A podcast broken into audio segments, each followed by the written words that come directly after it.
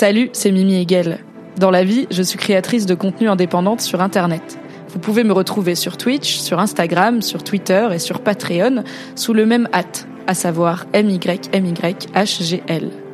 Vous allez écouter un débrief de série, d'abord diffusé en live Twitch. C'est pour ça que j'interagis avec le chat et que j'évoquerai parfois des éléments visuels que vous ne voyez pas. On a commencé avec House of the Dragon saison 1 en compagnie de Tequila Tex, mais il y a tellement de bonnes séries dans le monde que ce flux continue à vivre, avec toujours des invités de qualité. Bonne écoute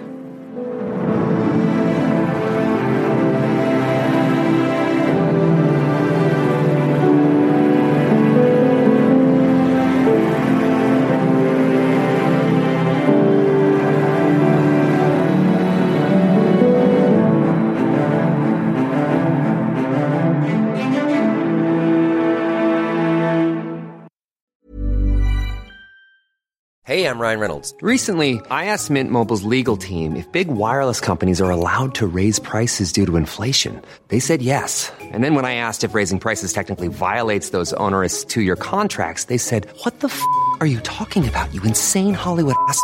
So to recap, we're cutting the price of Mint Unlimited from $30 a month to just $15 a month. Give it a try at mintmobile.com slash switch. $45 upfront for three months plus taxes and fees. Promo for new customers for limited time. Unlimited more than 40 gigabytes per month. Slows. Full terms at mintmobile.com.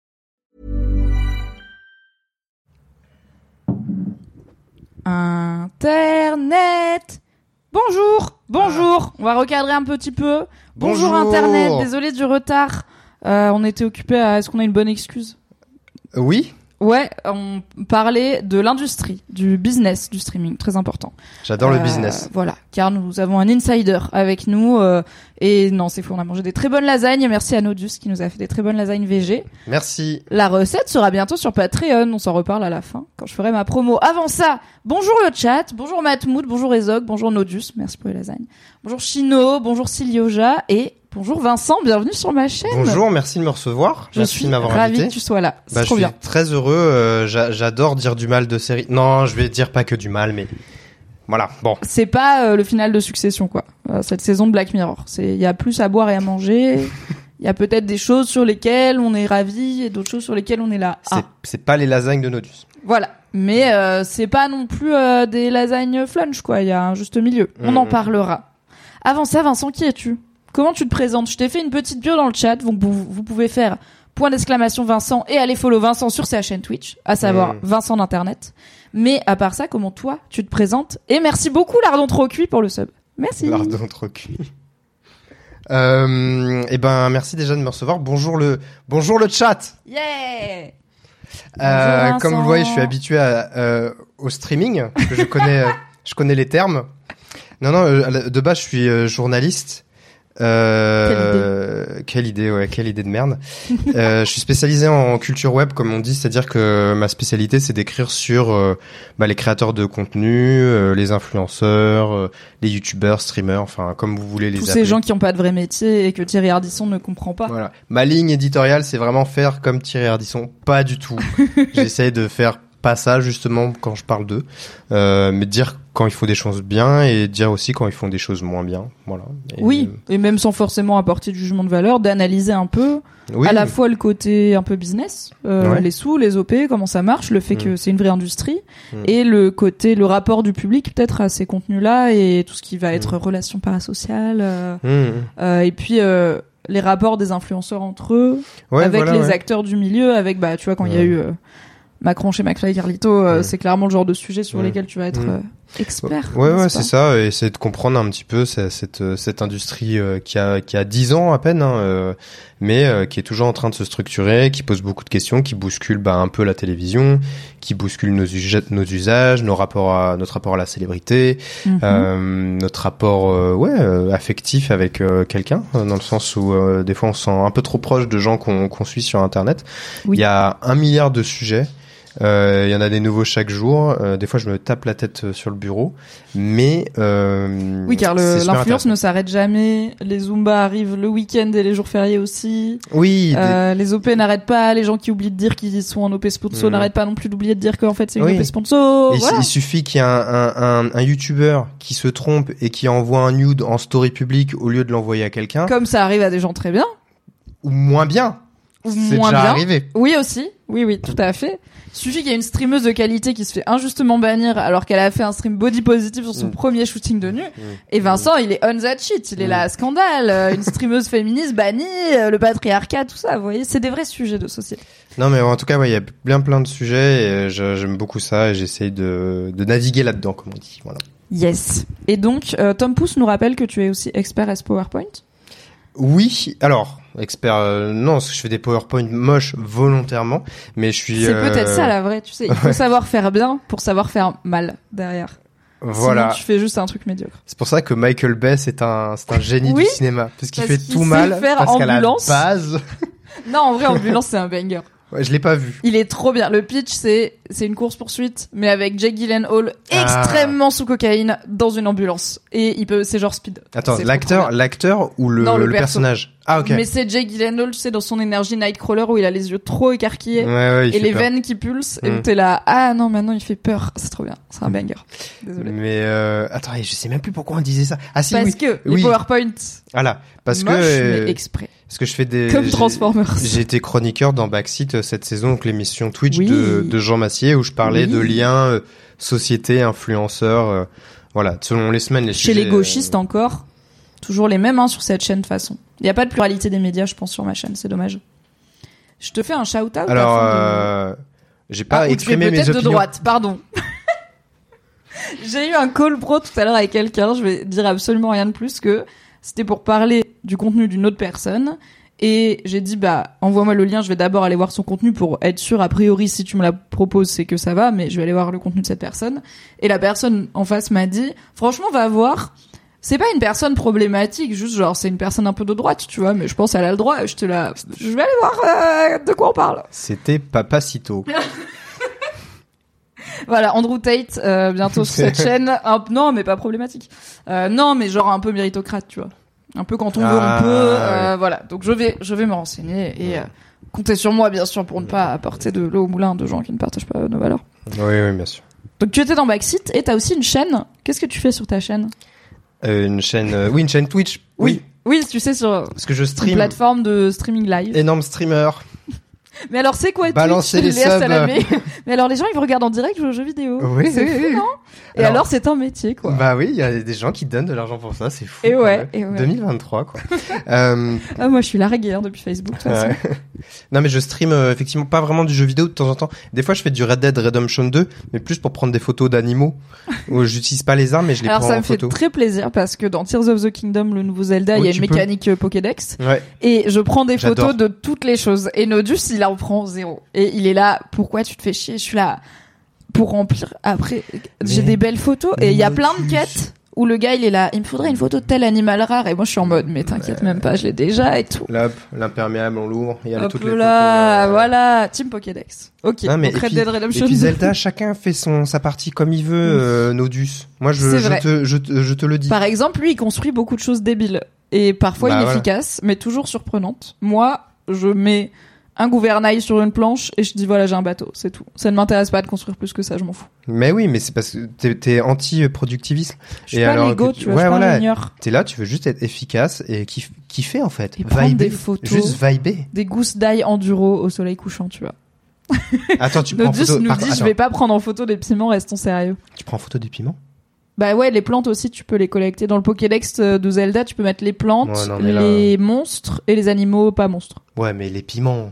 Ouais, bah j'ai une belle photo Mais de tu les piment. prends en photo une fois. Oui, tu le prends en photo Ah, une ok. fois et ça rentre dans l'encyclopédie et c'est bon. Ok, oui, ok, oui. ok, ok, ok. le ok, premier que tu ok. croises.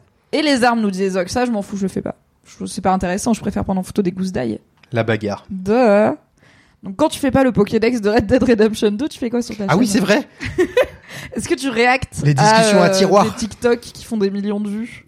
Euh, bah en fait, ce que j'essaye de faire, c'est de parler de, bah, de mes sujets euh, en live, c'est-à-dire euh, euh, de se dire, bah par exemple la, la dernière vidéo d'Inoxtag, je j'ai pas pu faire de live dessus, mais la dernière vidéo d'Inoxtag, il se passe des trucs que je trouve un peu choquants. Euh, C'est quoi le thème pour le contexte? Je l'ai pas vu encore. Euh, en gros, non, il fait une vidéo, euh, ils, sont deux duos, et ils doivent faire un maximum de défis dans une liste en 24 heures. Et donc Qu'est-ce qui pourrait mal se euh, passer? Ça implique notamment euh, d'aller dormir dans les catacombes, ça implique euh, plein de choses, d'aller faire un DJ set dans une boîte de nuit. Euh, Il y avait un des défis, c'était assister à un tournage porno. Ils ne l'ont pas fait, mais euh, apparemment euh, un gros producteur de, de porno le- les avait contactés pour leur proposer par le passé d'aller euh, voir des, des tournages, etc. Mhm. Mais ils ont aussi fait des trucs, euh, voilà, euh, on, notamment on voit Inoxtag avoir des conversations un peu de drague avec une abonnée qui l'a reconnue dans la, dans la rue, quoi. Donc je, je trouve que c'est des choses qui sont matière à discussion, Oui. euh, même si on n'a pas tout le contexte à chaque fois de voilà euh, et tout. non, mais, mais, c'est bien d'interroger voilà. Bah, ce qu'on reçoit, c'est-à-dire la vidéo Mm. une fois qu'elle est Mm. montée et qu'elle est en ligne, quoi. C'est ça, effectivement, essayer de comprendre comment ça comment ça s'est passé. Euh, puis des fois, bah il y a des choses qui se passent sur Twitter euh, aussi. Il y a des débats qui sont intéressants. En vrai, euh, tous les jours sur Internet, il se passe plein de choses dans le milieu des créateurs de contenu et Mm. je trouve ça intéressant de de pas juste être en mode euh, ah euh, Team Boy Shape, euh, il a fait de la merde encore, mais essayer de comprendre un petit peu, de remettre en contexte, de faire des parallèles peut-être avec euh, euh, bah Juju Fitcat qui est aussi influenceuse et, et sa compagne. Il y a plein plein de choses, je trouve, à creuser en fait au-delà de la take Twitter dont on pourrait se contenter quoi. Voilà. Oui, où l'idée c'est pas forcément encore une fois de porter un jugement de Mm. valeur ou une opinion définitive, mais d'interroger ce moment médiatique Mm. et comment les gens le perçoivent et qu'est-ce que ça dit de nos saucisses dans lesquelles on vit. Bonjour Gwinaman. Cette saucisse était bien sûr une transition au thème qui nous Mm. réunit ici ce soir. Bravo.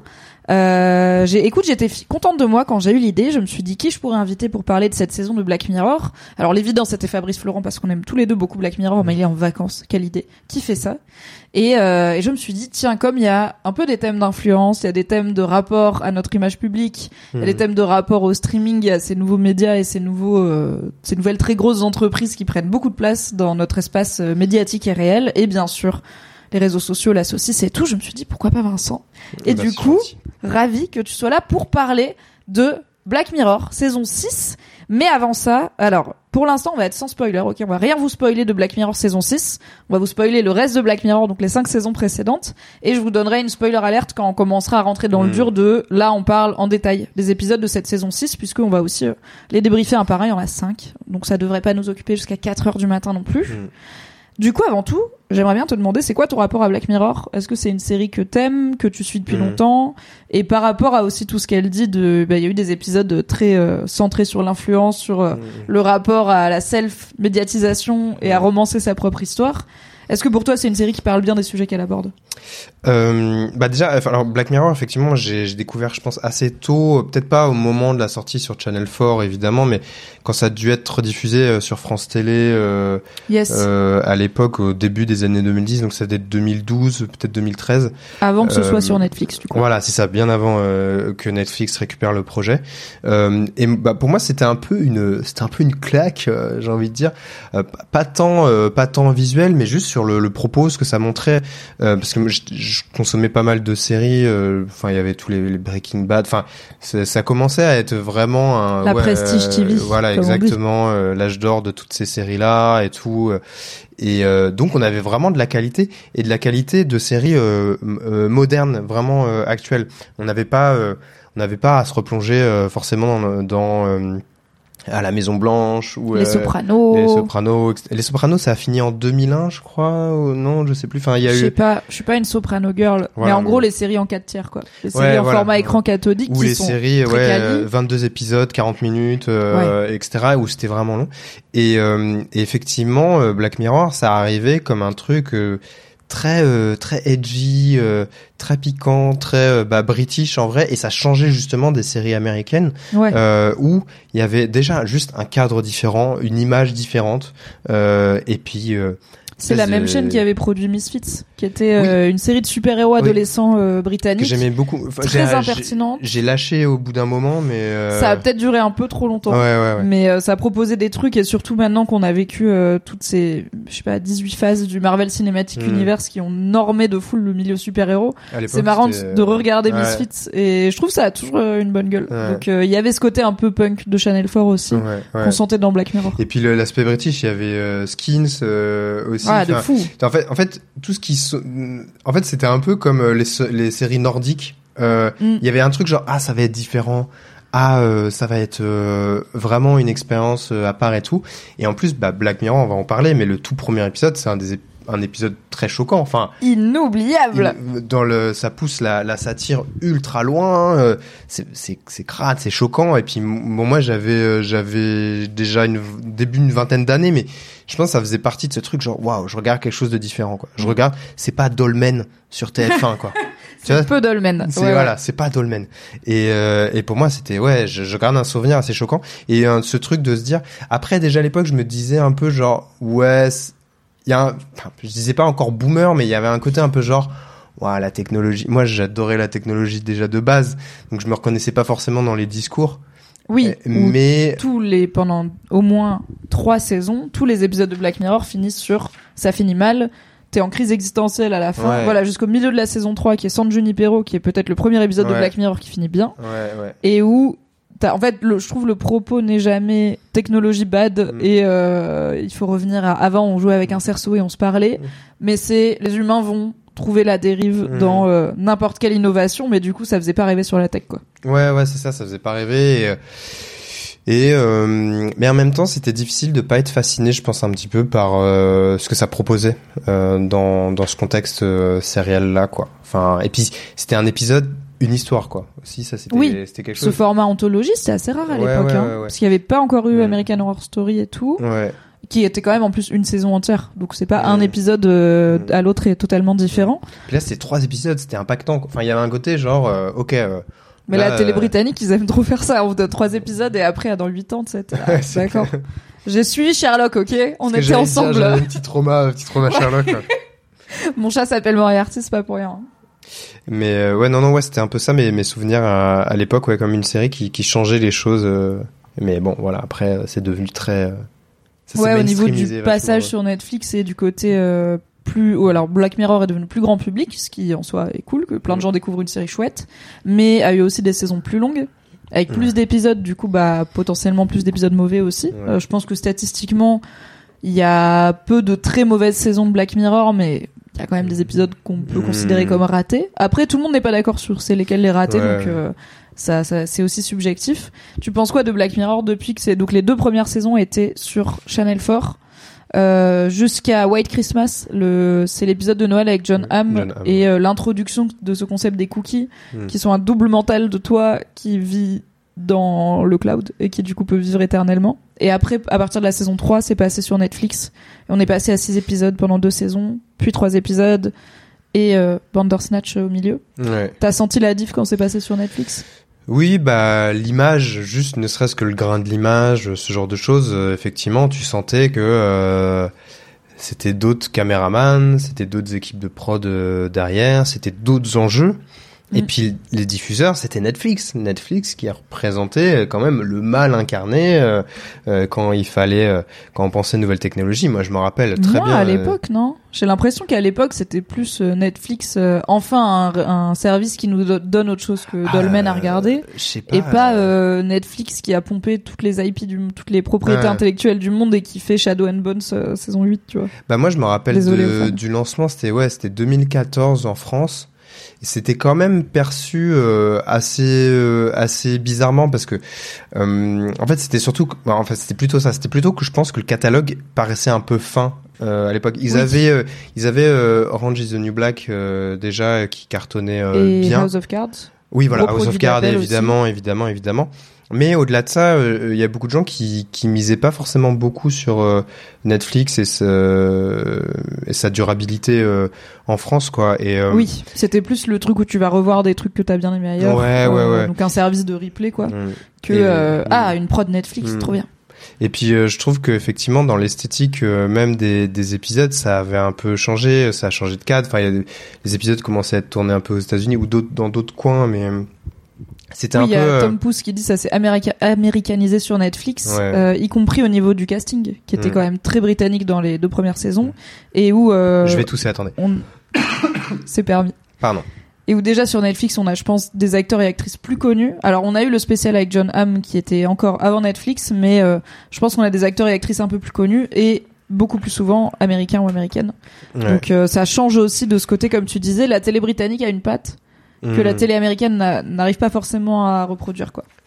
Ouais, ouais, bah il y a, il y a toujours ce, ce truc. En fait, même si on compare des séries, je pense comme Skins et Euphoria, qu'on peut comparer d'un point de vue euh, bah, les le thématiques euh, ouais voilà te dire Euphoria c'est c'est pour peut-être des jeunes de cette génération des jeunes d'aujourd'hui ce que Skins a été pour nous quelque chose qui qui paraît euh, tout bah en fait euh, enfin je vais je vais mal le dire mais dans les séries britanniques il y a un côté crade tu sais Ouais, il y a, y a un côté, réaliste, un peu quoi. brut voilà c'est ça juste dans l'image et tout et alors dès que c'est passé sur Netflix c'est devenu ouais très léché euh, très Mais tout le monde est ultra BG, tu vois, dans Skins, Oui, les voilà. ados, on dirait des ça, ados. exactement Dans Euphoria, Bah, Jacob hyper Elordi, ou je sais pas, il euh, ressemble, enfin, il est taillé comme un frigo, le alors gars, tu vois, ils sont moi, censés au- avoir 17 ans voire 16 ans Oui. moi Zendaya, à 17 ans, enfin bref, j'ai rien. mais.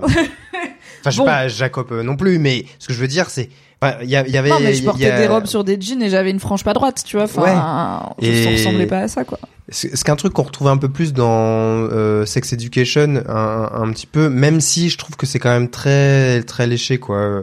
Euh, ils vont plus euh, euh, prendre des acteurs ultra BG et les rendre Ouais. un peu euh, un peu moins stylés. Ouais, mais tout le monde est beau gosse de Bah, fou, quand même, oui, hein. voilà. C'est bon. Mais euh, bon, enfin bref. Et, euh, et donc ouais, Black Mirror, effectivement, je pense que j'ai déjà senti un petit peu un, un décalage euh, là-dessus. Peut-être qu'aussi, je pense que Netflix, j'étais un peu genre ouais à voir et tout.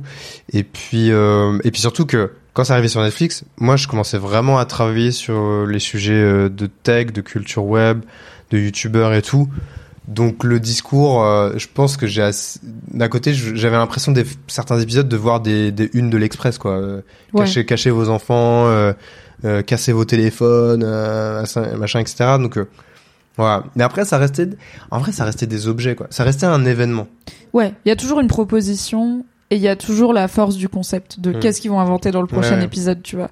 Et je trouve que bah une des un des regrets que j'avais eu avec les saisons plus longues sur Netflix, c'est que du coup, il y avait plusieurs épisodes qui réutilisaient ce truc du cookie, du Mm. double mental de toi parce que l'épisode avec Miley Cyrus, c'est ça, euh, l'épisode euh, euh, White Bear, on lui lave le cerveau mais il y a un peu de ça, enfin j'avais l'impression que du coup il y avait moins le côté qu'est-ce qu'ils vont nous inventer parce que j'étais là ah vous avez- du coup vous avez pas inventé un nouveau truc et pour moi ça fait partie de Mm. l'attrait de Black Mirror c'est quelle nouvelle technologie ou quelle nouvelle utilisation d'une technologie qu'on a déjà ils vont nous présenter Mm. pour euh, nous faire réfléchir et là bah on en parlera mais dans cette saison il y a peu de nouvelles technologies et ça m'a un Oui. peu manqué ce côté Et- genre Mm.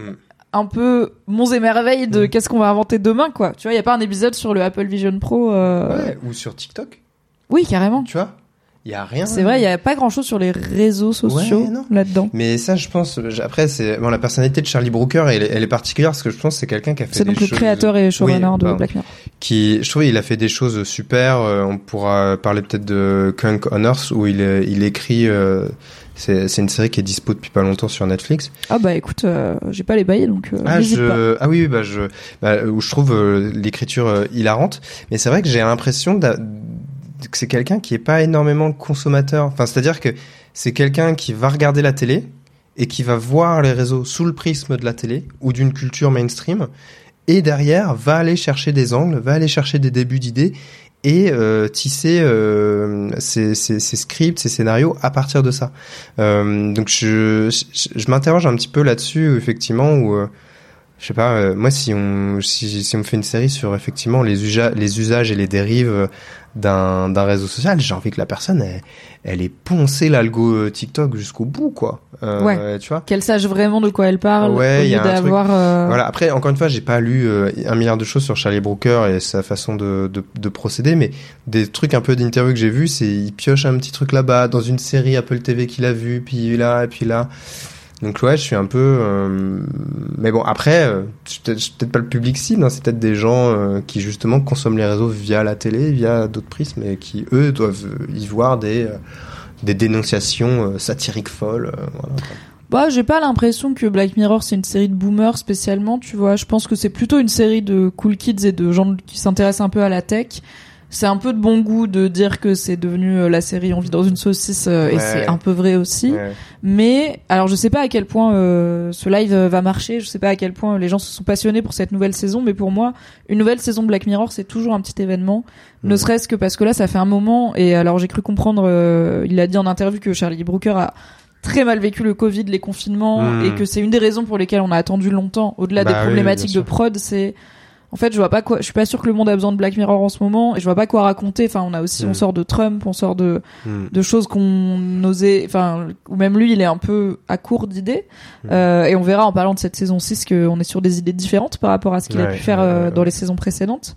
Mais pour moi, euh, Black Mirror, c'est toujours et ça, cette saison m'a pas fait changer d'avis. S'il y a une saison 7, euh, on en parlera peut-être à la fin. Est-ce qu'on imagine une saison 7 Je regarderai toujours parce qu'il y a toujours un truc où je me dis, il y a aucune autre série télé qui va me proposer un épisode avec deux gars dans l'espace dans les années 60 Mm. et la suite qui se passe. Il y a aucune série télé qui va Mm. me proposer un épisode 1 avec un premier ministre qui baise un cochon Mm. en live sur Ouais. internet. Enfin, c'est juste ça a le mérite d'au moins proposer des trucs qu'on voit pas ailleurs et de, Mm. de- dans cette saison de prendre le pari de se réinventer, ce qui est risqué aussi. Oui, et puis euh, et puis de faire partie de la discussion. Parce que je veux dire, euh, Oui. c'est euh, c'est comme Stranger Things. euh, Il y a des séries comme ça qui, même si c'est pas forcément les meilleures séries, celles qu'on recommanderait en premier, genre de choses, euh, c'est des séries qui vont créer de la discussion. C'est des séries. Alors ça, qui, je fais pas. Tu euh, vois, pour moi, Stranger Things, c'est pas au niveau qualitatif suffisant Ah pour ouais que je me l'inflige. Parce que tu vois, moi, la, la dernière partie qui est sortie, après avoir été saoulé par ce qu'il y avait avant, j'ai trouvé des trucs 4, intéressants. 5? Euh, je crois que c'est la première partie de la. Sais, maintenant, Netflix, ils Ah font oui, euh, saison 2, livre Part- 4, au fin partie. J'en épilogue peut-être. Je n'en peux plus. Oui. C'est pas une, c'est pas Oui. une thèse. Lupin partie 2, j'étais là, Oui. c'est une saison. Hein, c'est Livre. Livre. Livre 2. Arrêtez. Dites des saisons. On est Arrête. ensemble. On sait ce que ça veut dire. Mais euh, donc voilà, je pense que aussi ouais Black Mirror, effectivement, je suis d'accord avec toi. S'il y a une septième saison, on, on continuera à en parler parce que mine de rien, c'est des choses qui créent un peu l'événement quoi. Et puis sur lequel Netflix euh, surfe énormément en termes de com quoi. Oui. Et un truc qu'on peut pas retirer, c'est que malgré des épisodes qui sont inégaux, il y a toujours au moins un truc que ce soit un casting au top, euh, une réalisation hyper intéressante ou des Mm. réalisateurs et réalisatrices bien choisis, Mm. une direction musicale ou artistique qui. euh, Alors à un moment t'as as dit Black Mirror à défaut d'être beau, euh, c'était en tout cas provoquant au début. Mm. Alors le premier épisode est pas spécialement beau parce qu'en plus il se passe à- en époque contemporaine, donc c'est vraiment Mm. euh, notre monde euh, avec tout ce qu'il a de un peu grisâtre. Mm, Mais le deuxième, 15 Million Merits, qui est donc l'épisode des vélos, qui est hyper futuriste, où c'est des gars qui pédalent sur des vélos, qui vivent dans des cubes euh, couverts d'écran, où s'ils ferment les yeux, la pub elle s'arrête et tout. Pour moi, visuellement, il t'amène un truc pour une série qui a pas un énorme budget sur une chaîne britannique euh, Oui, dans les années fin des années C'est vrai. 2000-2010, tu vois. Donc il y a toujours, il y a toujours un truc à trouver dans Black Mirror. Donc euh, je, te, je pense que je te Mhm. rejoins. J'ai à peu près le même rapport. J'ai regardé Mm. avant que ce soit cool. Euh, je suis tombée dedans, mais genre j'ai bingé les deux premières saisons. Donc Mm. j'ai fait les six épisodes à la suite. Je crois que je bossais le lendemain, je fais nuit blanche. Enfin, je bossais déjà chez Mademoiselle. Et genre le lendemain, j'étais là, je vais faire un article sur Black Mirror, c'est fou. Oui, mais je Et euh, le- j'arrivais pas à m'arrêter. En partie à cause de ce truc de qu'est-ce qu'ils vont inventer dans l'épisode suivant. Tu vois. Ouais. Et euh, et de cette angoisse existentielle qui me lâchait pas et où j'étais là autant aller au bout maintenant qu'on y est. Donc euh, je ne conseille pas le binge de Black Mirror. En fait, comme c'est anthologie, je pense que c'est très bien de Mm. d'attendre et j'aurais aimé que ça sorte toutes les semaines en fait euh, cette saison tu vois je pense que Mm. je, je reviens de plus en plus du format binge ça me à part pour les téléréalités de merde genre Selling Sunset que je regarde je suis vraiment en mode tout est mieux en hebdo euh, c'est ça laisse le temps d'en parler de réfléchir et tout Ouais. euh, mais voilà il y a toujours en tout cas voilà il y a toujours quelque chose à trouver dans Black Mirror et on va parler avant de parler de Black Mirror saison 6 je t'ai proposé de faire un petit top 3 de Oui. tes épisodes préférés de Black Mirror all time Ah, un top Sans- 3 Moi, je les Oui. ai tous classés. Incroyable. Alors, du coup, Attends. Vincent va vous faire un top. Attendez, il y a beaucoup de Top saisons. 40. Un top 40 et moi j'ai un top Non, 3. mais- non, comme ça, mais on non. pourra débattre. Non, en vrai, en vrai de vrai, non. Enfin, il y en a certains que j'ai pas classés, mais euh, si, j'ai. Le mec est plus pro que pro. C'est incroyable. Non, mais j'ai, j'ai vraiment. euh, Ouais. j'ai pris des petites Quel notes bon et tout. élève. oh là Non, là. non, mais euh, alors attends. tu- euh, tu veux top, tu veux mon top 3 dans quel ordre? Alors, je pensais qu'on ferait notre, dans nos trois préférés, numéro 3, numéro 2, numéro Ok, 1, le ok. 1 étant notre préféré Ok, all time. tu vois. Mais vu que toi, t'as un top 28, peut-être toi, tu peux faire un top 5 et à partir du top 3, je te join, tu vois. donc- Ouais, bah peut-être, c'est vrai parce que peut-être que c'est des épisodes que tu parles, dont tu parleras pas, mais Bah je pense ouais, qu'ils méritent d'être signalés. Surtout qu'effectivement, je me rends compte que le top 5, euh, c'est vraiment des épisodes, je pense, qui, qui ont marqué, enfin, bref, enfin, tu me diras. Mais en tout cas, Ok. en 5, j'ai mis euh, White Bear, Euh, Donc c'est cet épisode où il y a une femme euh, qui est pourchassée, qui comprend pas pourquoi. Et on se rend Elle compte, se réveille dans un genre de ville déserte. Voilà, voilà. Il y a des gens qui la filment. Alors, on va vous spoiler tout jusqu'à la saison saison 5 comprise. Voilà, Donc on- pas les on- pas les épisodes qui viennent de sortir, ça on vous fera une alerte. Mais oui, on va vous spoiler les 5 saisons d'avant de Black Mirror et là on est saison 2 épisode 2. Donc ça commence à il y a prescription quand même, ça commence à dater. Voilà, mais on va spoiler tout Black Mirror jusqu'à la saison actuelle. Euh, Donc c'est une meuf qui se réveille et il y a plein de gens qui la filment. Ouais, qui et la qui filme, l'attaque. qui la poursuivent, et elle comprend pas du tout pourquoi. Et effectivement, à la fin, on se rend compte que c'était euh, toute une mise en scène télévisuelle et que elle, elle, en fait, elle, elle avait été condamnée euh, pour euh, le meurtre euh, D'un de, enfant, de son euh, enfant et de son mari ouais. ou, ou d'un enfant kidnappé. Enfin, vraiment un truc assez dark. Et euh, il y avait tout un effet de mise en scène. Et c'est un épisode de la, de- le deuxième de la saison 2 et, euh, et je pense que mine de rien, j'ai dû le voir pas longtemps après euh, la saison 1. Enfin, et je sais pas, ça m'avait, euh, ça m'avait pas mal euh, marqué ce truc de retournement. C'est une époque où les épisodes de Black Mirror, le cliffhanger de fin marchait bien encore. Tu vois, il Ouais. y avait un truc. Tu dis ah ouais, comment ils vont que sortir Où est-ce que ça va La meuf, elle est amnésique. Donc dans son châtiment, il y a tous les soirs, il lui lave la, la- il lui efface la mémoire et tous les matins, elle se réveille dans cette ville et elle, et en fait, le fait d'être en panique fait partie du châtiment.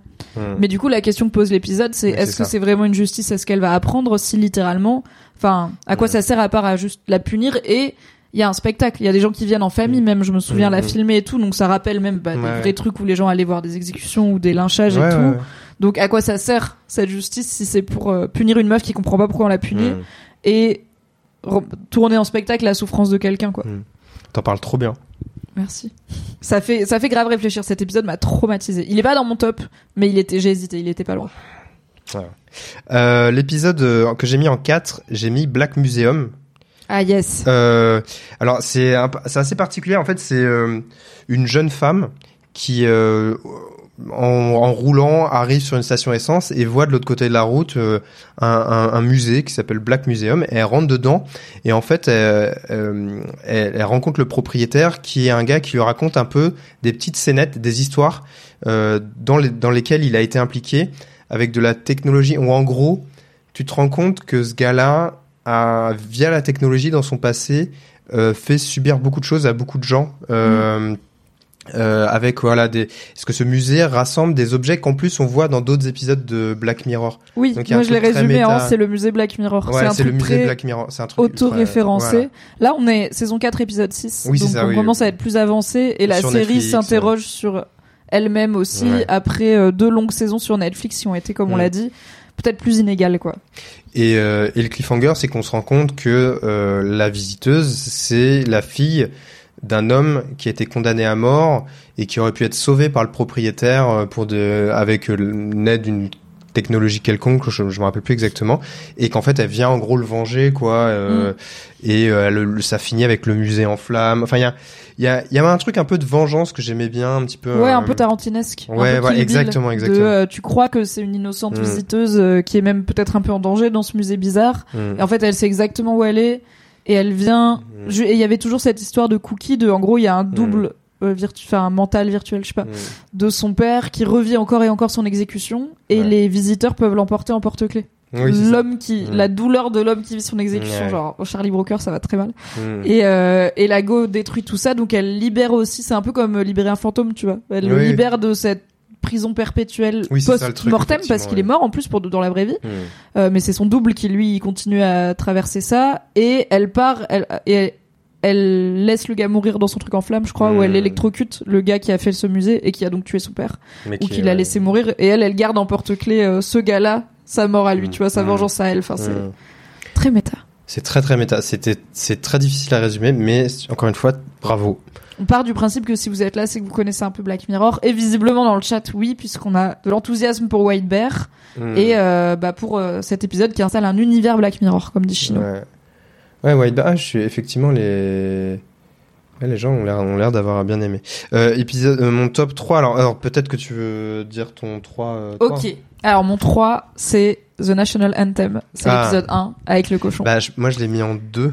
Ok. Voilà, Bah, on va en parler euh, du coup assez facilement. Pour moi, c'est impossible de pas le mettre parce Ouais, que c'est le premier et que j'étais vraiment en mode J'ai jamais vu ça. what the fuck? Genre et je trouve qu'à ce moment-là, c'est un épisode qui était extrêmement actuel et que cette question, pour moi l'épisode, donc c'est l'épisode où le premier ministre britannique est confronté à, il y a une jeune femme de la famille royale qui a été kidnappée Mm. par on ne sait qui, et le, la rançon que la personne demande pour ne pas la tuer, c'est que le premier ministre ait une relation sexuelle avec un cochon euh, devant, en direct, à la télé. Et bah après moult altéramoiement, le premier ministre il dit bah je vais le faire parce que sinon elle va mourir. Enfin j'ai pas vraiment le choix. Et tout le monde lui dit oui, t'inquiète pas, les gens ils sont, enfin on va tous faire comme si c'était pas arrivé. Du coup bah ça se passe quoi. Et en fait, pendant que ça se passe et que la nation est rivée à la télé, parce que euh, en fait évidemment tout le monde regarde, le gars libère la princesse. Donc en gros, enfin, il, il aurait pu s'arrêter n'importe quand. Et c'était un genre d'artiste qui voulait commenter sur la, d'artiste fou qui voulait commenter sur la saucisse dans laquelle on vit, où les gens vont regarder ça à la télé, parce qu'en soi, si le premier ministre avait confiance dans personne va regarder, bah c'est bon, il le fait. C'est horrible Mm. à faire, mais il le fait quoi. Mm. Mais évidemment, il y a des gens qui vont regarder. Et du coup, pour moi, l'épisode, il posait la question de. Je me souviens qu'à l'époque, c'était François Hollande, je crois, le président, quand je l'ai regardé, j'étais là, si demain, François Hollande, il baise un cochon en direct à la télé pour sauver, Ouais. je sais pas qui, tu vois, qui Non, a été, euh, pour alors, pour sauver, euh, Teddy Riner qui a été Ah, kidnappé, Thomas ah. Pesquet qui a été kidnappé, je suis là, bah, il va mourir. Marie Kigaï, bonjour, dans le chat! enfin, je suis là, le gars, il va, c'est pour sauver une vie, tu vois, à la limite, on s'en fout la vie de Mm. qui, mais je suis là, bah, est-ce que je regarde? Et j'étais là, j'ai envie de me dire que non. Hmm. Mais j'ai douté. Et je me suis dit, je suis obligée de parler de l'épisode qui m'a fait douter de ça, tu vois. On va, ouais. Non, puis je me rappelle très bien de, de ces images où effectivement, c'est quelqu'un dans le chat qui disait on ne voit pas, euh, on ne voit pas euh, la scène du tout, Oui, on voit rien. mais on voit les, le regard des gens qui regardent la scène. Oui. Et, euh, et moi, je trouve ça génial. Enfin, génial. Je trouve ça très malin. Et on réacte aux gens qui réactent. Enfin, il y avait un, tout un tas, un truc. Parce que nous-mêmes, on regarde un épisode qui est dérangeant. De gens qui regardent un truc qui est dérangeant. Enfin, il y Mm. avait. Et en fait, après, il faudrait que je le revoie. Je l'ai pas revu depuis des années et des années. Moi non plus, j'avoue. Peut-être qu'il Bah, a mal vieilli. Peut-être. J'ai que rarement eu envie. Je Oui, pas, bah. genre, tu te dis oui. rarement. Hmm, un je petit me remets cette épisode, un petite dose Black de malaise là. Mais non, mais euh, peut-être que voilà, peut-être que ça a mal vieilli. Mais en tout cas, à l'époque, jusque là, j'avais moi, j'a- j'avais pas, une- j'ai pas une culture série non plus incroyable et euh, j'avais jamais vu quelque chose comme ça. Et je pense que n'importe qui à l'époque peut pas dire ah si euh, j'ai déjà vu. euh, Euh, Missy, mais euh, Lost l'avait fait en premier. Euh, Non, Lost l'a pas fait. Le premier ministre baise un cochon à la télé en direct. Personne n'a fait ça. Et en plus, c'est un épisode qui est devenu légendaire de par euh, David Cameron, où il y a eu plus tard, Ah bien oui. plus Ah, tard, je me un souviens. scandale. Comme quoi, pendant un de ces trucs chelous de Oui, fraternité, d'étudiants, bourges britanniques, là, les ah lords oui, et oui, tout, un des bisutages entre guillemets qu'il avait eu à faire avait été de alors c'est pas avoir une relation sexuelle avec un cochon mais il y avait un cochon mort euh, une tête de cochon comme on peut avoir un cochon rôti et il aurait mis son pénis dans la bouche du cochon mort. Donc il y a un truc d'anticipation de le la blague on vit vraiment dans Black Mirror. Enfin là c'était genre le premier ministre britannique a vraiment mis son pénis dans un cochon. Cette phrase est réelle dans Black Mirror et dans la réalité véritable. Donc c'est inoubliable On vit dans une saucisse. on vit saucisse dans la de porc. pire saucisse Est-ce que t'as un article ouais, j'ai un article, j'ai un article que j'avais fait sur sur Cameron. Attendez, je vais le trouver comme ça, je vous le mets dans le chat. Si tu tapes euh, mon blaze slate.fr et cochon, Vincent, j'adore cette phrase. Voilà, Vincent j'ai- le titre. Slate, cochon. vous voulez que je vous lise le titre? Vas-y. Alors vous êtes pas prêts, hein. Parce que vraiment, j'ai fait du travail d'enquête. Je vous... Ah bah, Est-ce que toujours. attends, dis-moi, tu vas le lire et après tu me dis si je peux le dire parce qu'il est quand même un peu hard. Oui, oui, vas-y. Hein. Alors, ok, Je vous contexte, mets le lien dans le chat comme ça, vous l'avez. contexte. Euh, le- donc le Peak Gate, hein, ça s'appelait le Peak Gate avec euh, Cameron euh, sort. On est en conférence de rédaction et je sais plus qui, je veux pas dénoncer, je veux pas dire. Il dit mais est-ce que c'est illégal de faire ça? Est-ce que c'est illégal de de Il n'y a pas de question bête. Ça Et veut pas dire qu'il a envie de le faire. Moi, euh, jeune journaliste en contrat CDI depuis quelques semaines à peine, Bravo pour ce CDI dit- dans le journalisme déjà. déjà. Déjà, c'est rare. Que j'ai perdu parce qu'il y a eu un changement Oh. d'actionnaire, ils nous ont mis à la porte. Ah, J'adore. euh, Ah, les, clauses de session, là. Allez. Euh, et donc, je me retrouve à faire un article. Et après, il faut que j'aille en repas de famille avec mes parents et leur dire, Vincent, qu'est-ce que t'as fait aujourd'hui? et ben, l'article que j'ai fait, c'est Piggate est-il légal d'introduire son pénis dans la gueule d'un cochon mort? Et je vous jure, j'ai fait une enquête. Un papier long. Mais il est long Ben, je, je suis allé, euh, je suis allé voir l'article 225-17 du code pénal. hein. Extrait, on le voit, la zoophilie, parfois également nommée bestialité, pour nos voisins québécois peut-être, est clairement interdite. En revanche, il est très difficile de lire dans ces lignes ce qui survient quand l'animal est mort. Voilà. Et ça, autour de, du, du gigot d'agneau de mamie, bah, Voilà. c'est sympa. C'est un super sujet de discussion. voilà. Voilà, Chino dans le chat dit voilà de l'investigation. Bah, énorme enquêteur. Voilà, soutenez les journalistes indépendants. J'avais oublié ça, mais ça m'a faire cet article, ça, ça m'avait trop mal. Mais moi, chez Mademoiselle, j'ai écrit des articles avec des titres premiers Doug de type non, se mettre un nid de guêpe dans la chatte n'est pas une bonne idée, tu Ah, vois. Je suis là, mais Internet a fait de nous des choses qu'on n'avait pas prévues, c'est Ouais, tout, ça ouais. qui se passe. Mais en même temps, c'était une, une époque un peu bénie parce qu'on se disait, mais le journaliste, ça peut être plein de trucs. Ouais. Et euh, tu, enfin, vraiment, moi, je me rappelle de, ouais, de- de- d'articles. Un des premiers papiers que j'avais fait chez, chez Slate, c'était quand la l'héritier, enfin le Albert de Monaco, Albert II de Monaco. C'était sa compagne, j'ai oublié le nom de sa compagne. J'ai envie Euh, de dire Stéphanie, mais c'est pas elle. non mais sa compagne était pas bonne en enceinte. famille royale. Sa, sa compagne était enceinte de jumeaux et on, la question que s'était posée, c'est s'il y a euh, une césarienne, est-ce que c'est l'accoucheur qui décide de qui Ah. est l'héritier? Et j'avais fait un papier là-dessus. Mais c'est trop des bonnes questions. C'est trop des bonnes questions. Ah, mais il fallait Charlène. faire. Charlène, exactement, voilà. merci. On l'embrasse. Elle viendra bientôt sur cette chaîne.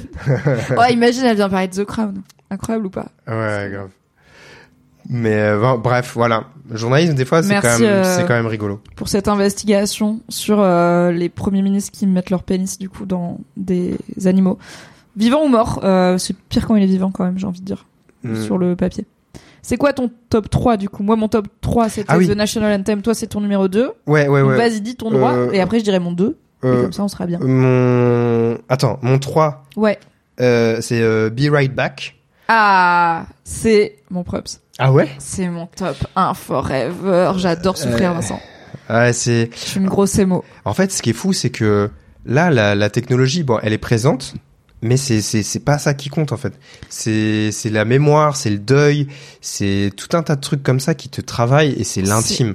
C'est- Horrible. C'est comme l'horreur. Moi, je suis pas un fan, de- un fan de, de films euh, d'horreur, mais des séries comme euh, The Haunting of Hill House ou même, Yes. euh, enfin, toutes les séries de ce créateur. euh, Mike Flanagan. Voilà. Bientôt, La Tour Sombre de Mike Flanagan, la série adaptée du- de la saga de Stephen King, qui est la seule occasion qu'on va avoir que ça soit bien. On compte sur toi, Mike. Ne me déçois voilà. pas. Mais c'est un, gars que je trouve passionnant. Ben, dans ces séries, c'est pas vraiment de l'horreur euh, euh, visuelle, etc. C'est de l'horreur euh, émotionnelle, je dirais. Ouais. Euh, Psychologique et émotionnelle. émotionnelle. Et sur le trauma et comment Exactement, le trauma se... Et comment ça te S'imprègne. Voilà, les fantômes, tout ça. Et là, je trouve il y a, un- il y, a une- il y a un truc similaire, c'est dire euh, comment tu fais le deuil. Comment... En fait, ça adresse des, des, ça adresse des questions tellement intimes avec un contexte technologique. Et moi, j'ai trouvé ça, c'est- déchirant comme épisode. Les, les, les acteurs sont, sont vraiment excellents. Faut peut-être re- raconter l'histoire, comment le. On va faire un point contexte, bien sûr. Be Right Back, saison 2, épisode 1. Euh, c'est euh, un jeune couple qui emménage à la campagne. Il est très beau, il est roux, je l'aime tellement. Elle est très jolie, elle n'est pas rousse, elle est enceinte. Euh, ils viennent d'emménager dans la maison de ses parents à lui, qui sont, je crois qu'il a perdu le dernier parent qui lui est resté. Ils sont vraiment à la campagne et ça a l'air d'être à notre époque ou dans un Mm. futur très proche. Mm, mm, mm. Et Madame est enceinte, Monsieur part acheter, je sais pas, une pizza pour le dîner parce qu'ils viennent d'emménager et il lui dit "Be right back, je reviens" et il se crache en voiture et il meurt. Oh non, horrible. Et à l'enterrement, il y a une personne qui parle à la jeune veuve de un nouveau service qui permet à ce moment-là juste de, en gros, tu lui donnes accès euh, aux data de la personne décédée et tu peux, je crois que dès le dé- au début c'est Ça juste un chat s'appelle écrit. Twitter Blue. Ça s'appelle créer un compte sur Threads. Je crois qu'au début, c'est juste à l'écrit. Donc la personne chatte avec toi à l'écrit comme si c'était elle. En gros, c'est une IA qui incarne une personne décédée. Et au début, c'est juste à l'écrit. Après, c'est de l'audio. Donc, il se passe des coups de fil et c'est la voix de la personne Ouais, c'est décédée. c'est son intonation Ouais. parce qu'en gros, il a absorbé toutes les vidéos, les audios que t'as que t'as pu lui Chose qu'on donner. voit maintenant avec la technologie. C'est grave actuel comme euh, comme euh, problématique de fou. Et là où ça devient vraiment de l'anticipation, c'est sur la phase finale qui est que tu peux te faire livrer une copie, un genre de clone robotique, un androïde à l'image de la personne décédée. Et t'as donc cette meuf qui vit dans une maison avec un androïde de son mec mort qui est pas vraiment lui, mais en même temps c'est ce qui lui reste de lui quoi. Mm, mm. The Bee. Ayo, les problèmes. Aïe yo yo, qu'est-ce qui t'a autant plu dans cet épisode? Qu'est-ce qui fait qu'il est Bah c'est ça en fait, c'est- de me dire que ça peut aborder tellement de sujets avec un cadre ultra sobre. très peu de, de moyens de prod en fait. Enfin, il y a pas. Oui. dans mes- Bah, t'as deux Bah, acteurs, t'as deux euh, une acteurs, maison à la euh, campagne, pas, mais pas une Oui, villa, quoi. ouais, juste, voilà. euh, euh, un petit truc et dans où la quoi. technologie est là sans être vraiment là et où tu sens que la technologie c'est juste un prétexte Euh, et ça j'ai vraiment aimé. Ça c'est vraiment un truc où de me dire euh, oui là on n'est pas là pour avoir des grands discours sur la technologie etc on est là pour avoir euh, essayer d'avoir un sentiment un, un, un propos un peu un peu inspiré sur effectivement le deuil sur euh, le manque sur euh, les regrets, euh, tout ça. Et ça, ça m'a, ça m'a pas mal touché. Faudrait que je le revoie aujourd'hui parce que quand je l'ai vu jeune, forcément, aujourd'hui, ça va me parler différemment. Peut-être ça va euh, aller titiller des choses différentes Mm. en, en moi, mais vraiment, ça m'avait, ouais, je sais pas de toi, mais je, ça m'a, je- j'en garde, j'ai des flashs euh, visuels de cet épisode qui sont encore là quand j'y repense, quoi. C'est, euh, Ouais, moi aussi. Je pense que j'avais déjà euh, le, le cast, c'est déjà euh, des gens que je suivais et dont j'aimais beaucoup le travail et dont j'étais un peu in love, donc ça a aidé. Et- Mais euh, la thématique du deuil, c'est quelque chose que j'ai la chance de ne pas beaucoup connaître intimement. Tu vois, mm, j'ai mm. jamais perdu de personne très proche, mais du coup, ça me fait très peur. Et notamment l'idée d'être jeune veuve, tu vois. Et il y a quelques euh, femmes bah, que je suivais sur internet, des blogueuses ou des influenceuses, etc., qui, euh, bah, ça arrive des fois dans la vie, qui se sont retrouvées ce que j'appelle jeune veuve, donc juste Ouais. euh, tu perds ton conjoint euh, vraiment jeune, quoi, et, euh, et ça me terrifie, tu vois, j'étais là, attends, mais quoi, The Bee, quand je pense veuve, euh, je pense toujours à une dame euh, d'un certain âge qui a vécu avec Mm. son mari longtemps et tout. Hmm. Et je pense que c'est un des un des contenus euh, de fiction qui m'a fait me m'identifier à qu'est-ce que ça ferait. Et je trouve que comme beaucoup d'épisodes de Black Mirror, ça pose la question et moi qu'est-ce que je ferais? Et en fait, ce truc de dans les affres du deuil, je trouve que c'est intéressant que le personnage féminin, donc la celle qui qui survit, au début elle veut pas, elle est vraiment réfractaire à l'idée. Elle dit non mais c'est quoi ta zumba, c'est horrible. Hmm. Elle ne veut pas, mais en fait t'as ce- c'est ce gouffre du deuil et de la solitude qui fait que juste pour entendre de Hmm. nouveau la voix de la personne ou je sais pas la série dans tes bras une nouvelle fois et tout, bah t'es prêt à Ouais. elle sait très bien que c'est une mauvaise idée, tu vois. Et ça finit mal entre guillemets parce qu'elle elle peut pas s'en débarrasser, elle sait pas quoi en foutre Mm. de cet androïde euh, qui finit tristement à vivre dans son grenier, euh, à l'avoir une fois par an pour son anniversaire. Enfin, horrible, horrible. Hmm. Et en même temps, je trouve qu'il y avait cette idée de techno expérimental où pour moi la fin, ce qu'elle dit, c'est que ça s'est jamais euh, généralisé parce que justement, c'est trop jouer avec le feu, tu vois. C'est Ouais, trop. ouais. Il y a des hard limits à l'expérience humaine et la mort c'en est une. Mm. Et si on commence à vouloir jouer avec ça, les gens ils vont juste devenir fous.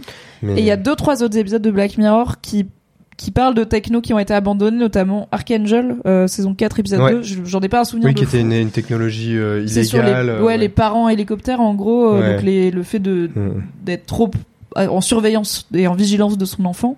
Et donc c'était une meuf qui avait fait implanter une techno expérimentale dans le cerveau de sa fille qui lui permettait de censurer le monde à sa fille. Euh, mais entre temps, la techno avait été désautorisée. Enfin, ça avait fait un flop. Sauf que la gamine, elle avait toujours, elle faisait partie des quelques uns qui avaient toujours l'implant. Et je trouve que c'est toujours intéressant aussi cette idée de, il y a des technos sur lesquels on va revenir Mhm. tellement c'est trop, c'est trop loin de la vraie expérience humaine et les gens ça va juste euh, les faire vriller quoi. Épisode euh, que tu, euh, Archangel que tu cites, qui était réalisé par Jodie Foster. C'est vrai, Et bon, effectivement, j'en garde pas un souvenir marquant ou quoi, mais mais très bonne en réel, Jodie Foster. bah, on l'aime. Que On ne sait-elle pas faire? On l'embrasse, Oui. bien évidemment. Elle viendra bientôt sur la chaîne, Bien sûr. j'espère. Je le My souhaite. God, I wish. Euh, euh, écoute, là, attends, c'était quoi? Donc c'était mon top 2. Toi c'était ton 2, moi c'était mon Ton 1. un. Du coup il me reste mon 2, c'est San Junipero. Ah bah c'est mon. C'est Ah. mon- Non, On est bien là Non, c'est pas ton premier? Mon premier. Tu n'aimes pas l'amour? Attends. Mon premier. Mon Attends, je c'est le vérifie. deuil. Les Mon- androïdes morts. Mon épisode préféré ever de Black Mirror, c'est la vidéo de Cyrus North avec le cyborg. T'es trop chiant, t'as écrit cette vanne Je n'ai toujours pas regardé la Ah là vidéo là. de Cyrus North avec le Ça robot va, sexuel. On plaisante, Euh, on plaisante. Là, on, on parle de fiction, on parle pas de réalité. Bien Euh. sûr. On ne parle pas de relations parasociales avec des robots. Euh, non, c'est effectivement San Ju- Junipero, mon Yes. épisode 1. Voilà. Ok. Moi, je l'ai mis en deux parce que je préfère être triste visiblement que être heureuse, puisque mon épisode préféré c'est le plus triste. Ah, mais il Mais est euh, incroyable. Junipero, inoubliable. Et euh, Mackenzie Davis, Oui. qui était, enfin, parce que il y a une série que, alors je sais pas, peut-être que les gens vont de Alton Catch Fire. Oui. En fait, quand je tombe sur quelqu'un qui a vu Alton on est Catch ensemble, mais on est quatre. oui c'est ça.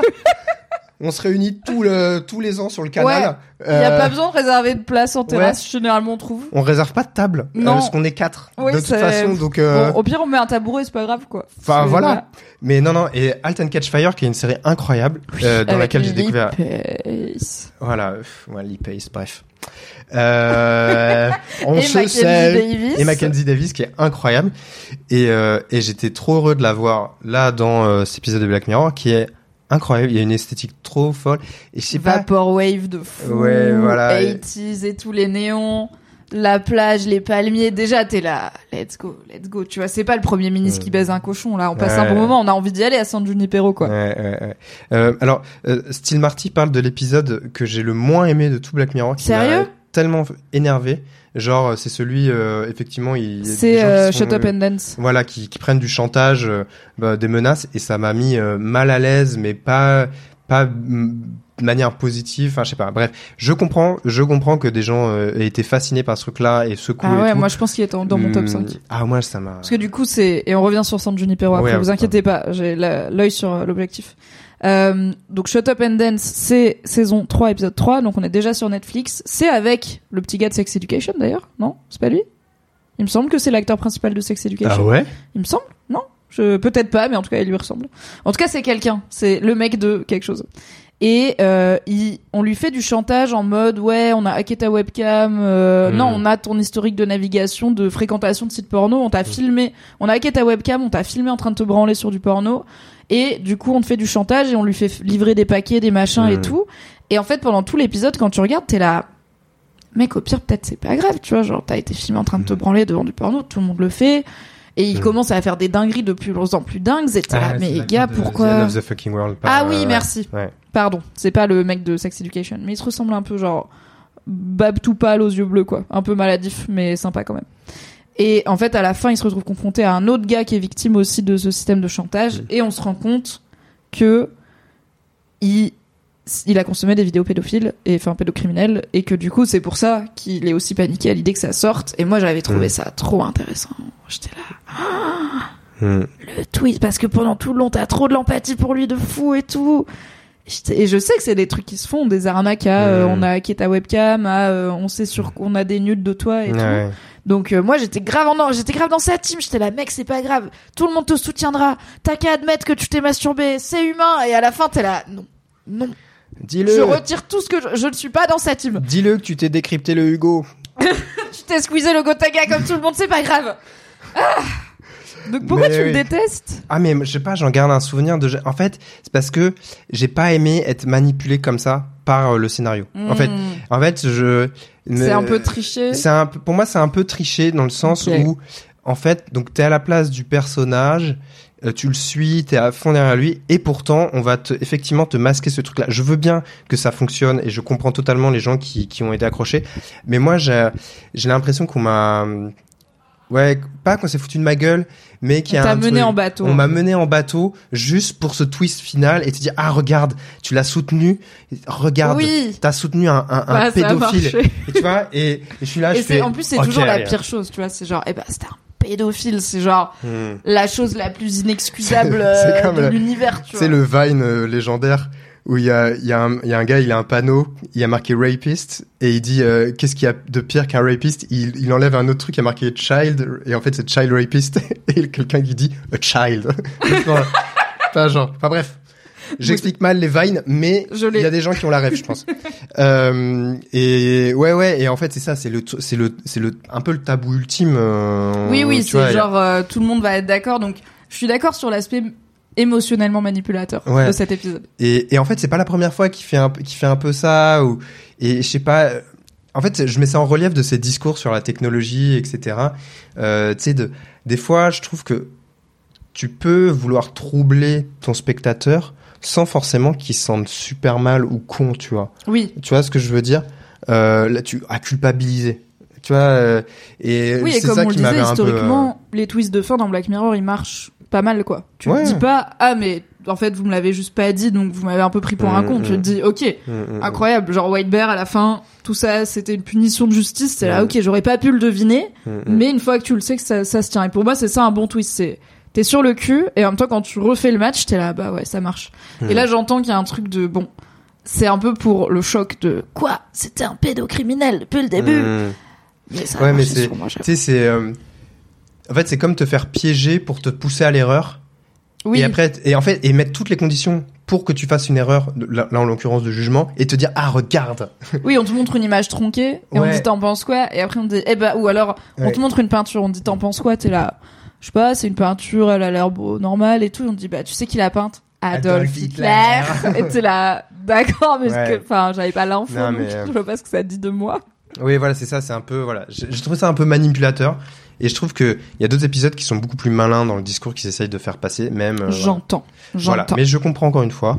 Je Euh, tiens à dire que on a un message très important dans le chat. On a Marie Kigaï qui doit subir des pubs qui interrompent notre discours passionnant avec Vincent parce que personne ne lui offre de sub alors qu'on est BFF et que genre eh ben moi on m'a offert des subs sur sa chaîne et après j'en ai offert parce que c'est le ruissellement et Marie Kigaï elle est pas sub à ma chaîne c'est genre illégal. Donc si vous avez un prime, un sub, Mais, quelque chose qui euh, traîne, Est-ce qu'elle devrait pas elle-même sub Écoute, la vie de streameuse est précaire, tu sais. C'est une indépendante et euh, créatrice de contenu et euh, chaque centime compte.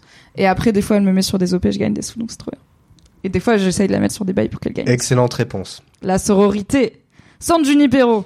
Pour Ah, finir euh, quand même oui, oui, sur mais- une happy end avant de passer Bah, à la saison L'histoire, euh, l'histoire de San c'est euh, deux jeunes femmes qui se rencontrent dans un contexte effectivement un peu de de, de nuit, euh, de bar euh, nocturne très voilà 80s, vaporwave, etc. Et on se rend compte, alors j'ai fait, un- tu vas tu vas me corriger plein de fois, je pense, mais on se rend compte qu'en fait cet univers-là, c'est un univers où des, en fait, à la base, ce sont des personnes en fin de vie qui Mhm. peuvent tester cet univers virtuel, Mhm. cette espèce de métaverse en fait, tout simplement. Mais c'est très Eh, mais vrai. Où, ok, euh, Zuck. Ok. où ils peuvent tester ça en fin de vie pour voir si une fois décédés, ils veulent transférer leur esprit dans cet univers-là pour euh, bah, y continuer un peu euh, de vivre leur, leur best life, j'ai Oui. envie de dire. Tout à fait. Et, euh, et en fait, elles comprennent pas forcément ça tout de suite, ou je, je sais pas quoi, mais il y a- il y, a plein de petits rebondissements, de traumas par rapport à leurs propres expériences à, à chacune. Et euh, c'est ultra touchant parce que elles finissent par se retrouver, quoi, euh, globalement, euh, enfin plus ou moins difficilement, mais à la fin, elles se. elles se retrouvent et elles se elles elles font aussi l'acceptation de leur Ouais. amour euh, entre deux femmes euh, et entre une femme blanche et une femme racisée ce qui est aussi intéressant à voir à la télé les f- en fait c'est des projections virtuelles de ces femmes qui sont vraiment des personnes en fin de vie âgées etc mais euh, mais du coup ça permet de voir des choses qu'on voit pas toujours à la télé et oui on a Jean Massier dans le chat qui dit Oh, mais c'est twitch.tv slash Vincent d'Internet. Salut, à la Jean. TwitchCon. Salut Jean, comment vas-tu? Bravo pour cette saison 2 de Backseat qui vient de s'achever vivement la saison 3. Il y en a une, euh, je pense que euh, j'espère, mais normalement c'est prévu. Donc abonnez-vous à la chaîne de Jean. Je pense que vous l'avez, mais je vous la mets quand même dans le chat. Jean Massier. Et qui- merci à Marie Kigaï pour le sub offert à Jean Massier. Jean Massier qui, sera, qui fera des, des câlins et des selfies à la TwitchCon tout le week-end.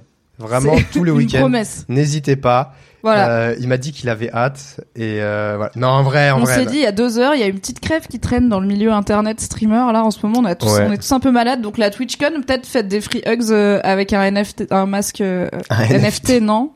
C'est quoi les masques? Bref, les masques qui protègent vraiment. Voyez. PVC, Non, je sais que c'est pas PVC. JCVD.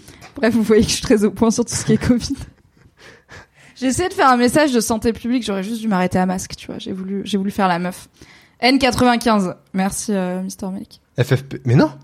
Non, N- N95, c'est pas le nom d'une FFP2. banque euh, virtuelle. non, c'est N24, N26. C'est N26. FFP2 les masques. hein. Ouais, FFP2, c'est ça je connais, mais je crois qu'il y a plusieurs types. Bref. Ah, N95, ça existe vraiment. Merci Marie Kigaï pour le sub offert à Jean. Et Jean, sache que Marie Kigaï attend que quelqu'un lui offre un sub à cette, à cette chaîne. Voilà. Elle en a pas et c'est très grave. Si Hmm. jamais, comme ça, enfin Twitch c'est juste des gens qui gagnent des subs et qui payent des subs à leurs potes. À la fin, personne ne paye des subs sans être soi-même streamer. C'est ma théorie. Donc, San Junipero, Oui, euh, voilà. Et bah oui. euh, c'est la première happy end de Black Mirror. Ah, c'est la première? Ah ouais. Ouais, Ah, il faut quand pas- même le noter. Ouais. C'est le premier épisode de Black Mirror où on peut dire ça a fini. Alors bien avec deux personnes en fin de vie qui a priori meurent à la fin, ça reste du Black Mirror, mais euh, ça finit positivement pour ces deux femmes qui Et trouvent ça- l'amour quoi. Et ça fait du Une bien. d'amour. Ça fait du bien. Et puis en plus, comme c'est Mackenzie Davis, moi j'ai envie que cette personne ait un maximum de bonheur dans sa vie. Oui. Et le fait de la voir même à travers une série où elle joue un autre personnage, être heureuse, là où dans Alton Catch Fire, elle galère pas mal euh, ouais, ouais, quand ouais. même. Tout le monde est intense dans cette série. Hein. Ouais, et ben moi ça m'a ça m'a rendu heureux, ça m'a fait du bien et effectivement, et je sais plus c'est quel épisode. Attends, euh, euh, San Junipero, c'est quel Saison 3, épisode 4. Ouais, c'est épisode Donc 4. c'est la première saison by Netflix. Et voilà, et ça arrive juste après le bah l'épisode Bah, l'épisode pédo. pédo. que tu détestes. Ah Voilà. oui, mais en plus toi du coup t'as eu le Ouais, bang tu vois, c'est ça. genre. C'est-à-dire, tu regardes, Oh t'as l'épisode avec le Ah. pédo, et ensuite t'as San Junipero, et je, me- ça m'a fait grave du bien. Je pense que vu je arriver Mackenzie Davis, t'as fait. Ok, ok. Ah non mais Ok, je suis de retour. Mackenzie Davis, euh, je- enfin je. Bah forever, forever. Moi aussi je suis in love de Mackenzie. Tu vois, Comment Il y a peut une série, euh, une série de- qui se passe sur une station spatiale j'ai pas regardé encore, qui apparemment est bien. Le- Il y a un bouquin qui est adapté d'un bouquin. Euh, C'est pas Silo parce que Silo c'est sous la terre. Je vois, mais j'ai plus le titre. Ouais, peut-être que, que, vous l'avez gens, le euh, chat Et merci beaucoup à Jean Massier qui du coup a offert un sub à Oh qui elle-même lui avait offert un sub. C'est très beau. Il y a Marie. Marie, elle a fait genre, elle a fait bonsoir. Et, et, et, et genre, en échange, elle a fait bonsoir. Euh, oui, mais je, mais après vous, je n'en ferai rien, ma bonne amie, etc. Le problème à trois corps. Hmm. Non, euh, c'est pas ça. Je... Enfin, je vois ce que c'est le problème à, à trois non, c'est un corps, truc et- qui va être adapté, mais non, mais non, qui est pas sorti encore. Je crois. Non, c'est un truc. euh, C'est Foundation, c'est ça, c'est ça. ah, elle est dans Foundation euh. Bah, je crois, ouais, ouais. ouais. Ok, bah avec Lee Pace du coup. Incroyable réunion au sommet. S'ils étaient tous les deux dans Le Catch petit lit. Néotoche dit, en vrai, ça m'a un peu perturbé d'avoir une happy end dans Black Mirror. Ça m'a fait du bien, mais j'étais déjà conditionnée à ce que Black Mirror relate des bails bressons. Hmm. Ouais, moi j'étais pas sereine tout le long de San Junipero parce que j'étais Mais là. justement, c'est ça qui est bien. Ça rend le. mourir à la fin. c'est d'autant plus satisfaisant, Quelqu'un va les débrancher et en fait, Mais c'est un peu l'épisode de la. C'est un peu l'épisode de la maturité, j'ai envie de dire, pour euh, pour Charlie Brooker. On n'est pas obligé d'être émo tout le temps, Bah Charlie. ouais, voilà. Des fois, on peut offrir un un petit peu de joie aux gens. Hein, on peut limer ses dents un petit peu là, juste pour être un peu moins aigri là. Hein Allez, on va, on a fait notre top. On a, oui, on a, bah, on a fini. Ouais, c'était oui. ton, c'était mon numéro 2 et ton numéro 1. Bravo à nous. On avait à peu près les mêmes dans notre top 3 euh, à 5. Euh, Abonnez-vous au Twitter de Vincent où il vous donnera peut-être son top complet puisqu'il a été très bon élève et il a fait en fait son top de tous les épisodes de Black Mirror qu'il a vu. Hum, J'ai repoussé un papier mais- pour le monde pour finir ce top. C'est Merci pas pour vrai. sens des priorités. J'ai repoussé le papier, mais c'était pas pour ça. C'était juste parce que la flemme quoi. Le storytelling, c'est important sur Internet. Yes. Là, on va vous donner un rapide. On va essayer de faire rapide parce que ça fait déjà une heure qu'on est là euh, et on n'a pas commencé la saison 6. Oh là voilà, là. et on a dit qu'on essaierait de finir pas trop tard, mais bon. Ouais. Vous faire un rapide va. avis sur cette saison 6, euh, sans spoiler, sans aller dans les détails des épisodes, et euh, vous donner, là encore sans spoiler, juste notre classement de ces cinq épisodes, du moins préféré au plus Ah oui. préféré chacun. Donc, pour commencer, qu'est-ce que t'as pensé de cette saison 6 Donc, cinq épisodes, sortis d'un coup sur Netflix. Je souffle. Ah Voilà, c'est mon avis. de mes... Euh, non, non, bah, j'ai regardé ça euh, euh, comme je... En fait, c'est ça. J'ai regardé cette saison comme je regarde les, les panneaux vidéo publicitaires dans, euh, à la gare Saint-Lazare. Vraiment, genre de manière... Juste parce qu'ils sont là, quoi. En fait, ah. c'est un truc qui, comme c'est lumineux, ça te capte, oui, euh, ton ça rend attention, fou ces trucs. mais t'es passif. J'étais giga passif de- devant et je souffle avec la bouche, le nez, puis la bouche. Euh, Ah ouais, c'est triple soufflement là, c'est dur. hein. Voilà. Et, euh, et non, non, j'ai regardé ça et j'en j'en retiens pas grand chose à part quelques éléments que j'ai trouvé euh, intéressants dont on euh, va parler, je pense. Mais euh, ouais, j'ai l'impression d'avoir eu un truc un peu à la fois en pilote automatique et c'est-à-dire ah voilà, on va leur mettre un peu du, euh, on va les surprendre, etc. Et en même temps, je sais pas, enfin je je attends, je vais- Voilà, faites des câlins à tout le monde à la TwitchCon. N'hésitez pas à voilà tout ce qui est Non, jure, ça les mieux, mains des jure, ça gens, mieux. tout ça. voilà. je vous jure, ça Prenez les mieux. bactéries, ça va vous faire du bien. non, tu sais, c'est des fois quand tu respires que t'as un truc qui gratouille. Ouais, ouais, ouais. Je suis désolé.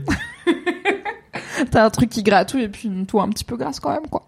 Mais c'est pas grave. Non, non, mais je vous jure, ça va vraiment mieux. Non, mais. Non, non, mais je vous jure, je suis pas, suis pas content. Je, je de- T'inquiète. Vraiment, genre, euh, mon mec est trois fois plus malade que toi et c'est mon mec, donc tu n'es pas en train de me Mais c'est vrai que c'est un grand malade. quoi. Fatigué. Fatigué de cet homme.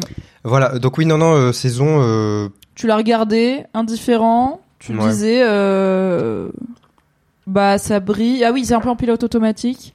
Ouais, et puis, euh, et en puis même temps, on- ça prend des risques quand même. Oui, c'est ça, mais est-ce que c'est il prend des risques parce qu'il en a envie ou parce qu'il est essoufflé euh, par euh, sa propre Hmm. création, quoi? Parce que Et puis, comme je crois que tu, tu le disais en- en- au début, mais il y a eu le Covid, il y a eu, euh, il y a plein de trucs Oui. délirants qui se passent. C'est pas de facile base. de faire du Black Mirror en 2023 parce que le monde est déjà genre saucisse. Very saucisse quoi. Je veux dire, il y a des legit médias qui aujourd'hui en France ont titré euh, tel député veut faire interdire la surveillance des sextoys par l'État, tu vois, t'es là. Hmm. Si Black Mirror le faisait, on trouverait ça un peu gros et c'est littéralement des vrais médias français qui ont titré des articles comme ça parce que c'est réel, tout comme t'as pu titrer un article est-il légal de mettre son pénis dans un cochon mort? Hmm. Donc ça doit j'aimerais pas être Charlie Brooker là, et devoir faire une nouvelle saison de Black Mirror en 2023. Ouais, et puis en fait, et puis je me demande, tu sais, c'est quand il y a des deals, tu vois, avec Netflix, il avait peut-être dealé déjà ça de base. Oui, c'est vrai que ça je sais pas pour combien il avait signé. Et, euh, et franchement, je, je me dis, ouais, il était un peu, il avait plus trop d'inspi, quoi.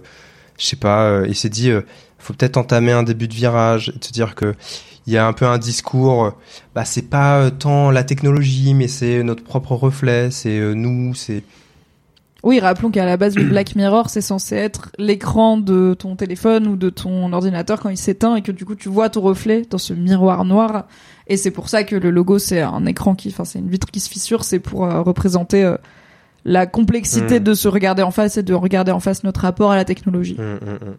Ouais, en non, non, mode mais- sapio, tu vois. Mais bon, je sais pas. Et toi alors euh... Euh, je dirais que je suis un peu plus positive que toi. J'ai quand même passé un bon moment. J'ai eu, j'ai deux épisodes qui m'ont vraiment sincèrement plu.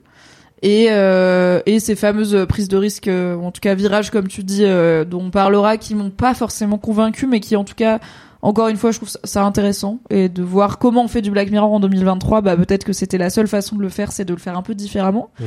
Euh, j'ai toujours, euh, tu vois, il y a toujours des castes qu'on est content de voir dans des rôles dans lesquels on les voit pas toujours. Euh, Il y a des grosses restas dans cette saison, mais aussi euh, des, je dirais, des étoiles montantes des séries euh, qu'on commence à avoir dans des gros rôles chez HBO à droite à gauche et qui, euh, ils ont une bonne chance du casting quand même euh, dans l'équipe Black Mirror.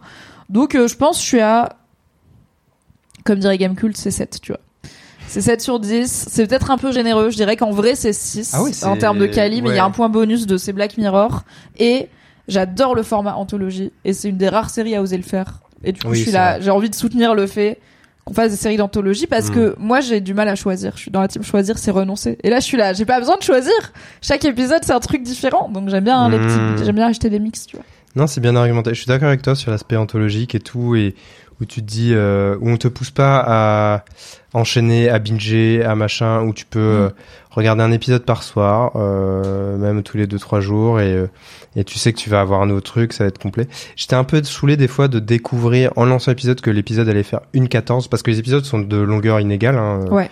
Il y en a qui varié, font très 30, varié. de 30 à jusqu'à une 14 à peu près, je crois. Et des fois, je Oui, on est quasiment à un format euh, long métrage qui pourrait passer au cinéma, quoi. Ouais, ouais, ouais, c'est ça. Et euh, bon, et par moment, je dis, ok, c'est un, un peu long. J'avoue qu'il y en a un que j'ai regardé en deux fois. Euh, ouais. Un peu euh, expérience compliquée, on va dire. Ok. Bonjour Crush Tats et merci beaucoup pour le resub. Merci d'être là depuis le début. Avant de passer au, au débrief épisode par épisode avec spoiler, on va du coup vous faire un top 5 euh, individuel de ces épisodes, de la, les 5 épisodes de la saison 6. Euh, tu veux commencer? J'ai noté les titres si tu les as pas. On va pas vous raconter en détail ce qui se passe dedans puisque l'idée c'est que on vous le dit pas mais on va vous dire un peu le thème. Par exemple pour moi le premier c'est l'épisode sur Netflix, tu vois. Mm. Johnny the Fool, l'épisode Mm. sur Netflix. Donc c'est quoi en partant du 5, 5 4 3 2 1, le 1 étant ton préféré de la saison, Mm. c'est quoi ton ordre? Je vais aller tousser deux secondes. Parce que Ah oui, non, mais j'ai vraiment un truc dans la gorge. tu Mais sais, y a pas de problème. J'arrive, je suis Va désolé. tousser, euh, Wata de l'eau mais euh, Ouais, mais, mais c'est juste que ce- Vincent va aller euh, mourir là-bas. Et pendant ce temps, je vais vous faire mon top. C'est pas très grave. Non, on va parler d'autre chose, je vais vous lire. Alors, on a Gesamt. Et d'ailleurs, salut Gesamt Kunstwerk. Kunstwerk, j'étais presque, mais j'ai fait allemand. J'ai vu que t'es arrivé dans le chat tout à l'heure en disant coucou, ravi de voir Vincent ici. Eh bien, moi aussi. Ravi que Vincent soit sur ma chaîne pour la première fois. Tu dis cette saison, pas de souci. Ça va mieux Non, mais tu sais, c'est ce truc, tu sais. Oui, quand c'est ça- coinsax ça de te- fou, ça là. te chatouille de ouf. Et Yes. je préférais assumer plutôt que de. Voilà, bref, pardon, excusez-moi. Normalement, t'es allergique à rien, ni au chat, ni à la bouffe qu'on t'a faite, donc je n'ai pas non, empoisonné Non, Vincent.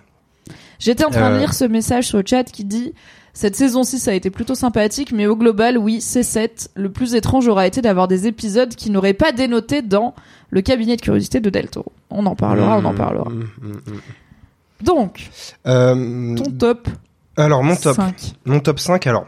Euh, mais comment 5, tu veux 4, 3, 2, 1. Ah, tu veux en partant de la fin, ok. Ouais, en partant de celui que t'as le Euh. moins aimé et en arrivant, on va juste vous dire les titres et comme et après on fera le détail des épisodes, mais comme ça vous avez une idée quoi. Eh ben, euh, je sais pas pourquoi j'ai mis. Attends, non, non, je vais mettre euh, euh, Dem- Demon euh, 79. Euh, je le mets en dernier en vrai, parce que c'est bah, c'est l'épisode le plus différenciant, j'ai envie de dire, Ouais. par rapport à ce qu'est Black Mirror de base. C'est le dernier de la saison. Ouais. Celui qui est le plus long aussi, je crois qu'il fait, oui, il fait 1h14. Euh, ou peut-être le deuxième plus long, je sais pas, mais en tout cas, c'est un, vraiment un truc un peu surprenant, mais j'ai trouvé ça très lent, j'ai trouvé ça très prévisible, et euh, j'en retiens pas grand-chose. Il y a un discours sur le racisme, euh, enfin le fait de trouver sa place, d'être mis à, mis à l'écart, etc., qui est La montée d'une forme de fascisme ou d'extrême Oui, droite bien aussi, sûr, qui est bien assez bien actuelle. Hein. bien sûr, mais euh, c'est très en surface. Euh, et puis la résolution finale, la résolution finale, euh, je la trouve très euh, très bof quoi. Enfin, je sais pas, Ok. un peu peut-être positif pour les personnages, mais euh, enfin honnêtement, euh, j'ai regardé, j'ai fait ok, fine, et j'ai que repris ma vie quoi. de je n'y repenserai plus jamais? Genre pour le coup ça ne me provoque pas des réflexions de fou. Genre Ouais, ouais, j'ai non, vu cet franchement, épisode, euh, j'en sors en mode j'y ai Ouais? repensé parce que je, je venais, je venais sur- chez toi et qu'on allait en et que parler. tu es très professionnel. Voilà, et puis voilà. Mais, euh, mais en vrai, non. euh, en fait, j'ai pas l'impression d'avoir eu une expérience différente, euh, comme j'ai pu l'avoir avec d'autres épisodes de Black Mirror par le passé. euh. En fait, je me- en fait c'est, c'est à la fois horreur et un peu comédie. Mais dans ces genres-là, j'ai vu des choses qui m'ont beaucoup plus plu, quoi. Oui, Et en ça fait, fait, peut-être un peu de tout, mais pas assez bien pour Ouais, que ça te c'est ça, plaise. c'est- C'est long, il y a des longueurs. En fait, euh, Charlie Brooker, quitte à y aller, vas-y vraiment. Yes. On en parlera ouais, plus en détail ouais. quand on sera dans le spoiler des épisodes, mais je vois ce que tu veux dire, je pense. euh, Et c'est effectivement un des épisodes les plus clivants de cette saison. Euh, c'est peut-être pour ça qu'ils l'ont mis en dernier d'ailleurs. Merci Et- beaucoup Ninjaxu pour Toi, tu l'as mis en, quoi, en dernier aussi Je l'ai mis en dernier aussi. Ouais, ok. Euh, parce que je pense qu'il y a voilà un essai qui est pas transformé et ça m'a un peu emmerdé de le mettre dernier parce que je pense que je l'aime plus que toi. Euh, je pense que les thématiques autour du racisme etc m'ont pas mal parlé et qu'il y a des performances de comédie, enfin d'acteurs euh, que je trouve qui sont d'un charisme euh, à crever. Hmm, Mais il y a que cinq épisodes et à choisir ouais c'est celui qui m'a le moins ouais. Peut-être parce qu'il est aussi le moins Black Mirror de tous. Que, au Ouais, final, euh, il m'a le moins parlé. Et que s'il avait été dans une autre série, ou à part, peut-être qu'il m'aurait vachement plu, tu vois. Et puis il arrive en fin de saison, après d'autres épisodes, après un autre épisode euh, dont on va parler après, qui lui-même te sort déjà un peu du truc. Enfin, il y a, Ouais, il y a ouais. comme une dé-Black Mirrorification du Oui. de la série. On commence très très. Black Mirror avec l'épisode 1, et effectivement, on descend vers quelque chose qui est Red Mirror, une nouvelle, euh, voilà, Red Mirror. c'est présenté comme une production forme. Red Mirror. Yes. Donc euh, voilà. Donc on est dans un univers étendu euh, assez surprenant. C'est quoi Donc c'est mon dernier aussi. C'est Mm. quoi ton 4 Bah, mon 4, c'est l'épisode 4. Euh, Ok. Maisie Day. Maisie Day. L'épisode Paparazzi, et on va pas dire quoi d'autre, parce qu'on est dans Ouais. la partie sans spoiler, mais Oui. un épisode qui Mais- aborde la thématique des paparazzis et de leur côté prédateur envers euh, Mm. Les célébrités, notamment féminines, Ouais, ouais, qui ouais. la harcèlent. Et pourtant, euh, dedans, il y a une actrice que j'aime beaucoup depuis euh, Atlanta, euh, Zazie Zazie Beetz, que je trouve incroyable, qui était Putain, on a grave les mêmes goûts en vrai. ouais, Ouais. qui était euh, bon, c'est plus anecdotique, mais dans Deadpool 2 aussi. Oui. Mais elle, je la trouve, je trouve que c'est une actrice incroyable. Euh, elle a des épisodes, notamment dans les dernières saisons d'Atlanta, elle a vraiment des gros gros moments forts, je trouve. Et euh, là, elle est, trouve, je la, je, je la trouve très euh, charismatique, quoi. Ouais, mais Elle je trouve que quand Black Mirror ça marche pas trop, c'est rarement la faute des acteurs et actrices. Oui, c'est vrai, c'est vrai. Mais et que ce soit dans Demon 79 ou Maisie Day, c'est pas vraiment, je pense, la... oui, c'est pas le, le, jeu d'acteur le- qui est à oui. blâmer, quoi. Ou même Mm. la direction, enfin... Hmm. Mais tu vois, mais c'est comme plus en euh, termes de scénar et de choix où Ouais. c'est genre ah ouais, mais mais comme pour l'épisode avec Mackenzie Davis, en voyant Zazie Beetz, je me suis dit ah j'ai envie de j'ai envie d'aimer l'épisode, tu vois, j'ai envie euh, pour elle, euh, tu vois. Il y a Ouais. un peu ce truc. J'ai envie de- que ce soit un- une réussite, quoi. Ouais, euh, de, ouais, de, de papa au bord du terrain de foot qui voit son enfant et qui dit vas-y, Yes. vas-y, vas-y, tu vas Are avoir you winning some? Ouais, ouais, c'est exactement ça. Et là, ouais, bah après, malheureusement, j'étais là. J'ai. Et encore une fois, je... ouais, en fait, c'est difficile parce que, sans spoiler, mais il y a, y, a, y a ce truc de, effectivement, encore de pas de côté. Et en même temps, on est encore dans la thématique euh, euh, reflet, regard sur nous-mêmes, euh, Oui. saucisse, euh, tout ça. Ouais. Et euh, Et puis on en sort un peu quand même. ouais, on en sort pas fond. Et puis, c'est un truc, c'est un constat plus général, mais je trouve que les chutes des épisodes sont bien, bien moins fortes que, que dans les autres saisons. Enfin, Ah, pour moi, il y en a deux. oui, non, il y en a qui deux. marchent Bah, il y en a bien, un, bah, il y a une de- chaise dont je me souviendrai longtemps, tu vois. Il y a une chaise poussée d'un coup de pied où je suis là. Ce, cette fin d'épisode là, Oui. j'ai fait une pause, tu vois. J'ai dit, on va arrêter là. Oui, oui. Black Non, mais, ok, oui. Non, mais je vois euh, de quoi moment. tu parles. mais, euh, ce que je veux dire, c'est, tu vois, on a parlé d'épisodes où il y a vraiment des twists de fin euh, forts, euh, euh, qui sont, qui sont quand même assez impressionnants. Euh, là, surtout, j'avais l'impression de voir les choses venir, quoi. Euh, globalement, Bon, Ouais. sauf cet épisode euh, Mazy Day où effectivement, euh, machin. Tu peux pas euh, le voir venir Tu peux pas le voir venir. parce que c'est inattendu dans le contexte, mais le twist de fin, la fin fin, c'est un jeu de mots. Et moi, ça m'emmerde un peu, tu vois. J'ai un peu Ouais. l'impression qu'il y a un côté gimmick de, on avait eu le jeu de mots, on avait eu ce truc, ce thème pas paradis, et on a fait un. Moi, c'est un épisode qui me frustre parce que je suis là, il y a une bonne histoire quelque part là-dedans. Il y a un très bon Oui, épisode de. Black Mirror quelque part là-dedans, et j'ai pas l'impression qu'il soit là parce que on a fait, on a choisi de prendre une autre direction. Mais c'est un peu parce que tu vois, Charlie Brooker, il veut être un peu. En fait, je pense que Charlie Brooker, il lutte un peu avec lui-même, avec l'idée de rester euh, un peu ce sale gosse, tu vois. Ce Mm. côté genre, euh, euh, on va en parler avec l'épi- les- le premier épisode euh, euh, qui est euh, qui qui euh, voilà, qui, voilà qui et enfin non je vais pas je vais pas te dire le pitch encore mais en gros je pense que Charlie Brooker il y a un truc où il a envie ouais de rester le sale gosse il a conscience qu'il est sur une plateforme euh, une multinationale capitaliste à souhait qui euh, s'appuie sur des algorithmes etc etc et il se dit ah ouais mais moi faut il faut que je il faut que je il faut que je fasse pas comme les autres quoi il faut Comment je- t'es le poil à gratter du système quand t'es dans le système bah, c'est ça, exactement. Et pour moi, c'est un de mes, un de mes gros problèmes, notamment avec l'épisode 1, euh, mais on en parlera, où euh, je pense que quelqu'un euh, comme lui qui prétend dénoncer des choses, qui prétend euh, cultiver une forme d'indépendance artistique, etc., tout en faisant totalement partie du système et du système de communication de Netflix et de comment eux ont récupéré ça, euh, ses idées à lui pour faire leur beurre euh, derrière avec des activations, des sites dédiés, des machins et tout. Pour moi, c'est un, c'est un vrai, euh, c'est un vrai problème et ça enlève beaucoup de poids à euh, ce qu'il a pu développer quand il était encore sur Channel 4, quoi. Et en fait, c'était l'épisode 2 historique de Black Mirror, c'est 15 Million Merits, donc c'est l'épisode des vélos, où Hmm. le thème c'était il y a un genre de concours de talent qui Ouais. peut permettre de sortir d'une forme de précarité. Le héros qui est joué par Daniel Kaluuya, qui a fini par être dans Get Out et tout, donc il y avait aussi un découvreur de talent de fou. Euh, il finit par accéder à ce concours de talent et il décide de faire tout un pamphlet contre le système de pour niquer le système de l'intérieur en mode en fait le système m'a rejeté et je vais venir le casser et le système le, le digère, l'ingère et le récupère en lui disant bah on va te filer un créneau et on va te payer très cher et tu vas être l'influenceur Mhm. anti-système payé par le système Ouais.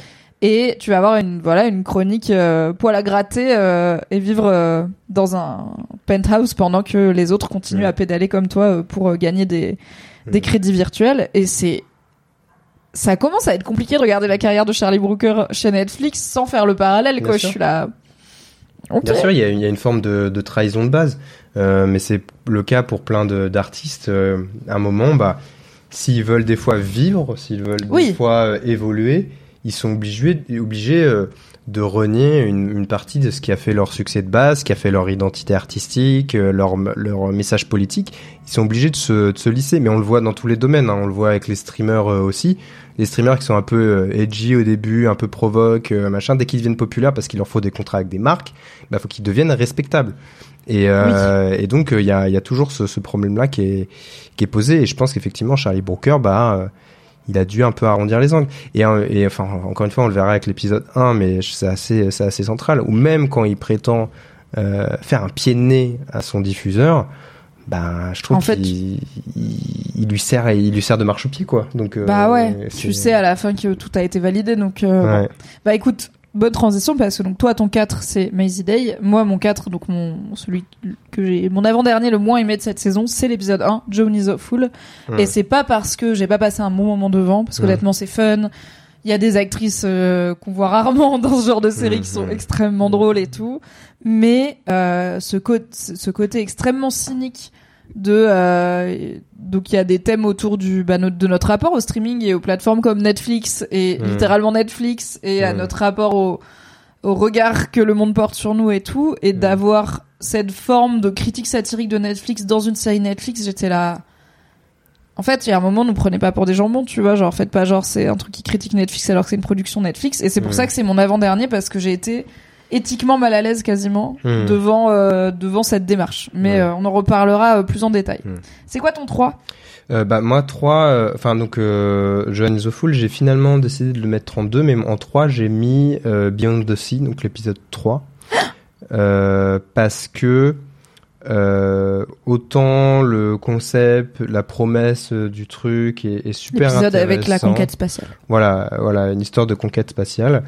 euh, qui se situe dans les années fin des années 60 euh, je crois Ouais. euh, Oui, très rétro-futuriste. voilà, très rétro-futuriste. C'est-à-dire à la fois, c'est dans un cadre effectivement très euh, très ouais, 60s, euh, conquête spatiale euh, comme à l'époque, et en même temps une technologie qui que nous aujourd'hui on n'a pas du tout. quoi. Non, si on Voilà. l'avait, ce serait incroyable. Ah, voilà. Mais euh, on est loin de l'avoir. Et justement, en fait, euh, moi, ce qui m'a énervé, c'est les personnages. Euh. J'ai eu du mal à avoir de l'empathie pour les deux personnages principaux. Et ensuite, juste la logique même Oui, tu m'as dit, alors on en Ouais. parlera, mais que t'avais un vrai problème de Oui. base de. oui de Il logique y a une euh, question logique qui est Il y a- pas il répondue. il y a- et- il y a- pour moi, il y a un problème. Je, ah, je sais pas si c'est parce que je suis, soit je suis trop teuteux et j'ai pas compris la logique derrière, etc. Mais juste factuellement, je dis mais pourquoi ils font comme ça et pas comme ça? Et parce ah, que je vois. Je et- vois c'est quoi ta question, je pense. Et, dans ce cas-là, il y a, il pas d'épisode, il y a pas de souci, tout va Oui. bien, tout le monde est heureux, c'est bien. Et en fait, euh, C'est un peu comme il y a une alors je crois que c'est pas une légende c'est une vraie anecdote qui dit que sur le tournage de euh, le film de Michael Bay euh, où ils vont dans l'espace pour péter l'as- l'astéroïde là Armageddon. Armageddon Mhm. euh, donc le pitch de Armageddon c'est il y a un astéroïde qui s'approche de la Terre on va tous mourir sauf si on arrive à le faire exploser et donc ils prennent des gars qui bossent sur des qui sont spécialisés à en faire exploser des plateformes pétrolières and shit et ils les forment pour devenir astronautes et les envoyer, c'est l'équipe de Bruce Willis, et les envoyer dans cette mission qui est pas censée être une mission suicide, mais bon, soyons sérieux, il y a quand même des chances euh, que ça se passe mal et d'y rester. Et il paraît que sur le tournage, au bout d'un moment, Ben Affleck avait demandé à Michael Bay, mais pourquoi au lieu de former des gars qui forent des trous à aller dans l'espace, qui est plus dur, ils forment pas juste des astronautes Mm. à forer des trous. Et Michael Bay était là, parce qu'il y a pas de film, ta gueule. et en fait, je pense que t'as un peu un côté genre, peut-être Oui, que c'est juste parce qu'il y a pas d'épisode, mais je crois que c'est mieux expliqué que ça, je pense. Mais on verra. On verra. Mais c'est une bonne anecdote, euh, Michael Bay. hein. On adore les anecdotes autour de Michael Bay. Ah bah ça, Aucune n'est décevante. Oui, c'est ça, c'est à chaque fois, c'est du popcorn incroyable. Ok, donc toi, ton 3, c'est bien aussi. Hum, Yes. Euh, ouais, Ton euh, 5 c'est Demon 79, ton 4 c'est Maisie Day, ton 3 c'est Beyond the Sea.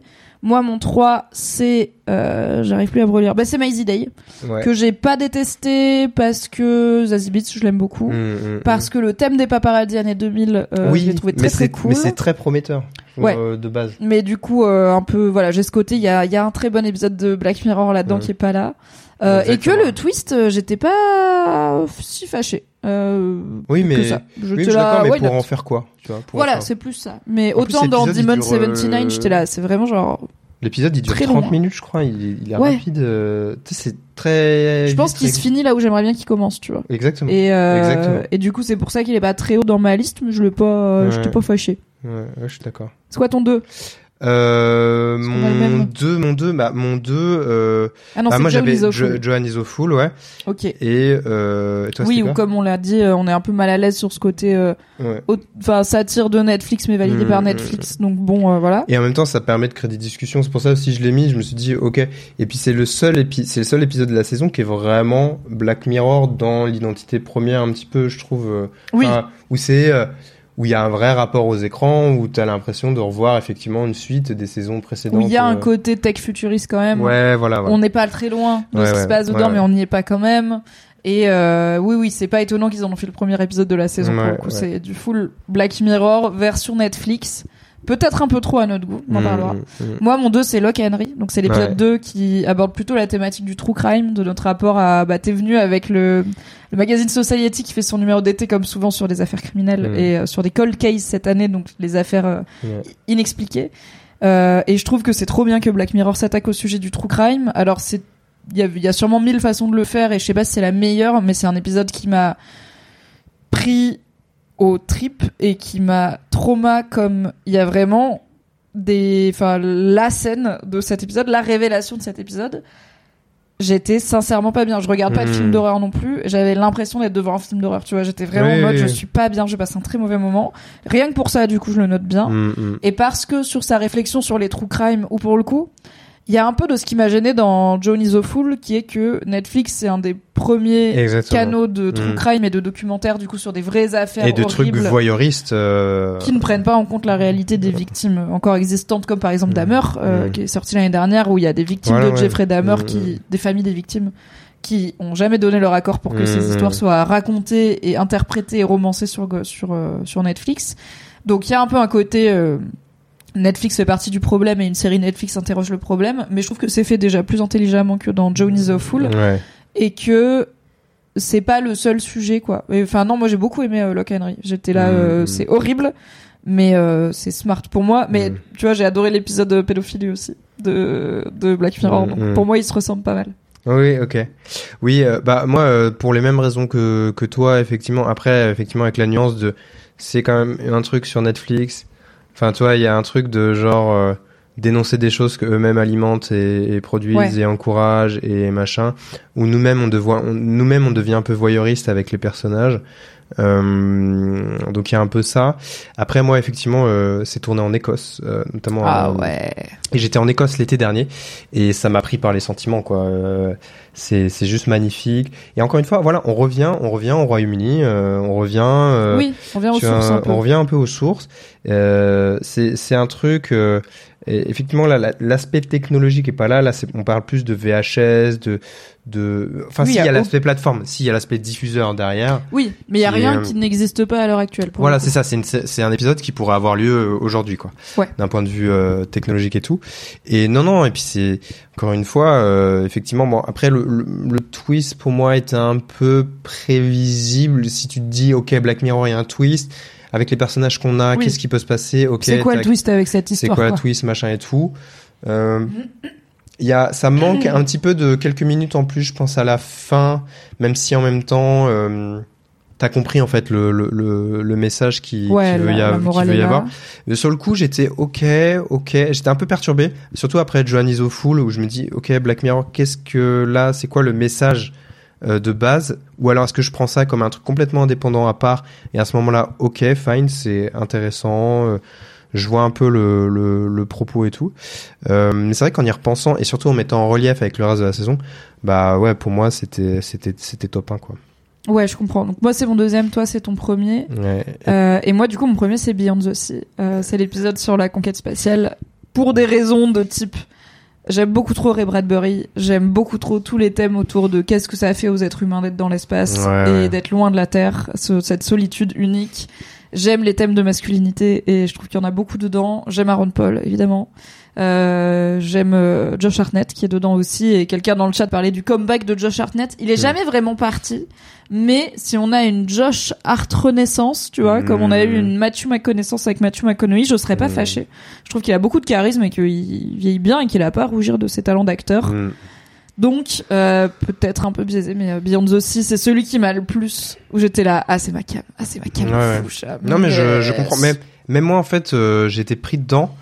Euh, si... Mais il y a deux choses qui m'ont gêné. Effectivement ce truc de logique et ce truc de comportement et de gratuité de certaines choses Ouais. qui m'ont qui m'ont saoulé en fait. Et, et en fait et puis j'ai trouvé quand même très prévisible. Euh, t'as- en fait à, Ok, oui. à partir du moment où il se passe ça, ok tu comprends et tu dis ok il va y avoir ça puis il va y avoir Ouais. ça. Genre En fait, qu'est-ce qui pourrait mal se passer Ouais ouais probablement, ce voilà et, voilà. Et, en la- même temps, Bon, on en parle, on en parlera. Je- J'entends qu'il y a un aspect prévisible. Je suis là, je trouve que c'est prévisible, mais qu'après il joue avec ce que t'attendais quand même. Mais Ouais, ouais, parce ouais. que tu t'attends pas vraiment à ce que ça finisse comme ça, même si oui, tu t'attends à ce qui va oui, poser problème, quoi. Oui, oui, oui, oui. Euh, car euh, les hommes, finalement, sont prévisibles. How would you like to look five years younger? In a clinical study, people that had volume added with Juvederm Voluma XC in the cheeks perceived themselves as looking five years younger at six months after treatment. Look younger, feel like you. Add volume for lift and contour in the cheeks with Juvederm Voluma XC. Reverse signs of aging by adding volume to smooth laugh lines with Juvederm Volure XC. For important safety information and to find a licensed specialist, visit juvederm.com. That's J U V E D E R M.com. Not for people with severe allergic reactions, allergies to lidocaine, or the proteins used in Juvederm. Common side effects include injection site redness, swelling, pain, tenderness, firmness, lumps, bumps, bruising, discoloration, or itching. There's a risk of unintentional injection into a blood vessel, which can cause vision abnormalities, blindness, stroke, temporary scabs, or scarring. Talk to a licensed specialist to find out if it's right for you. Hey, I'm Ryan Reynolds. At Mint Mobile, we like to do the opposite of what Big Wireless does. They charge you a lot, we charge you a little. So naturally, when they announced they'd be raising their prices due to inflation, we decided to deflate our prices due to not hating you. That's right. We're cutting the price of Mint Unlimited from $30 a month to just $15 a month. Give it a try at mintmobile.com slash switch. $45 upfront for three months plus taxes and fees. Promo rate for new customers for limited time. Unlimited more than 40 gigabytes per month. Slows. Full terms at mintmobile.com. Ok. Merci pour cette introduction d'une heure quinze. Voilà. Car euh, comme vous le savez, sur ces lives, nous sommes toujours succincts et droit au but, surtout quand il s'agit de parler de séries télé. C'est la fin de la partie sans spoiler de cet épisode. À partir de maintenant, Ouais. on va vous spoiler tous les épisodes de Black Ah, Mirror enfin. saison 6, un par un. Ok Enfin. On va essayer de pas vous spoiler le 6 quand on vous parle du 1. Le risque zéro n'existe pas, mais déjà il y en a que 5, donc on peut pas vous spoiler le 6. Mm, Et aussi, on va faire gaffe. Mais du coup, let's go avec le débrief de cet épisode 1 sur lequel on a l'air d'avoir plusieurs, un avis plutôt concordant. Ouais. Joan is a fool. Est-ce que tu veux bien faire le petit résumé de l'épisode? Oui, euh, donc c'est une un personnage principal qui s'appelle Johan. Johan, qui Joan. est euh, euh, interprété par Annie Murphy, qui jouait dans Schitt's Creek, Yes. euh, notamment, euh, qui a une sale journée au, au boulot parce qu'elle doit virer quelqu'un. Euh, malgré elle un petit peu et c'est un c'était un peu une amie de taf euh, ce genre de choses. Enfin elles elles s'entendaient bien mais elle doit la virer. Et voilà donc journée un peu nulle elle rentre chez elle elle est avec euh, son, son son petit ami et ils décident de regarder un épisode sur une plateforme de streaming qui est clairement Netflix mais qui s'appelle euh, Strawberry c'est ça? Euh, Streamberry. Streamberry pardon. Et entre temps, elle, re- elle rencontre son ex aussi. Ah oui En- et entre temps, c'est ça. En secret, quand entre-temps, même. Elle est, quoi. elle est recontactée par son ex par message qui lui dit euh, voyons-nous, euh, genre de choses. Oui. Et, c'est son ex un peu toxic bad boy, tu sais, mais où tu sais que Elle va- elle va si le- tu dis ok au drink, tu vas y aller quoi. Et elle y va. Ils s'embrassent, mais il y a pas, enfin, il- ça, ça va pas trop Ils s'embrassent et euh, elle voilà. l'arrête Et, là. Et en fait, voilà. Donc après, elle rentre chez elle. Elle regarde un épisode d'une série et en fait, il tombe sur une proposition d'une série qui s'appelle euh, Johan is a Fool, où le personnage principal, euh, interprété par euh, Salma Hayek d'ailleurs, Salma Hayek euh, Pinot. C'est vrai, Salma Voilà. Hayek Pino, qui ne Euh, ressemble pas du tout à Annie Murphy dans la vie, hein, faut quand même le dire. Voilà, et qui euh, and sometimes. et en fait, euh, ce, ce personnage de Johan se rend compte que cette série est inspirée directement de sa propre vie, en exagérant sa, sa méchanceté, euh, Sa factuellement. coolitude, sa mais aussi sa méchanceté. Voilà. sa qualité, sa, mé- sa méchanceté, et elle se rend compte que surtout c'est un épisode qui est réalisé et qui parle de sa journée même. Euh, C'est-à-dire que chaque nouvel épisode va raconter la journée. On est sur Qui a eu- écoute. Voilà. Ils nous surveillent, c'est le vaccin. Et donc elle, elle pète un câble, et puis il y a un, tout un truc méta qui se met en place parce que Salma Hayek dans la série va elle aussi se rendre compte que sa journée euh, va euh, faire l'objet euh, d'un épisode de série euh, presque en temps réel, interprété par Kate Blanchett. Kate Blanchett. Voilà, ça, elle est interprétée on par monte des Kate grades d'actrice à dans chaque le, fois au en niveau termes 3 de- c'est ouais. machin À la fin, c'est Meryl Streep, quoi. Dame Judy Dench. et et donc voilà et puis en fait ça, ça part dans tous les sens parce que son, son petit ami euh, réalise qu'elle a vu son ex. euh, Enfin, il y a, il y a plein, plein, plein de soucis au boulot. Le problème, Et c'est que tout le monde voit ta vraie monde, journée, voilà, et- mais raconté sous sa pire version. Et, et voilà, donc elle commence à être détestée, euh, être mise à l'écart, et elle, elle, elle pète un câble et euh, puis elle fait des, elle fait un peu des dingueries pour euh, pour euh, pour casser un peu le système du truc. Bah, elle quoi. dit en gros, puisque son avocate lui dit en fait vous avez signé les conditions d'utilisation Ah oui, de Streamberry, donc de Netflix, et ces CGU que personne ne lit jamais disent ils, en fait, vous êtes sur écoute tout le temps, genre à chaque fois vous faites des recherches, etc. Votre téléphone vous écoute, et c'est pour ça qu'ils savent qu'est-ce que vous avez fait de votre journée. Hmm. Et vous leur avez donné les droits de de raconter vos, votre histoire, enfin en tout cas de voilà de vous Mm. prendre une licence créative sur votre vie et d'en faire une série. Mm. Et du coup, elle se dit, bah, si je peux pas porter plainte contre Streamberry Netflix, je vais faire en sorte que Salma Hayek, elle ait plus envie de me jouer. Donc, elle se dit, faut que je fasse une dingue. Et la dingue qu'elle choisit de faire, c'est s'habiller en Harley Quinn, en gros, et aller chier au milieu d'une église pendant un mariage, un, cajot, genre, un cajot de pêche. immédiatement. Ouais. Vraiment, à 1000%, genre de 0 à 1000, quoi. Let's go. Mais euh, et comment dire, euh, il y a ouais c'est ça. Qu'est-ce que attends qu'est-ce que je voulais dire là-dessus? Et déjà moi quand j'ai compris le truc de ah vous avez signé euh, sans lire, euh, c'était déjà Il y a quelqu'un sur le chat qui dit, ah merde, je viens de me rendre compte que je ne l'ai pas vu cet Ah. épisode. ah on, ouais. Désolé on pour toi, spoil, Sylvestre. là, ouais, en même temps, c'est le premier de la saison 6. On est passé sur sur les spoils. Oui. Euh, non ouais non je disais à partir du moment où je me rends compte que le tout le, euh, un truc du propos c'est euh, vous avez pas vous avez pas lu ce que vous ce que vous avez signé Ouais. qui est quand même un discours vieux comme internet Ouais. c'est là c'est un peu genre ah ok c'est ça que tu veux dénoncer dans cet épisode? Genre il faut lire les C'est qu'on lit pas les. CGU. c'est genre Et en plus, genre, c'est pas comme si. Genre, ils peuvent pas cacher tout et n'importe quoi dans les CGU et ça passe. Ils Mm. peuvent pas cacher des trucs qui, par exemple, vont à l'encontre des lois de l'Union Européenne, Mm, par ouais, exemple. ouais. Donc, c'est pas. Et pareil, tu peux pas faire signer. En fait, Apple peut pas cacher dans ses CGU un truc qui dit. Et.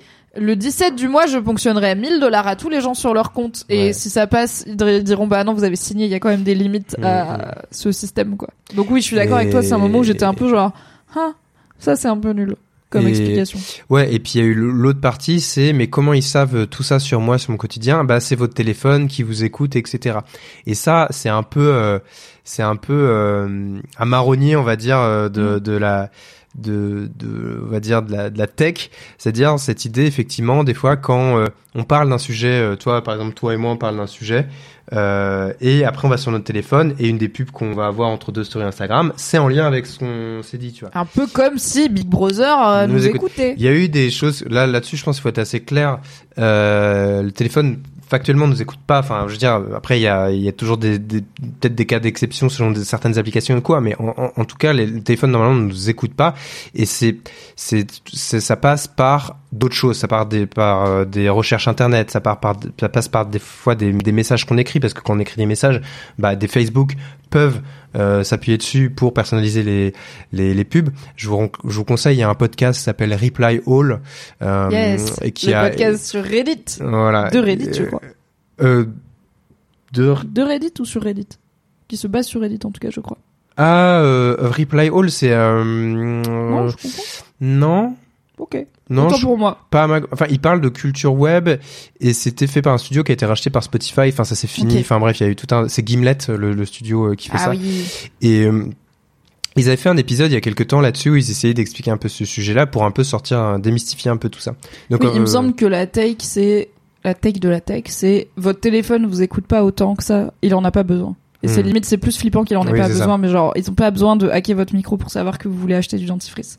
Ils le savent parce qu'ils suivent vos patterns et qu'ils savent que la dernière fois que vous avez acheté du dentifrice, c'était il y a tant de temps et que tous les temps vous en achetez. En gros, c'est, il me semble un peu ça. Après, il y a des cas, bah là, il y a Meta qui vient de se faire épingler parce qu'ils ont pas respecté. En fait, il y a des boîtes qui font des trucs illégaux, quoi, qui mentent, qui Mm. disent euh, non, on prend pas telle donnée. En fait, ils les prennent et après ils ont des amendes et ils sont là. Mm. On s'en bat les couilles, on est méta. Donc, il peut y avoir, sans tomber dans le complotisme, des, des trucs qui se passent. C'est bien de rester vigilant, mais on n'est pas sur. hmm. Ah oui, vous savez, euh, quand vous dites à votre téléphone, euh, j'ai besoin de nouvelles baskets et que le lendemain vous avez le plus pour les baskets, c'est parce qu'ils vous écoutent. Genre, pas, au- pas aussi simple que ça. Ouais, ouais. Et donc en fait, quand il y a ces deux trucs-là qui se révèlent dans l'épisode, moi, ça m'a un peu sorti du truc. J'étais là, ok, bon, ok, fine, ok.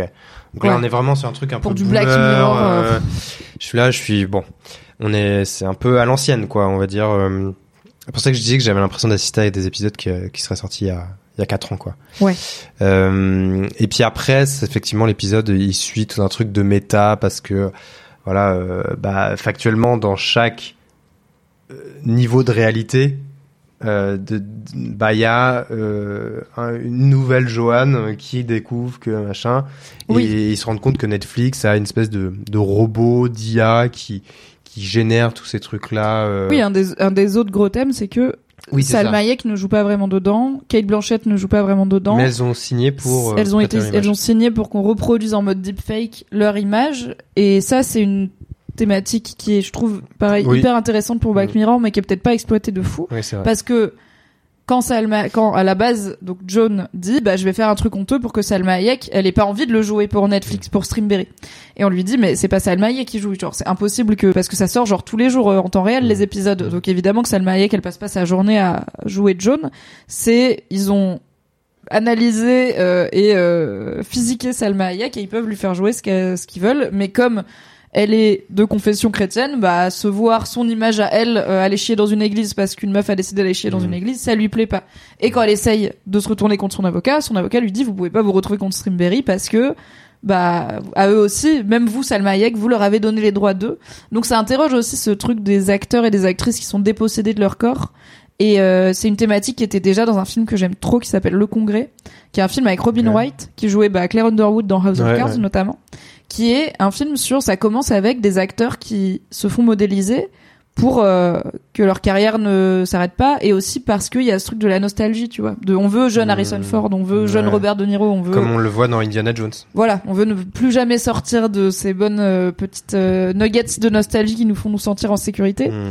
Et, euh, et en fait, peut-être que dans 40 ans, on aura toujours une Indiana Jones alors que Harrison Ford il sera mort depuis longtemps. C'est vraiment un truc qui est potentiellement réel, quoi. Oui, bah, bah, le nouveau Indiana Jones, sans spoiler, il y a toute une séquence d'intro qui repose là-dessus. On a vu aussi euh, dans Le Mandalorien, euh, euh, il y a un autre personnage euh, légendaire euh, qui revient sous des traits plus jeunes.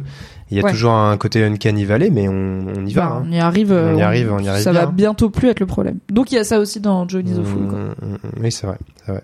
C'est vrai que c'est, mais c'est le truc le moins exploité, je trouve, limite, parce que c'est un peu évacué vite, en vrai. Oui, pour moi, ça sert dommage. juste d'avoir cette grosse machine qu'il faut casser à la fin. Il faut casser l'ordinateur quantique. ce qui est un peu Spy Kids level pour Black Mirror. Ouais, mais ouais. si on casse l'ordinateur quantique, du coup, toutes ces personnes disparaissent parce que tout le monde est une création de l'ordinateur. Personne n'est une vraie personne. Y compris celle qu'on pensait être euh, Eh oui. la Joanne euh, originale. Oui, celle avec qui on commence est déjà en fait une Mm. itération d'une vraie meuf qui du coup a elle-même une vie encore plus sympa. Parce que Mm. la version que nous on pensait être la version de base, bah c'est la version déjà pas sympa de la vie de John qui a l'air d'être euh, une petite meuf très cool. Ouais. Et donc c'est des personnalités virtuelles aussi qui, décident qui décident de se rebeller et de casser le monde virtuel dans lequel Mm. elles vivent, même si ça signifie disparaître pour elles, mourir. Mm. Euh, bah c'est mieux que de vivre comme ça quoi. Mm. Et donc on disait que cet épisode nous a pas convaincu de fou. Oui, parce Moi que. je l'ai mis quatrième, toi tu l'as mis je crois troisième. Non, je l'ai. ah, en vrai, je l'ai mis deuxième. Mais peut-être que. Ah oui yes. En en reparlant, parce qu'en fait, moi, c'est pas tant euh, parce que j'ai apprécié l'épisode, mais c'est parce que c'est tout- toutes les réflexions ça a provoqué chez moi sur le contexte de l'épisode, sur ce qui en a Ouais. été fait derrière par Netflix, sur ce que, en fait, c'est un épisode qui te pousse à réfléchir, pas tant sur ce que l'épisode dénonce, mais sur ce que l'épisode est en tant qu'objet. Et je trouve ça Oui. super intéressant de te dire, ok, waouh, euh, Parce qu'il Mais- dénonce pas tant nos comportements. oui, John, elle fait rien de mal. Elle regarde Netflix, Ouais. elle a un téléphone sur elle et elle a une vie où des fois elle fait des trucs pas ouf mais pas très graves Mm. comme Mm. elle doute un peu de son couple, du coup elle revoit son ex et Ouais. au final ouais ok elle l'embrasse et après elle est là non je vais retourner chez le mec Mm, que je vais mm. épouser donc ils ok. Ça interroge pas tant trop notre rapport à la télé-réalité parce que le rapport du public à cette série n'est pas là. Mm. Il y a un peu un truc de la PDG de Netflix qui est pas la, enfin de Streamberry du Ouais. coup, explique que à la base ils avaient essayé de faire en gros John is awesome, de Mm. faire une version cool de ta vie. mais Et que les gens, euh, les publics tests, ça les intéressait Ouais. pas de voir une version cool de leur Ouais. vie, ça les intéressait de voir une version l'économie de l'indignation à la limite peut-être qu'on peut qui a cette Mm, thématique. Mais sinon le problème c'est ce que fait Streamberry, c'est pas ce que font les gens. oui, Mais oui. Streamberry c'est Netflix. Donc Oui, euh, et, euh, et, euh, et puis mine de rien, bah, c'est Netflix qui héberge la série, c'est Netflix qui fait toute une campagne de promotion avec un faux site où on peut soi-même s'incarner, mettre sa photo et devenir Vincent Isofoul. Enfin, est-ce que t'as fait Vincent Isofoul? Non, non. Non, moi non plus. Parce Parce que j'ai vu qu'après ils font des, ils récupèrent ta photo et genre Oui. ils font des tweets et des panneaux de pub avec ta tête et j'étais là, wesh. Oui, non, non, mais il y a, il y a tout ce truc-là. Et donc, en fait, je me dis, à partir du moment où Charlie Brooker essaye de se dire, ah, je vais être un peu edgy, je vais être un peu dans la dénonciation et tout, et en même temps, il s'inclut totalement dans le système promotionnel de Netflix, et ça devient, cet épisode devient, euh, euh, bah, euh, le, le, le- l'étendard un petit peu de cette nouvelle saison et de la promotion autour de, de- du retour de Black Mirror. Ouais. Moi, je suis là, c'est, en fait, c'est, voilà, c'est ce qu'on disait tout à l'heure, il fait partie du système. Il essaye de faire genre, euh, ah, regardez, je, je dénonce quand même, je suis sur une plateforme, et regardez, euh, mais en fait, non, tu participes totalement. C'est hyper cynique, quoi. C'est un peu comme si on avait une série Amazon Ouais. Prime qui ironise sur euh, la maltraitance des employés dans un entrepôt, tu vois. Ouais. Et c'est un peu genre, gars, c'est vous qui faites ça? Genre, vous pouvez pas vraiment faire de la satire de ça alors que vous le faites. Et je trouve que Netflix peut pas vraiment faire de la satire de, on va modéliser des acteurs pour pas que ce soit eux parce que bah vous le faites. Il peut pas vraiment faire de la satire de, on vous abreuve de contenu y compris quand il est négatif parce que c'est pas que vous voulez parce que c'est ça que vous voulez parce que je suis là mais oui mais vous le faites vraiment donc c'est pas une satire Mm. c'est pas une autocritique c'est juste genre j'ai un peu l'impression de voir un milliardaire faire une vanne sur le fait qu'il est milliardaire et être là à la fin je suis milliardaire quand même je suis là ok Hmm. au Oui, oui. pire payer un payer un artiste Il y a un côté un peu pour qu'il le roast tu euh, vois oui ouais, c'est ça ouais Et tu vois, euh, euh, en fait, puis Charlie Brooker, il est bloqué de façon, parce qu'il peut pas. Il est déjà sur la, la entre guillemets la pire plateforme, enfin euh, le, le pire diffuseur, c'est-à-dire le diffuseur qui va aller faire tenter certaines choses, qui va euh, faire bah, avoir des moves vraiment pas ouf vis-à-vis euh, de l'aspect créatif, vis-à-vis ouais des internautes. Euh, et euh, donc il est déjà là-dessus, donc il est, il est, ouais, il est, il est bloqué quoi. S'il avait été peut-être, je sais pas, s'il avait eu un autre diffuseur, si Channel 4 euh, lui avait recommandé des trucs là, peut-être que le, ça, on, on aurait perçu ça différemment. Mais Oui. là, pff, et on n'est pas non plus en train de le blâmer d'aller vers le studio qui produit son art en lui donnant peut-être les moyens de le faire euh, à l'échelle qu'il imagine mais hmm, le risque de la prison dorée est réel et on l'a vu avec d'autres Mm. artistes qui quand tu rentres dans un dans la grosse machine du système c'est compliqué d'être indépendant créativement c'est compliqué Mm. d'être aligné et bah faire une satire de Netflix euh, Streamberry dans une série Netflix dans en plus l'épisode comme tu dis dont Netflix est le plus Mm. euh, inspiré pour faire sa promo ouais. Je trouve que ça laisse un goût un peu amer tu vois de mais en fait vous euh, savez vous êtes conscient et c'est une vanne quoi un peu. Ouais, non, c'est ouais, c'est ouais, une espèce de cynisme, euh, mais qui, qui, il est pas avec nous, il est contre nous quoi. Euh, Ouais. On, est un peu les dindons, euh, dindons de la farce, j'ai l'impression euh, là-dedans. Et c'est, c'est pas, c'est pas plaisant quoi. Et il offre pas force, et il offre pas vraiment de solution non plus aux problèmes qu'il pose, puisque si un jour, en fait, le jour où Netflix aura développé son ordinateur quantique pour créer des séries euh, basées sur nos vies avec Salma Hayek en 3D dedans, bah on pourra pas aller le fracasser cet ordinateur. Mm. Ils vont bien le protéger et ils vont nous donner ces séries-là, quoi. Donc c'est, ouais, pas euh, pas un épisode de Black Mirror dont on sort en se sentant bien, Hmm. mais pas pour les raisons de crise existentielle habituelles Hmm, hmm, qu'on vient chercher dans Black. Mirror finalement. Ah, Steel Marty dit C'est intéressant de se remettre en question même si on participe. Être militante et porter des Nike, on reste dans une société, c'est compliqué. Oui, euh, alors, C'est plus faire une œuvre d'art anti-Nike dans une expo payée par Nike, tu vois. ouais, C'est plus ça. c'est différent. Euh, porter des, des Nike. euh, en fait, porter des Nike, c'est euh, à la fois c'est parce que c'est des chaussures euh, bah, qui ont fait partie de toi. Enfin, je veux dire, c'est ça. Ouais, t'as as bien répondu. Enfin, t'as vraiment bien répondu. euh, Je, je, je, je trouverais pas de meilleure euh, euh, métaphore. C'est pas tout à fait la même chose euh, à, à, à mon sens. Et Charlie Brooker, il est dans une position de force aussi. Il, il aurait pu choisir. Enfin. Bon, il aurait peut-être pas pu faire Black Mirror ailleurs parce qu'il est peut-être déjà, déjà en contrat avec eux, mais il est dans une position de force de base. Euh, donc Honnêtement, euh, je me rends. Alors, je pense que dans son milieu, oui, c'est un des créateurs de séries qui est les plus reconnus. Il a une grosse Mm. carrière et Black Mirror, ça reste une institution. Après, on est aussi en pleine grève des scénaristes. On a euh, là, je crois, pas mal d'acteurs et de syndicats d'acteurs et actrices même de premier plan qui envisagent de rejoindre la grève. Donc, en vrai, les services de streaming, c'est pas un sujet sur lequel je suis extrêmement calé le côté business, mais même pour Charlie Brooker, c'est potentiellement pas simple de vivre de son art dans une économie du streaming. Tout comme il y a plein d'artistes qui sont hyper connus, mais comme t'es pas payé au streaming mais aux ventes d'albums, Ouais. tu vois, si ça s'adapte pas, bah tu vas pas être plus riche ou plus libre de ton art parce Mm. que euh, ça stream fort ça à l'équipe. Oui, surtout Donc, que. euh, je sais pas trop à quel point il a les les coups des franches. Après, nous, on va juger le produit qu'on voit. On peut pas, euh, on Oui, n'a pas d'infos le- sur les, oui, les- oui. les négociations en interne.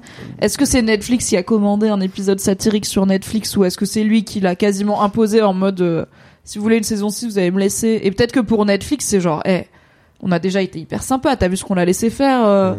Tu vois, peut-être pour eux, c'est déjà une dinguerie. Mais nous, on est là, bah. Ouais, ouais.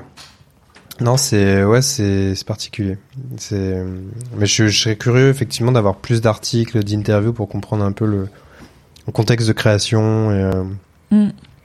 Mais ça, ça viendra, ça viendra plus tard, je pense. Oui, je pense. Ouais, Mr. Melik dit, on dirait qu'il a voulu mordre la main qui le nourrit et que finalement ça a été récupéré. Ouais, il y a un peu de ça. Encore une fois, euh, l'épisode des vélos. All over again. Mm. Est-ce que t'as autre chose à dire sur Joe Nizo Full? Non, je pense qu'on a fait le tour. ouais. Alright. Black Mirror, saison 6, épisode 2. Locke Henry. Mon deuxième préf et ton premier préf, car nous sommes Mhm. des gens qui aimons la joie de vivre. en termes de qu'est-ce qui se passe dans l'épisode?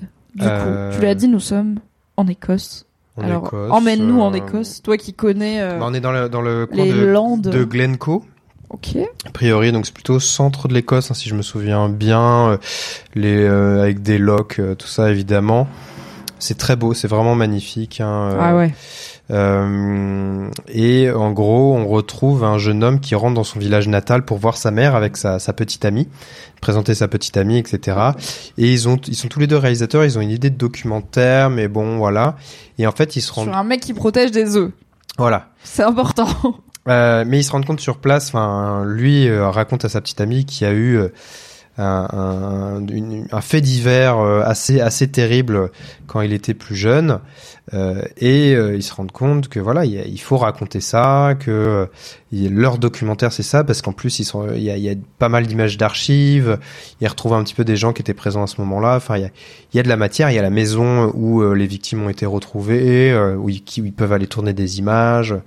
Donc ils commencent à faire ça, prendre leur petit drone, faire des plans magnifiques euh, de, de des locks en tout. Écosse et tout. Et alors, il y a deux autres raisons pour Oui. lesquelles ils décident de faire ça. La première, c'est que donc c'est un fait divers d'un il y avait des disparitions dans le coin. Ils se sont rendus compte Ah oui, le que bah, c'était un local euh, qui était serial killer et qui kidnappait euh, des genre des jeunes couples et tout pour les torturer mais genre horrible. Et en fait le daron du du héros du documentariste était policier. Il a été blessé en arrêtant le gars et il est mort un peu des suites de ses blessures plus tard. Donc il a pas été tué par le gars mais en tout cas il y a un lien émotionnel personnel dans sa famille Ouais. et le deuxième, c'est que ce fait divers horrible a complètement tué le tourisme dans ce bled qui est devenu du coup complètement déserté Ouais. par les touristes. Et notamment, bah, un des amis d'enfance euh, du héros qui est joué par ce délicieux Daniel Portman, alias Podrick dans Game of Thrones. On était tellement ravis de revoir. Il tient un pub, il y a personne. Enfin, tu sens que c'est vraiment l'endroit sinistré où euh, t'as son daron qui vient se servir un grand verre à la, à la, à la bouteille de whisky du bar. C'est là où là, ok, c'est. Et du coup, il y a un peu l'idée de comme les gens adorent le true crime, peut-être ça va redynamiser aussi le territoire de raconter cette histoire. En plus, comme t'as dit, plan drone, c'est beau, ça va faire venir des touristes, quoi. Et, ça existe, le tourisme euh. True crime-esque, le tourisme mortuaire, c'est un vrai truc. Donc, il Mm. y a aussi ce truc de ça va servir aux gens qui vivent ici Ouais, ouais. de faire ce documentaire. Et puis euh, c'est donc ouais, il commence à tourner vite. Euh, mine de rien, ça va vite. Hein. Je trouve que pour la production d'un documentaire, une série documentaire, je trouve qu'ils vont vite. Euh, Ouais, parce que alors ils sont un peu jeunes, euh, mais c'est pas un truc d'étudiant parce qu'ils parlent à une boîte de prod Ouais, ouais. quand même à un moment. Mais Oui, bon, tu sens que c'est euh, pas le projet qui a euh, 2 millions de budget. Et mais ils sont en contact avec Streamberry, euh, qui va diffuser après le truc, mais qui leur demande ah, il faut plus d'images, vous pouvez aller dans la maison, filmer, etc. Et euh, ouais, et puis ils vont dans la maison, dans la cave euh, où il y avait euh, où les, les victimes ont été torturées par le le coupable, le- l'homme qui les a tués. Et après bon, voilà, il y a euh, il y a quelques petites euh, péripéties, mais globalement, si on passe au twist euh, euh, vraiment important, c'est qu'on se rend compte que euh, le héros, et ben en fait, sa mère et son père, donc policier, étaient complices et même euh, et même euh, les, les principaux euh, ouais, probablement les cerveaux quand tortionnaires, même les de cerveaux euh, de l'affaire, euh, euh, ils torturaient euh, pleinement les, les- le jeune couple victime. Mhm. Et, et donc ça, c'est une révélation euh, dont la petite amie se, euh, que la petite, petite la petite amie réalise dans un premier temps en visionnant des vieilles VHS euh, d'archives, genre de choses, parce qu'ils filmaient leurs séances de torture. Donc elle s'en rend compte. Elle est euh, pour X pour une raison euh, annexe, elle est elle est seule avec la, la mère en plus à la maison, donc elle veut fuir. La mère comprend que elle a compris, donc elle la poursuit. La jeune femme finit par mourir après en tombant euh, dans une dans une rivière, elle glisse Ouais, et elle se tape la, la tête. Un peu euh, connement, mais parfois la vie, la vie est un peu conne. et la mère décide, elle, de sortir toutes ses archives euh, bah, très personnelles hein, de vidéos de torture, Mhm. et euh, avant que son fils euh, rentre, de mettre fin à ses jours. Ouais. en se bah, avec une corde, une chaise. Bah, en gros, elle sait que son secret va être révélé. oui, ce qu'elle a compris. Et voilà. Et les, les VHS sont les images sont terribles. hein. C'est vraiment c'est c'est de l'horreur hein, euh, ce qu'on ce qu'on voit. Ouais, c'est on dit donc serial killer, mais il y a, euh, on va pas rentrer dans les détails, mais il y a un aspect aussi sexuel à ce qui se passe. C'est vraiment de la perversion, euh, bah comme on en lit dans les pires pages Wikipédia euh, sur lesquelles on finit quand on lit Reddit à 2 heures du matin. Et, et c'est alors en partie probablement inspiré d'une vraie histoire qu'il y a eu au Royaume-Uni d'un couple qui ensemble s'adonnait à torturer et assassiner beaucoup beaucoup de gens euh, dans les années 70-80. Mm. Non, même Ah, jusqu'aux années 90, je crois. Donc, euh, Et- et j'ai une anecdote, un-. J'ai une anecdote un peu glauque euh, de mon voyage en Écosse. Justement, dans cette région-là, euh, avec mon ami, on cherchait le, le, le début, un parking pour euh, faire une randonnée, aller voir un certain coin qui était vraiment euh, à faire apparemment. Et euh, on nous dit euh, qu'il faut chercher la maison de tel présentateur un ancien présentateur télé euh, connu, etc. Et donc moi, je, je comprends pas trop au début. euh, Un peu le vais- Samuel Etienne local. Alors, Non, je vais regretter Je- cette vanne immédiatement. Non tu vas regretter cette blague dans 10 secondes. Parce que Ne en fait, clippez pas, j'ai envie d'être continué à inviter dans l'hebdo Etienne. euh, parce qu'en fait, euh, je, je tape le nom de ce présentateur pour euh, comprendre l'histoire de la maison. Et en fait, on se rend compte que ce présentateur-là était quelqu'un de très connu en Grande-Bretagne, mais on s'est rendu compte après sa mort qu'il avait abusé d'énormément, d'énormément euh, de de- d'enfants, notamment. Et- ah, l'échec Oh non Et donc en fait, le moyen de repérer sa maison, c'est que sa maison était taguée euh, d'insultes. Yes. Et donc en fait, le point de repère pour démarrer cette rando, c'était l'ancienne maison de ce Ah. présentateur euh, euh, tortionnaire. Tu vois la maison du pédo, bah tu prends à droite. Et puis c'est. et voilà ta tout droit, rando là, et donc bonne ambiance. Quoi. Hmm, yes. Euh, voilà, c'était c'était vraiment ça. Donc c'est pour ça que en fait moi aussi l'épisode, il a il a un peu euh, il y a il y a eu ce petit souvenir là qui est revenu aussi quand je l'ai je l'ai visionné et ça met un cadre. Voilà. C'est quoi ton rapport au true crime? Est-ce que t'en consommes, euh, alors notamment en format série docu Netflix, tu vois, ou série Netflix Euh, fiction Moi j'aime bien lire. Ok. Euh, T'es un peu des, vois. des... J'adore la lecture. Moi, je suis plutôt littéraire, plutôt cérébral. euh. Moi, mon écran, mon, mon Black Mirror, c'est euh, c'est la, c'est mon, c'est mon livre. Je savais que t'allais dire mon Black Mirror, c'est un livre et ça m'a quand même énervé. Ça a quand même marché. Euh, on peut se voir dans le reflet de certains livres, hein, euh, surtout s'ils sont, bon, bref. Pas les éditions françaises nul à chier où oui, on s'emmerde, oui, mais connaît, certaines, oui. Mais euh, ouais, non, j'aime bien le true crime, mais pas forcément le true crime Netflix qui m'a mis mal à l'aise. Par exemple, l'affaire Grégory, euh, qui a eu le droit à sa série documentaire avec des drones et des machins et tout. D'ailleurs, les gens dans le village là-bas, ils tiraient avec leurs guns sur les drones de Netflix. C'est vrai. Et euh, mais j'ai beaucoup aimé lire euh, un énorme bouquin d'une journaliste qui avait couvert l'affaire pour Europe 1, je crois à l'époque. Ça s'appelle Le bûcher des vanités, le bouquin. Il est énorme, c'est vraiment un pavé, mais qui raconte toute l'affaire en fait. Ah yes. Et, Et, et ça, je trouve que c'est une, c'est une affaire où le rôle des médias A été est très très essentiel. important quoi. où euh, euh, comment elle s'appelle euh, Parce qu'il y a eu harcèlement de la famille, des proches. Oui, et puis, euh, Mar- les Marguerite Duras, diffusaient- Marguerite Duras a non, accusé. c'est pas Marguerite Duras. Marguerite Duras, c'est l'autrice de Hiroshima mon amour.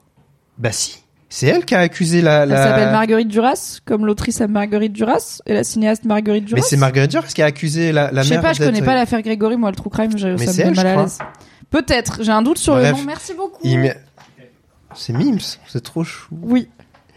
Euh, non mais euh, à mon sens, Marguerite Duras, euh, voilà, elle avait fait, elle avait fait une tribune euh, dans l'IB, je crois, ou un truc, un média comme ça, où elle accusait la mère, littéralement. Alors, Ah elle- ouais. elle elle elle n'a, elle n'a rien à faire. Elle est pas, Oui, elle est pas genre, enquêtrice. Juste, moi j'arrive et je dis à mon dit- avis Xavier Dupont de Ligonnès, je pense l'Ardèche. Moi, Marguerite Duras, sapiosexuelle, euh, je, Je la sens pas. C'est la mère du petit Grégory qui, a- qui l'a fait. Non mais attendez. vous vous rendez compte ça aujourd'hui? Ah, j'ai- du respect pour moi. Mais euh, j'ai quand même du re- respect pour moi. Mais je l'ai étudié, hein. J'ai, étudié Marguerite Duras. Il y a des trucs très bien, des trucs Ouais, qui ouais. m'ont rendu zinze, mais J'avais Euh, pas l'info, mais il y a trop d'infos que j'ai il y pas. a un moment, Marguerite, euh, voilà, faut, en fait, Stay on your lane. Ouais, t'es pas obligé d'avoir un avis sur tout, tu vois. fais de la fiction, enfin de la fiction, on connaît, hein, mais voilà.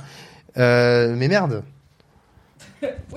Merde, elle m'a saoulé, Donc- Marguerite. Bon, bref. t'es pas très true crime série Netflix. Ouais, non, parce que je trouve ça voyeuriste. En fait, c'est dans les effets de montage, dans les c'est le machins. mot peut-être. Bah, Le voyeurisme, quoi.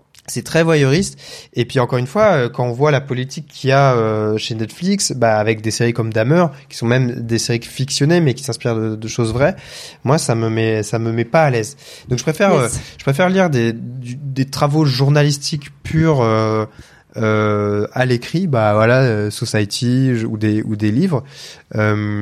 Mais ouais, j'ai pas une j'ai pas une fascination malsaine euh, pour ça. C'est juste que moi, par exemple, voilà, euh, euh, Florence Omna, elle avait fait un bouquin, euh, il s'appelait La Poste. Euh, bref, sur la mort d'une employée de la Poste, euh, un peu irrésolue. Puis le suspect, c'était un ancien espoir du cinéma français. Enfin bref. Et en fait, la façon dont elle le raconte, elle le raconte de manière très humaine et, et pas voyeuriste du tout. Et, et c'est ça, que, moi, qui, qui m'intéresse. C'est, voilà. Bref. Ouais, il y a un mais- truc d'intention peut-être et de. Je pense que c'est humain la fascination pour l'horrible, pour l'indicible, pour les limites que Mm. l'humain peut franchir dans sa perversité. Je pense que c'est une des raisons pour lesquelles il y a plein de gens qui sont fascinés par plus la Seconde Guerre mondiale que la Première, par exemple. C'est ce Ouais. côté, euh, tu vois, l'horreur des camps et de à quel point l'être humain peut Ouais. devenir inhumain. Il y a un côté fascinant là-dedans. On l'a tous et toutes, et je pense que c'est normal. Et voilà, je suis pas la dernière pour parfois, parfois finir euh, sur des pages Wikipédia horribles. Alors comme toi, je préfère lire. Euh, en partie parce que c'est plus mon média et aussi parce que je pense que je suis assez sensible visuellement donc j'ai Mhm. pas envie de voir des trucs qui Ouais. ont j'ai un vrai truc de j'ai des images qui restent imprimées en tête tu vois Hmm, et pour le coup je quand j'étais jeune ado, il y avait ces trucs, tu sais, les sites comme Rotten et tout, où il y avait un truc sur. Internet où il y avait une mode de site où tu pouvais trouver des vrais contenus extrêmement gore, euh, de vrais accidents de voiture, par exemple, la Ouais. review, des choses comme ça. Alors ça existe encore, hein, mais en tout cas, quand j'étais ado, ça se faisait. J'ai pas l'impression que les zoomers sur TikTok, ils s'échangent euh, le nouveau Rotten, tu vois. Il y a des trucs un peu glauques, mais, Mais mais, un peu, mais fake, mais plus en mode, euh, Ah ouais. Plus euh, dans la vibe du euh, Slenderman ou des trucs comme ça. euh, Oui, du fake. creepypasta, ouais, quoi. du creepypasta, voilà. Plus, là, c'était des vrais. c'est comme si voilà, des, des, des photos de prise aux urgences, par exemple, ou des choses comme ça. Donc, horrible. Et moi, j'ai jamais été là-dedans. Donc, je suis plutôt lecture et le true crime. J'ai écouté un peu de podcasts, notamment Serial, qui était un Oui, bien premiers- sûr, bien sûr, oui. le premier gros podcast qui a lancé la vague, la mode de Mm. tous les podcasts qui refont des enquêtes sur des, des cold cases, donc des, soit des Ouais, cas non résolus, soit au début il y avait beaucoup de côtés genre peut-être il y a une injustice dans le jugement, peut-être il y a quelqu'un qui est en prison euh, alors qu'il devrait pas l'être et peut-être qu'on peut révéler la vérité. Ouais. Alors que là sur Dahmer il y a plus rien à révéler, tu vois, le gars euh, c'était un serial killer, On- il y a aussi ce truc de je suis dans la team, il faut pas donner de l'attention aux serial killers, aux terroristes, etc. Mm, tu ouais. vois, ils veulent être connus, ils veulent, il y a un truc d'ego là-dedans, donc, mais le sujet est quand même intéressant, mais il faut qu'il soit bien traité. Mm. Et je suis d'accord avec toi, je trouve que dans la version Netflix des choses, il y a souvent un côté voyeuriste.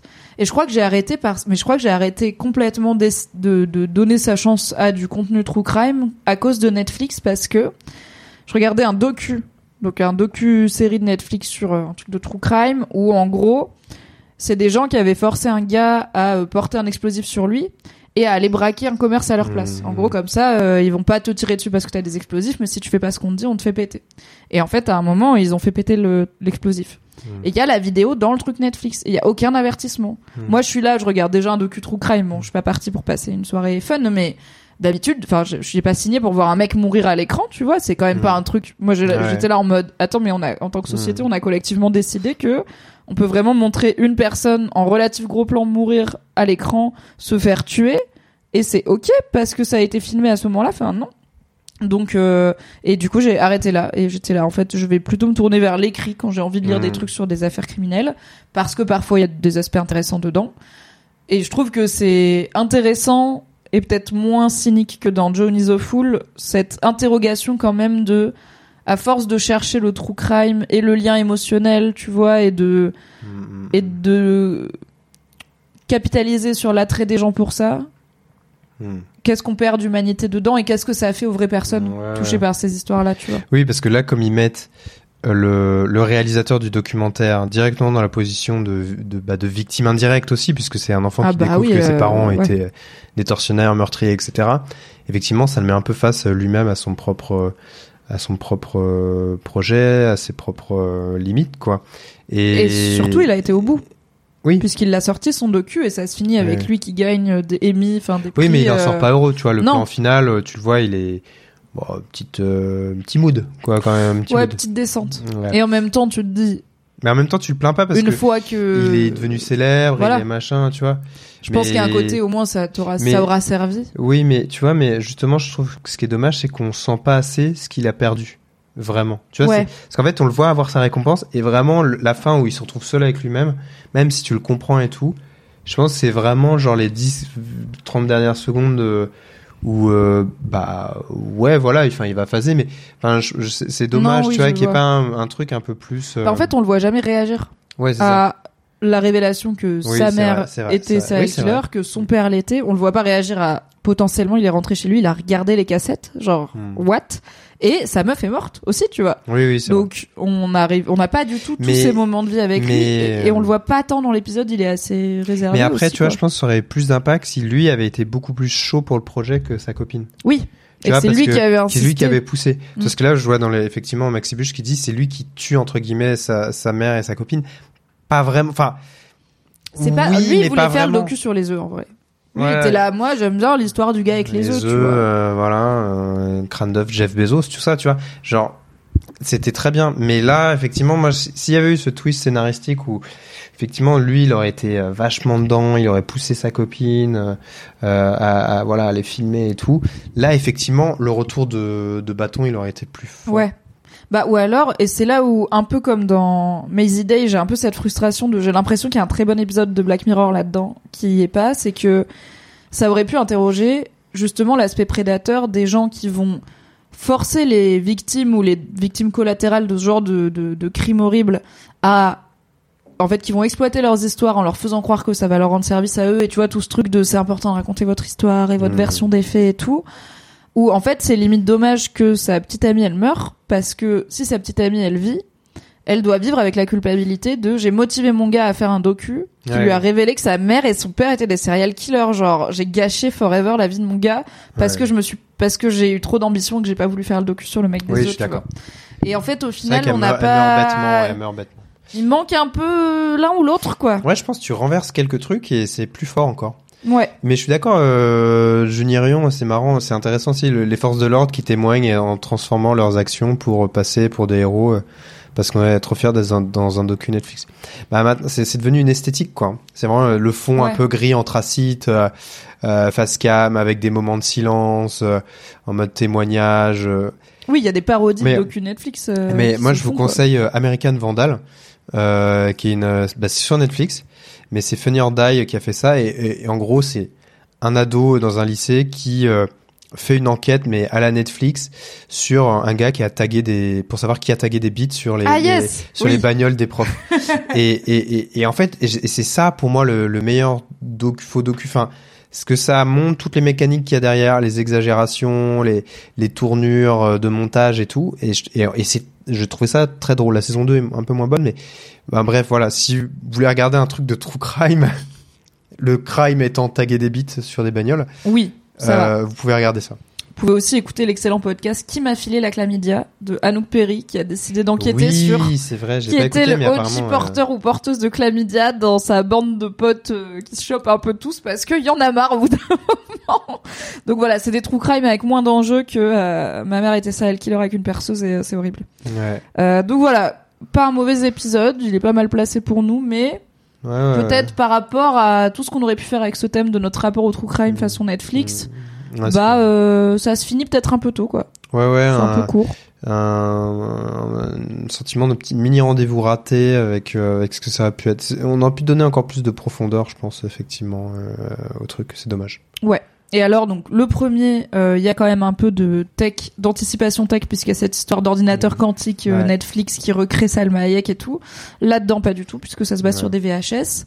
Et on verra qu'il n'y a pas tant d'épisodes de cette saison qui euh, nous amènent ce côté SF un peu euh, qu'on Ouais. pouvait attendre dans Black Mirror. Mais il y en a dans l'épisode 3. Mon préféré, mais pas le tien, Beyond the Sea. Bah, Alors, Vas-y, fais le résumé. Ok. Et comme ça, après, tu poses ta question. Le gars, il me regarde en mode, je vais poser ma question. Et moi, je suis là, j'ai la réponse à ta question. Ok. T'as la réponse à ma question? Je pense que j'ai la réponse à ta question. Ok. Mais euh, peut-être pas du tout. Donc, ce sont, ça se passe dans les années, euh, fin des années 60, conquête de l'espace. Euh, on suit euh, deux astronautes qui partagent leur temps entre euh, une navette spatiale dans laquelle ils évoluent dans l'espace pendant plusieurs années pour faire une mission, et on suit leur double des androïdes modelés à leur image à 100%, dans lequel ils peuvent envoyer leur conscience depuis la navette spatiale pour vivre une vie entre guillemets normale sur Terre avec euh, leurs conjoints et leurs, enf- leurs conjointes et leurs enfants respectifs. Alors ils sont collègues, c'est-à-dire que dans la navette spatiale ils sont ensemble, mais dans la vraie vie ils vivent chacun un bout des États-Unis. Ils, ils semblent évoquer que en fait ils bossent ensemble, mais ils sont pas hyper potes quoi, ils sont pas hyper proches. Et euh, malheureusement, l'un des deux voit sa famille se faire massacrer euh, sous ses yeux par des gens qui trouvent que c'est contre nature cette histoire euh, d'androïde humanoïde et que euh, on n'est pas censé avoir des hommes dans les étoiles et leur euh, leur image euh, qui euh, vit sur Terre. Donc euh, un genre de Ah. Manson Family. euh, ouais. C'est très référencé Manson Family. Ouais, très euh, Pardon, voilà. Mais tu tu fais bien parce que j'allais oublier de le préciser. Et euh, donc on a et ils détruisent aussi son sa réplique Android. Donc on a un astronaute qui est coincé dans une navette qui ne peut plus accéder à son sa doublure terrestre parce qu'elle a été détruite et qu'ils peuvent pas en refabriquer une euh, s'il est pas là. Et euh, du coup, son copain astronaute, qui lui a toujours euh, une doublure terrestre qui marche, il commence à se dire peut-être que le fait de ça te fait massacrer sa famille sous ses yeux et d'être coincé dans la station, ça commence, ça fait qu'il commence à péter un câble. Et peut-être que faire un petit tour dans la forêt, ça lui ferait du bien. J'ai qu'à l'inviter dans mon corps. Qu'est-ce qui pourrait mal se passer? Comme ça. T'inquiète même pas, bébé. Il dit ça à sa femme. Le mec, il vient une heure dans mon corps. Ce sera pas moi, ce sera lui, mais il me ressemblera fort. Et il se balade dans la forêt. Et c'est tout. Cette phrase. Qu'est-ce qui pourrait mal se passer? Eh bien, ce qu'il se passe mal, c'est que bien évidemment, euh, le personnage qui le cru euh, de Josh Hartnett, qui est en train de devenir totalement fou aussi, parce que sa famille s'est fait massacrer, un shit, euh, bah, en incarnant le corps de son collègue joué par Aaron Paul, développe des sentiments, ou en tout cas ce qu'il interprète être des sentiments, ou en tout cas du désir pour euh, sa femme, essaye de la pécho, sa femme elle est là, mais enfin pas du tout, tu n'es pas mon mari, et du coup, il perd son accès à la Terre. En gros, Aaron Paul, il lui dit, bah, je vais plus jamais te laisser euh, rentrer dans ma doublure terrestre, mon gars, t'as essayé de baiser ma femme. Et du coup, il se dit, Hmm, comment pourrais-je gérer ce traumatisme? Il vole la réplique, la doublure terrestre d'Aaron Paul et il massacre sa famille. Comme ça, ils sont tous les deux coincés euh, dans la navette spatiale en ayant perdu leur famille. Et comme ça, ils sont ensemble dans la souffrance. C'est beau des hommes qui travaillent ensemble, je trouve. Voilà, c'est Beyond the Sea. Voilà, c'est oui. Alors, J'ai adoré. t'as adoré, très bien. Mais parce que ça, ça, tu, comme tu es une, une Bradbury Zouz, Oui. euh, voilà. Une, En bra une brade de chouin. Euh, Non, parce qu'en plus, il y a plein de références à des ouvrages de, de SF euh, tout du long. Ils vont Oui. à la bibliothèque, tout ça. Donc je pense Ils ça. ont littéralement un bouquin de Bradbury dans la navette spatiale. C'est le seul bouquin qu'ils ont. Donc j'étais là. Mais ça a été algorithmiquement pensé pour, pour toi. Mais Un moi, peu. alors, moi, voilà. Moi, je vais poser tout de suite d'emblée ma, question. Pourquoi, plutôt que d'envoyer les vrais humains dans l'espace, pourquoi ils envoient pas les répliques euh, robotiques, euh, machin, alors qu'ils sont, les robots sont capables de faire la même chose. Je veux dire, il y a un, un des personnages, en étant dans le robot, il est capable de peindre des trucs de ouf. Oui. Et de vraiment Oui, il y a l'air d'a- d'avoir une période d'adaptation un peu, mais après, oui, mais après, franchement, ils sont capables de faire absolument ce qu'ils veulent. Je veux dire. Alors non, probablement pas la pénétration. Je pense qu'ils n'ont pas de pénis. Mais ah, je pense qu'ils n'ont pas de pénis je pense que l'épisode nous dit clairement qu'ils n'ont pas de pénis parce que ah oui, parce qu'il y a, y, a, il y a des caresses. euh, il y a du sexe euh, digital euh, dans les années 60. Je suis là. euh, si, si, si Josh Hartnett avait un pénis, t'inquiète qu'il aurait sauté sa femme. On l'aurait vu. Donc euh, voilà, ils peuvent faire presque tout. Mais ils auraient pas besoin de leur pénis dans la station. Donc pourquoi ils ont pas mis les robots dans la Attends, mais navette voilà, oui, donc on y revient. Donc il y a donc il y a ce truc là. Bon déjà effectivement, je vois un commentaire de, de Mélissa euh, qui parle voilà de tuer les personnages féminins, etc. Et puis au final, tu te retrouves Oui. avec juste deux hommes horribles qui font des choix catastrophiques de A à Z, des personnages détestables pour qui j'ai aucune empathie. Voilà.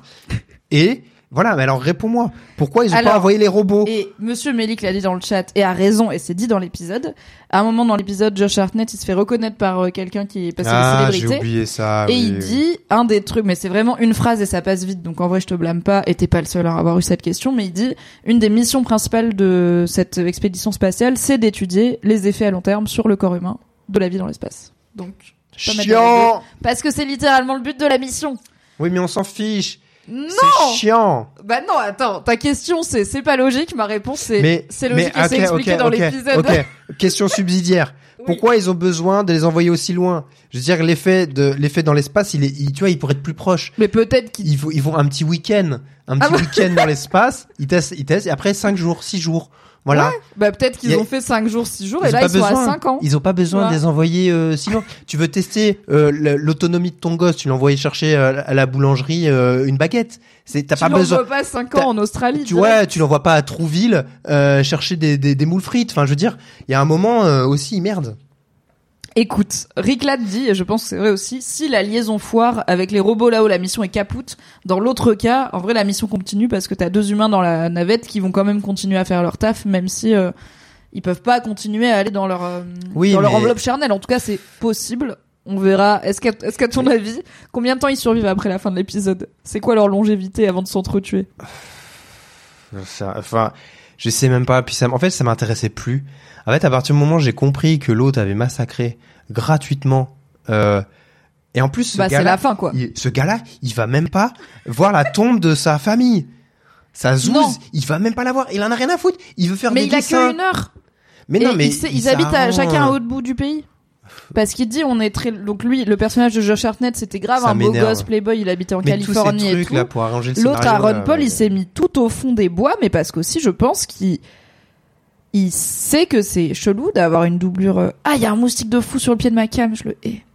Euh, je pense qu'il il veut se protéger du monde aussi et protéger sa famille du monde. Donc lui, il s'est mis tout au fond des bois dans un autre état. Et d'ailleurs, quand la famille de Josh Hartnett se fait massacrer, il dit à sa femme, la Californie, c'est loin d'ici. Et en gros, cet arrêt-là, Oui, la Manson oui. Family, ils sont en Californie. Et il Ouais, mais que pour facile. une heure.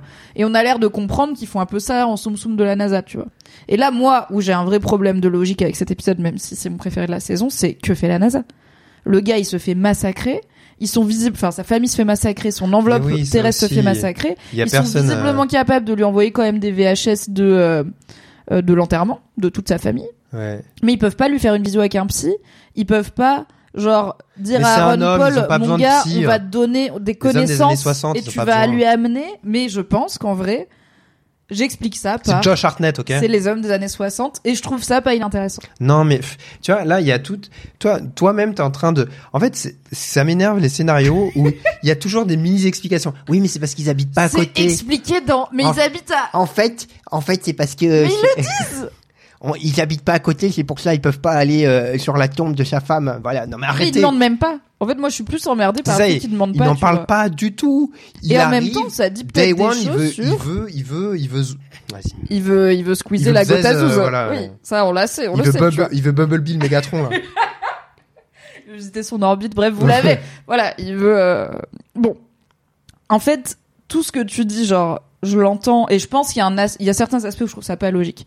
Que la NASA se dise pas, ce mec vient de vivre un traumatisme extrême et on va mettre tout ce qu'on a sur, parce que même si on se dit la NASA ils veulent juste sauver la mission et en fait le gars ils ont perdu son robot mais on s'en fout il est dans le vaisseau, ils savent très bien que s'ils pètent un câble dans le vaisseau, ils expliquent plusieurs fois que c'est une mission pour deux personnes et qu'ils ont besoin d'être deux pour faire marcher le vaisseau. Et là je t'amènerai un problème logique qui est du coup, pourquoi ils sont pas quatre? Vraiment, pourquoi Voilà. vous n'avez pas une équipe B Et en même temps, c'est la course à l'espace les années 60. Enfin, tu vois, genre, c'est le début, quoi. Euh, c'est déjà hyper compliqué d'envoyer deux gadgets en termes de poids, de volume, Ouais. de masse, de faire décoller le truc et de les faire vivre cinq ans. en- Donc quatre, peut-être que c'est. Si c'est peuvent quatre, faire on un- le fait pas. Et à 4, tu peux jouer à Codenames. Je veux dire. tu vois? Ouais. Non mais tu vois ce que je veux dire? Ils auraient pu faire une double doublure chacun de eux, une pour la Terre et une pour là-bas. Comme ça, ils sont quatre là-bas, Non mais, mais deux ça fois eux. ouf. Non, mais ça m'énerve. Après, ils se baisent entre eux et tout. Et là, on a un truc woke. Là, on a un truc déconstruit en mode. euh, C'était quoi? C'était ah oui, euh, Striking Vipers, l'épisode de Black Mirror, tu sais, avec les deux poteaux qui jouent aux jeux vidéo. Ça, je l'ai pas vu, ça. Ah, bah C'est un c'est vue. deux bros. Ils sont là, ils jouent aux jeux vidéo et dans le jeu vidéo, ils incarnent un mec et une meuf et c'est un jeu où genre tu ressens les sensations des joueurs et c'est un jeu de baston, tu vois, à la Tekken. Hmm. Et sauf qu'ils commencent un peu à se pécho dans le jeu. Et t'es là. Du coup, ils étaient gay? Et ils sont vraiment en mode no homo. Et en même temps, bah, c'est comme genre tu vas dans le métavers et tu chopes ton pote. Sauf que toi, t'es dans un skin de Mm. meuf. Ouais. C'est quand même pas, voilà, c'est intéressant. Ouais, ouais, mais je le regarderai peut-être. Je trouve qu'il y a, il y a des, il y a des trous logiques. Mais c'est de la SF, c'est de l'Uchronie, c'est du rétrofuturisme. Et en fait, il y a aussi des trous logiques dans Bradbury parce que l'important, c'est pas tant pour moi, et pourtant j'aime pas trop les plot holes, tu vois, mais je suis là. L'impact émotionnel d'imaginer, genre, de à la fin, Josh Hartnett qui pousse la chaise en disant Bienvenue en enfer, et je suis la seule personne qui peut te comprendre. Et je suis d'accord que c'est monstrueux ce qu'il a fait. Et Juste, juste parce qu'il a pas pu s'excuser, tu sais. Mais non, mais pas parce qu'il a pas pu s'excuser pour tout, pour l'intégralité de qui il est. Et je trouve que, Ouais, non, mais... alors, il y avait, ça disait dans le chat, j'en ai marre des meufs qui se font tuer pour faire avancer l'intrigue. Je suis Ouais. d'accord. C'est un procédé qui a un, qui a un nom même. On en avait parlé euh, avec Fabrice Florent euh, récemment. Ça s'appelle le fait de le fridging ou les femmes dans le frigo. Euh, ça vient des comics où, notamment, je crois que c'était la fille de- du commissaire Gordon dans Batman qui était retrouvée morte dans un frigo ou un truc comme ça, il me semble. Mm. Ou en tout cas, c'est ce, cette habitude de faire mourir des femmes pour faire avancer le personnage masculin, et c'est clairement ce qui se passe dans cet épisode. Mais pour moi, c'est un épisode qui c'est des mecs des années 60 qui sont coincés et limite ce qui se passe à la fin c'est un féminicide. C'est si je peux pas l'avoir personne l'aura. Si je peux pas avoir cette femme et ben son mari non plus il l'aura pas. Et je suis ok avec le fait de massacrer une femme et un enfant en plus dans un temps record pour qu'un autre homme comprenne ma souffrance à moi qu'on m'ait ôté ma femme. Je suis là mais allez en thérapie les gars arrêtez de tuer des meufs. Mais je suis là bah pour moi c'est un des messages tu vois de, c'est un des trucs que l'épisode interroge un petit peu quoi Ouais, mais qui interroge, mais sauf que ça se passe dans les quatre dernières minutes, quoi. Enfin, tu vois, encore une fois, il y a un truc de genre, ça finit tôt quand même. Euh, Ouais. Je sais pas. je suis d'accord que j'aurais bien aimé un peu plus longtemps Enfin, je. pour euh, pour peut-être m'attacher aux personnages parce que tu dis aussi que tu les aimes pas Ah ouais, non, mais ils sont et c'est détestables. peut-être un des Tu problèmes vois, quoi. euh, encore si Aaron Paul, le personnage Aaron Paul, avait une situation cool avec sa femme, machin, mais il y a un problème entre eux parce que elle, le dit, hein, et il la touche plus, elle, elle s'ennuie dans, dans- dans- à la campagne et tout. Enfin, je veux dire, c'est. Oui, en même temps, je pense que. Alors, on sait aussi qu'il est. Enfin, c'est un homme euh, assez tradi, euh, un peu militaire. euh, Il a l'air de. Il est très à l'aise avec les corrections physiques sur son fils. Après, encore une fois, c'est les années 60 et l'autre gars a l'air. Enfin, Josh Hartnett aussi, mais une, une tarte à son fils. Donc bon, les violences éducatives ordinaires. Pour moi, dans le fait qu'il touche pas sa femme, il y a le fait que c'est un mec un peu tradi fermé, mais il y a aussi le fait que dans sa tête, c'est pas lui, c'est un robot de lui. Et tu vois, il dit les grâces avant de manger et tout. Donc, je pense qu'il y a aussi les croyants. Euh, probablement chrétiens parce que les États-Unis. Et que du coup pour lui si son robot il couche avec sa femme c'est genre euh, c'est pas la voie du din tu vois c'est Dieu il a pas voulu ça. Donc ok pour faire un robot pour des raisons pratico-pratiques de métier de comme ça je peux passer du temps avec mon fils et tout. Et la mission elle se fait mais sa femme c'est ceinture à mon avis il l'a enfin quand il lui fait un câlin t'as l'impression que c'est la première fois qu'il lui a fait un câlin depuis euh, je sais pas combien de temps qu'ils sont. Je crois qu'il dit ça fait deux ans Et puis, ouais, des ils sont en mission, il leur en euh, reste trois. Donc, euh, mais pour moi, c'est pas qu'il la touche pas parce que eux, c'est un gars, c'est qu'il la touche pas parce qu'il est là, bah c'est pas moi. Et du coup, raison de plus que ça soit un gros sacrifice pour lui d'envoyer quelqu'un d'autre dans son enveloppe corporelle. Euh, Tom Pouce dit, Josh Hartnett aurait pu abandonner Aaron Paul dans l'espace et le remplacer auprès de sa femme, ni vu ni connu. Je pense que Bah, c'est ça qu'on attendait comme il y a- ça. Et puis il y a un moment, quand ils s'embrouillent, t'as un cut, on revient sur Terre, et on n'est pas sûr de qui revient. Tu vois, il y a un truc, euh, il y a un Oui. moment.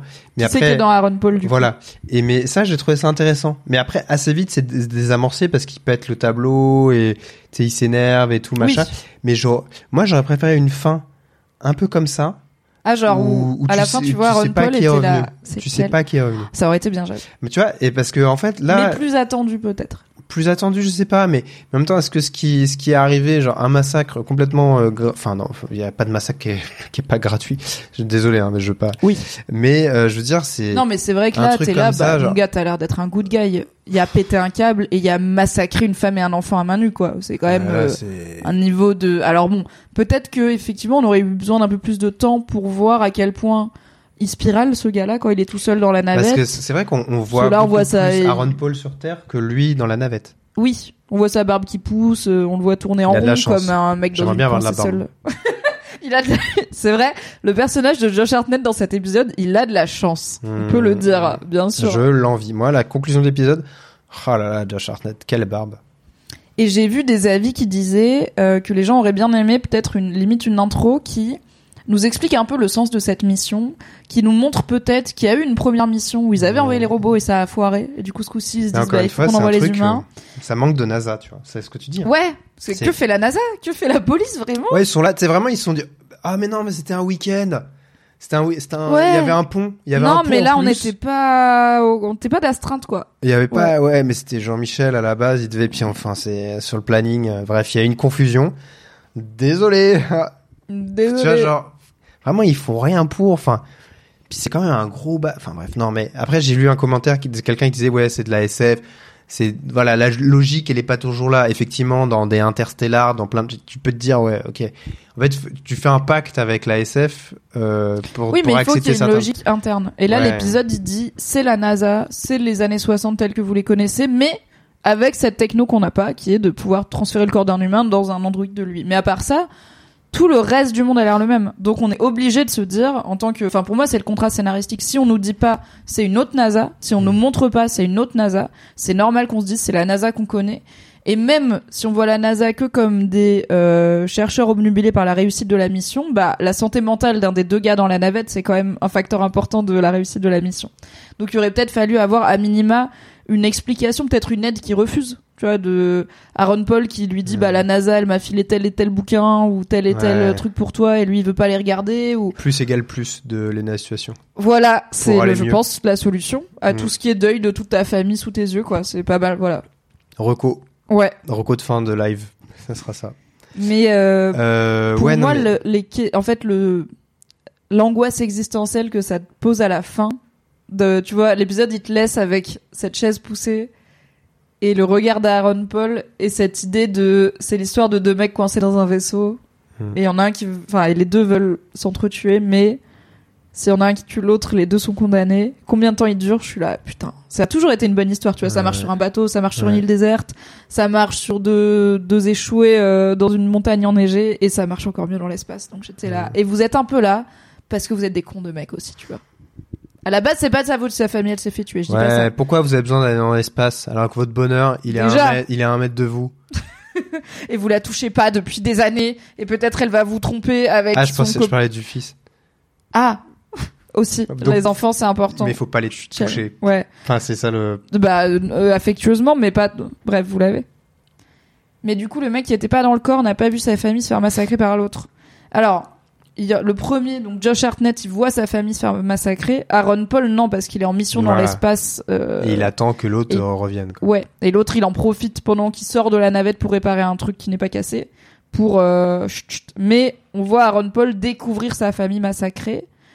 Et alors, il y a un peu la question. J'ai vu des gens dire, euh, mais de toute façon, Aaron Paul, sa vie, elle est finie parce que quand il reviendra sur Terre, ils vont l'arrêter pour le meurtre de sa famille et tout. Et j'étais là.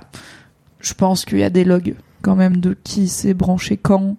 Il y a des logs de là, il était vraiment dans l'espace à ce moment-là, tu vois. Quand il y a une connexion sur son réseau Wi-Fi les, euh, local. Il y a les receipts. Je pense quand même qu'ils ont, j'espère qu'ils ont l'étiquette voilà, j'ai bien aimé. Je te rejoins sur ça. En fait, c'est marrant parce qu'il y a des trucs qui pour toi sont des défauts, genre les personnages sont détestables et c'est un crime beaucoup trop violent. Euh, cette, ce massacre d'une famille à la fin et je suis là yes ça fait partie des trucs que j'aime bien les parce que je trouve que il y a un peu des thèmes voilà masculinité patriarcat dedans qui sont peut-être pas assez creusés mais qui voilà je vois un peu des trucs autour Non, mais je enfin comprends, tu vois quand un mec va massacrer une meuf parce que juste elle veut plus sortir avec lui c'est aussi démesuré oui, oui. et ça arrive tous les jours Non, là- non, je suis d'accord. Non, non, ça. les mecs pètent un câble dans la vie sans subir l'isolation d'être dans l'espace euh, en ayant perdu toute leur famille donc bah ils pètent encore plus un câble Ouais. Non, je. je... Bon, euh, bon argument, effectivement, je suis d'accord avec toi. Je révise mon jugement. Après, c'est vrai que l'option fin ambiguë dont on a parlé, euh, où euh, Aaron Paul revient à la fin, il était pas sûr de lequel c'est dedans, en mode la toupie d'Inception, ça aurait pu être bien aussi. Hum, hum. Alright. Et aussi, je dirais que j'ai quand même aussi beaucoup aimé cet épisode parce que c'est celui qui nous montre une techno la plus futuriste, même si c'est un épisode qui se passe dans le passé. Euh, c'est quasiment la même techno dans, que dans Be Right Back, tu Mhm. vois, cet android hyper réaliste et tout. Donc euh, bah ça j'aime, ça fait partie de ce que j'aime bien dans Black Mirror et c'est le seul épisode où on a vraiment un focus sur c'est le fait que cette technologie existe et que les humains soient des humains qui va faire que l'épisode se passe quoi. Ouais, Euh, ouais. donc, donc ça, j'étais contente. Et on va arriver à la fin de toute forme de nouvelle technologie dans Black Mirror. Et là, parce que là, après, genre. on ouvre une porte vers un autre aspect de Black Mirror qu'on n'attendait pas, mais qui est là, avec Maisie Day. Ouais. Qu'est-ce qui se passe dans Maisie Day, cher et, Vincent? Eh bien, euh, Zazie Beetz, actrice qu'on adore et euh, à qui on souhaite le meilleur. Oui. Euh, et euh, Paparazzi. À l'époque, euh, à la golden era des, des paparazzi, enfin peut-être un peu après, je dirais, mais période, on, on apprend que c'est au moment où Tom Cruise Tom et, est sur et Katie Holmes, et euh, euh, donne le nom de leur enfant qui sera Ouais. euh, Souris Cruise. ce début des années 2000, quoi. Ouais, voilà. Époque Paris Hilton. voilà. Et Perez Hilton aussi. Voilà. Donc euh, on est à ce moment-là, Los Angeles, et euh, donc euh, Zazie euh, essaye de vivre un peu de ça, mais ça la gêne, ça la dérange, et puis surtout elle, euh, elle, elle paparazzade, paparazze, paparazzade, El Paparazzo. Je dirais le Paparazzo.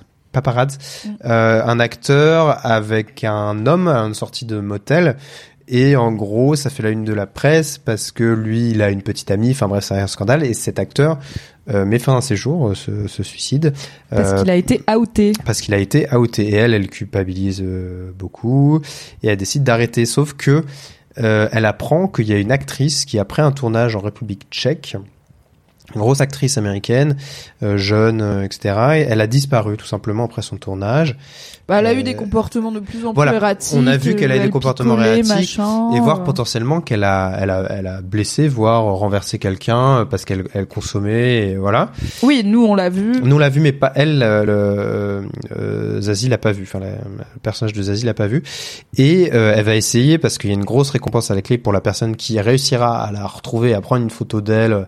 Et encore mieux si euh, on la voit dans, en mode drôle. Enfin, Ce serait quoi l'équivalent de nos jours C'est genre Zendaya, tu vois Ou une meuf comme ça, parce qu'elle a l'air Ouais. d'être une actrice assez jeune, qui joue dans des prods en costume un peu à la Bridgerton et tout. Donc je me dis, euh, alors, de nos jours, ce serait une, ouais, une genre de Zendaya qui qui... est peut-être devenue euh, célèbre un peu tôt, qui a l'air de subir les. Bah, Zendaya, non a priori. Peut-être mais... Selena Gomez, du coup, tu vois Ouais, ou- voilà, c'est Gomez il y a quelques Ancienne années quand enfant star pas. aussi. Ouais, voilà. Qui disparaît. Et on sait pas où elle est, enfin qui quitte un tournage après des comportements erratiques et qui legit disparaît Ouais. et euh, du coup bah qui aura la première photo de où elle est, qu'est-ce qu'elle fait et plus la photo est compromettante bien sûr, Mieux c'est. plus cher c'est payé en tout cas. Et euh, finalement, elle, la- elle retrouve sa trace dans une espèce de centre de soins euh, un peu ésotérique, chelou, Holistique, holistique, bizarre, ouais. voilà, euh, très bizarre. Elle est accompagnée avec d'autres d'autres paparazzi qui eux aussi ont retrouvé la trace. Et en fait, quand il, il la découvre dans une chambre, elle est attachée, elle est enchaînée, donc il décide d'essayer de la libérer. Et là, Ouais, Zazie décide d'essayer, eux ils sont tous en, mode, euh, ils la prennent en photo, Ouais, il, mitraillage. il la mitraille, et euh, on entend l'actrice leur dire mais partez, partez, et là on voit il y a un plan sur le ciel où la pleine lune se révèle. Et elle se transforme en fait en loup-garou et massacre un peu tout le monde euh, Eh oui. dans la foulée. Et voilà, c'est ça, euh, c'est ça ce qui se passe. Et effectivement Eh oui, quand je vois la pleine lune, je dis d'accord. On va aller vers ça, on va Ouais, aller ouais. vers ça, voilà, euh, très bien. euh. Alors qu'en plus c'est marrant parce qu'on est dans une esthétique 100% loup-garou. Elle est enchaînée au lit, elle est pâle, elle sue, elle a son corps qui se tord. C'est du mobilier un peu à l'ancienne, euh, en Ouais. bois, et c'est la nuit. Donc dans d'autres productions, peut-être on se serait dit est-ce qu'on va vers une histoire de loup-garou? Mais là c'est fucking Black Mirror. Genre c'est pas une série de surnaturel, c'est pas une série d'horreur, c'est pas une série de fantasy. C'est une série qui parle soit de trucs qui existent, soit de technologies qui vont peut-être exister un jour. Qu'est-ce qu'un fucking loup-garou vient faire là-dedans? Ouais. Qu'est-ce qu'on en fait? Alors, c'est pas la toute fin. Donc, elle se transforme en loup-garou. Elle a, donc Zazie euh, se tire euh, Ouais, parce que les café. photos ne valent pas euh, la mort hein, finalement. Ouais, ouais. Elle les poursuit jusque dans un diner où elle massacre un peu tout le monde sauf Ouais, Zazie Beetz, hein, je crois. Qui finit par l'achever, quoi, euh, globalement. Bah, le loup-garou se retransforme en humain et Une fois blessé. une fois blessé, Oui, euh, du coup se retransforme en cette jeune femme et Zazie Beetz est au-dessus d'elle avec un pistolet dans une main et un appareil photo dans l'autre. Et Lago lui dit shoot me. Et c'est pour ça que je disais ça m'énerve que la fin ça soit un jeu de mots parce que j'ai l'impression qu'ils ont trouvé Ouais. cette punchline et qu'ils ont rétro écrit un épisode. Et Lago Ouais, lui dit me, euh, help me shoot me. Donc elle la supplie de se de, de la tuer, euh, de mettre fin à ses jours parce qu'en fait elle est loup-garou maintenant. Mm. Et ce à quoi Zazie Beetz, au lieu de la, donc il y a le double sens shoot me en anglais, ça veut dire prends-moi en photo, mais aussi tire-moi dessus. Euh, Zazie Beetz, au lieu de la shooter avec le pistolet et d'abréger ses souffrances, lui donne le pistolet pour qu'elle se mette fin à ses jours elle-même et la shoot avec son appareil photo pendant qu'elle met fin à ses jours. Donc elle, elle signe complètement un pacte avec le diable du système de, en tout cas, elle a la photo qui tue. Peut-être mon chat Ouais. va te monter dessus. Je t'avais prévenu, ça peut ouais, vous arriver. Ah, ah, ça Ah, se ah. prépare, ça se prépare. Alors laisse-lui de la place parce que sinon elle va déraper, elle va griffer. Tu veux venir compliqué de recevoir des gens. Mo, mo, mo, mo. Donc, euh, il y a quand même une Oh. forme de conclusion après. euh, Enfin, c'est pas genre ah c'était un loup-garou et c'est la fin de l'épisode. Il y a quand même ce truc de c'était un loup-garou, ok, mais le thème de est-ce que Zazie Beetz elle va écouter ses valeurs ou écouter l'appât du gain et de la fame et tout. Il il y a quand même une petite conclusion là-dessus quoi. Qu'est-ce qu'on pense de Black Mirror euh, à un épisode avec un loup-garou? Bah oui, c'est surprenant. En fait, moi, je trouvais ça intéressant juste parce que c'était surprenant. Mais qu'est-ce qu'on en fait? Qu'est-ce qu'on en retient? Effectivement, tu dis ce jeu de mots un peu pourri en mode ah regardez wink wink. Encore une fois, genre regardez, on fait les malins et tout. Ouais. En vrai, c'est moi, j'en retiens pas grand chose. Je suis un peu. euh, Puis l'épisode, encore une fois, est très court, hein, euh, donc tu développes pas grand chose derrière. Moi, j'aurais aimé beaucoup plus savoir bah, sur l'actrice, sur euh, bah, le traitement médiatique qui a pu y avoir derrière. Là, Même là, la vie des paradis, tu vois. Moi, Ouais. c'est pas une époque. J'ai jamais Oui, été très people. Au début, je et j'étais assez petite. Et en fait, euh, cette vie de meuf qui trimballe son appareil photo avec. Ouais. euh, c'est aussi une des seules meufs racisées qui fait ce métier qu'on voit dans Mhm. l'épisode. Donc, elle est entourée de gars qui ont des attitudes hyper misogynes avec les stars Mhm. féminines qui shootent. Et on voit qu'elle, elle est pas à l'aise. Donc, moi, ça, ça, le thème paparazzi et tout, quand l'épisode il s'ouvre sur euh, Tom et Katie Holmes viennent d'accueillir la petite Shuri Cruz et que je vois Zazie Betts avec son téléobjectif, je suis là, ah yes, oh yes, trop Ouais. bien. Et au final, bah oui, mais pas tant. Ouais, non, c'est ça. Ouais, c'est un peu, c'est un peu décevant. Euh... Ouais, je te dis, je je l'ai regardé, je fais OK, allez next. Enfin, je sais pas, je. En fait, c'est soit faut le développer vraiment et tu développes tout un lore autour. Et moi, je- là, j'aurais aimé une saison. Tu vois, Ouais. tu dis, waouh, tu découvres que les stars d'Hollywood, c'est des, tu vois, c'est des. Mais c'est ça. Le canthrope et tout. Tu vois, genre. Pour moi, c'est ça l'épisode de fou qu'il y aurait dedans. C'est, mais peut-être même ouais, une, une série entière là-dessus. Ce serait parce que elle a un docteur un peu holistique. Il dit c'est le docteur chelou des stars et tout. Le so- elle est dans un centre de soins qui est hyper renforcé. Donc t'as En fait, t'as- plein de, t'as plein. C'est pas ils la première, ils quoi. plantent plein de petites graines de trucs qui pourraient être super intéressants. Et euh, sauf qu'ils en font rien et, et qu'ils s'arrêtent juste à la blague. ouais. Et, et, et ça, en fait, j'ai l'impression, j'ai l'impression d'avoir un peu assisté à limite à un sketch de Golden Moustache ou euh, tu sais où genre vraiment, où des fois t'as deux trois minutes de vidéo juste pour une blague de fin. Oui. Sais qui est voilà juste un, un jeu de Oui, mots t'as une pourri. punchline et t'es là. Une on va faire et- un sketch autour de cette punchline. Et, et voilà, c'est ça. Et donc ça étire vachement, ça, enfin non, et en même temps ça, ça creuse pas assez du tout. Enfin, je- c'est, ouais, c'est, c'est, c'est dommage parce qu'effectivement t'es surpris, euh, tu dis waouh et tout, mais sauf que ça s'arrête ouais six minutes plus tard quoi. Et- Ouais. Ou alors on aurait pu avoir comment réagit le monde aux photos de Zazie Beetz de cette meuf euh, parce qu'a priori c'est la seule meuf vivante qui a des photos de de la starlette en loup-garou. Donc comment elles sont acceptées? Est-ce qu'elle se les fait voler? Il pourrait y avoir aussi un truc de bah c'est une femme racisée qui va peut-être se faire voler la, la primauté des photos par un mec blanc. Euh, est-ce que le monde euh, est-ce qu'elle va être menacée par la société secrète des célébrités loup-garou Euh, enfin c'est tu vois, on est là en mode, on veut, en gros, c'est un épisode qui dit, vous pensez vouloir voir toutes les facettes des célébrités. Careful Mais- what you wish for. Mais du coup, il faut montrer le public se confronter à, on pensait qu'on voulait ça, mais en fait, on le voulait pas. Là, on a juste, ok, Mais, bah, à la fin, elle meurt, quoi. Mais après, si j'essaie de, de penser à la série et à l'approche de Brooker euh, là-dessus, est-ce qu'il est pas en train d'essayer de tester quelque chose, et on le verra avec l'épisode d'après, Mm. de se dire, ok, on teste ça, on va voir comment le public réagit, euh, est-ce qu'on a des bons retours, est-ce que c'est quelque chose vers lequel on peut aller? Tu sais, c'est encore une fois planter des petites graines, peut-être Ouais. pour se dire comment on va évoluer, est-ce que, bah voilà, peut-être que Charlie Brooker, il veut aller euh, faire de l'horreur euh, pure. C'est, en vrai, c'est le côté A/B testing presque de de, de de tout ça et peut être euh, intéressant. C'est-à-dire, il voilà, il teste dans ce sens-là, avec ce ton-là, Mm. euh, un autre un peu plus humoristique, euh, voilà, euh, avec une autre époque, 10 ans, 10, euh, 20 ans plus tôt, euh, 10 ans plus tard. Euh, ouais, j'ai l'impression que ouais, c'est ça, ils testent différentes choses et euh, ils vont faire le bilan et vont dire ok, euh, vers où on veut aller. Donc Oui, peut-être. C'est quoi la théorie, marque mais- Black Mirror, tu vois? Moi maintenant, ouais. Avant, c'était la série d'anticipation déprimante, ou en tout cas de réflexion sur la tech déprimante. Ouais. Depuis San Junipero, c'est la série d'anticipation sur la tech déprimante souvent, mais pas tout le temps. Ouais. Là, ça va peut-être devenir la série aussi euh, de quelqu'un parlait du coup du, du cabinet euh, des curiosités de Guillermo del Toro. Là, c'est du fantastique, c'est de l'horreur, mais qui fait pas très peur. Enfin, Ouais. personne de nos jours n'a peur des démons et des loups-garous. Je pense, euh, c'est pas euh, Slenderman quoi. C'est pas des monstres actuels. Donc ça fait un peu anachronique aussi dans Black Mirror qui nous a habitués à des trucs euh, assez modernes. Mm. D'avoir un loup-garou, tu vois, c'est genre Dracula, c'est très old school. Donc je suis d'accord avec le côté ballon d'essai, mais je suis là du coup si c'est ça le but, peut-être que justement il y aurait intérêt à remettre plus de Black Mirror dedans pour que ce soit ok. C'est du, c'est la marque Black Mirror mais avec du surnaturel. Et du coup ça passerait peut-être par bah interroger, voilà, qu'est-ce qu'on en fait une Parce fois que que, c'est un loup-garou. Moi, quoi. je suis pas contre du surnaturel, du surnaturel, puisqu'on est déjà dans de la SF souvent dans Black Mirror.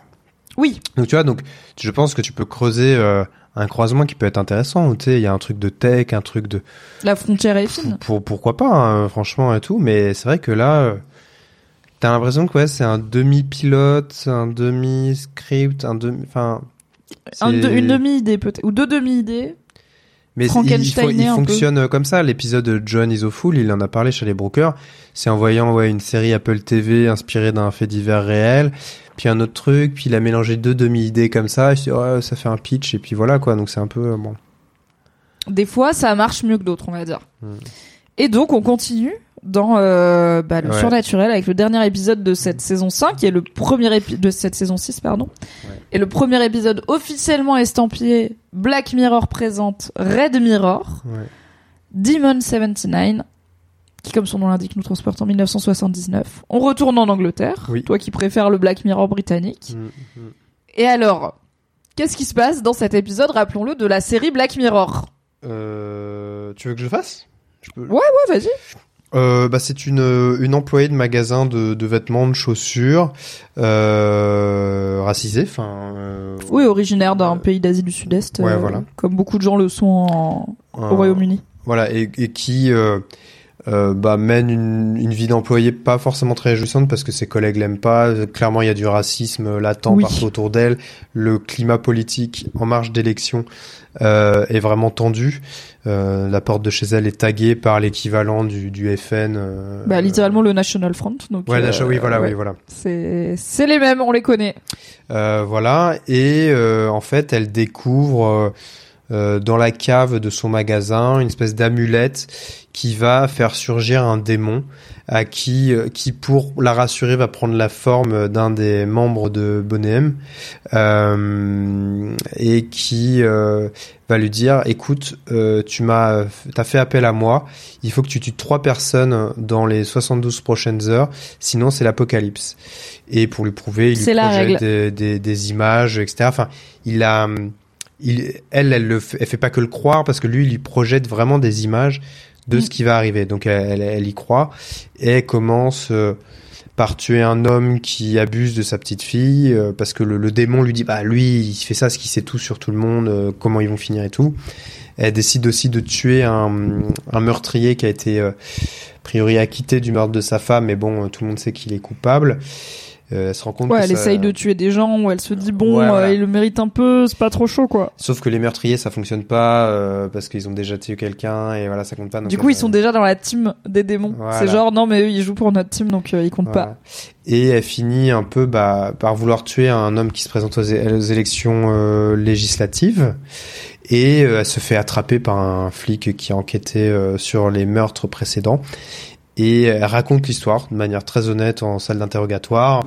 Et en fait bah elle a pas eu le temps de tuer la troisième personne avant minuit. Et en salle d'interrogatoire à minuit et quelques secondes après on se rend compte que l'apocalypse tant redouté arrive euh, vraiment.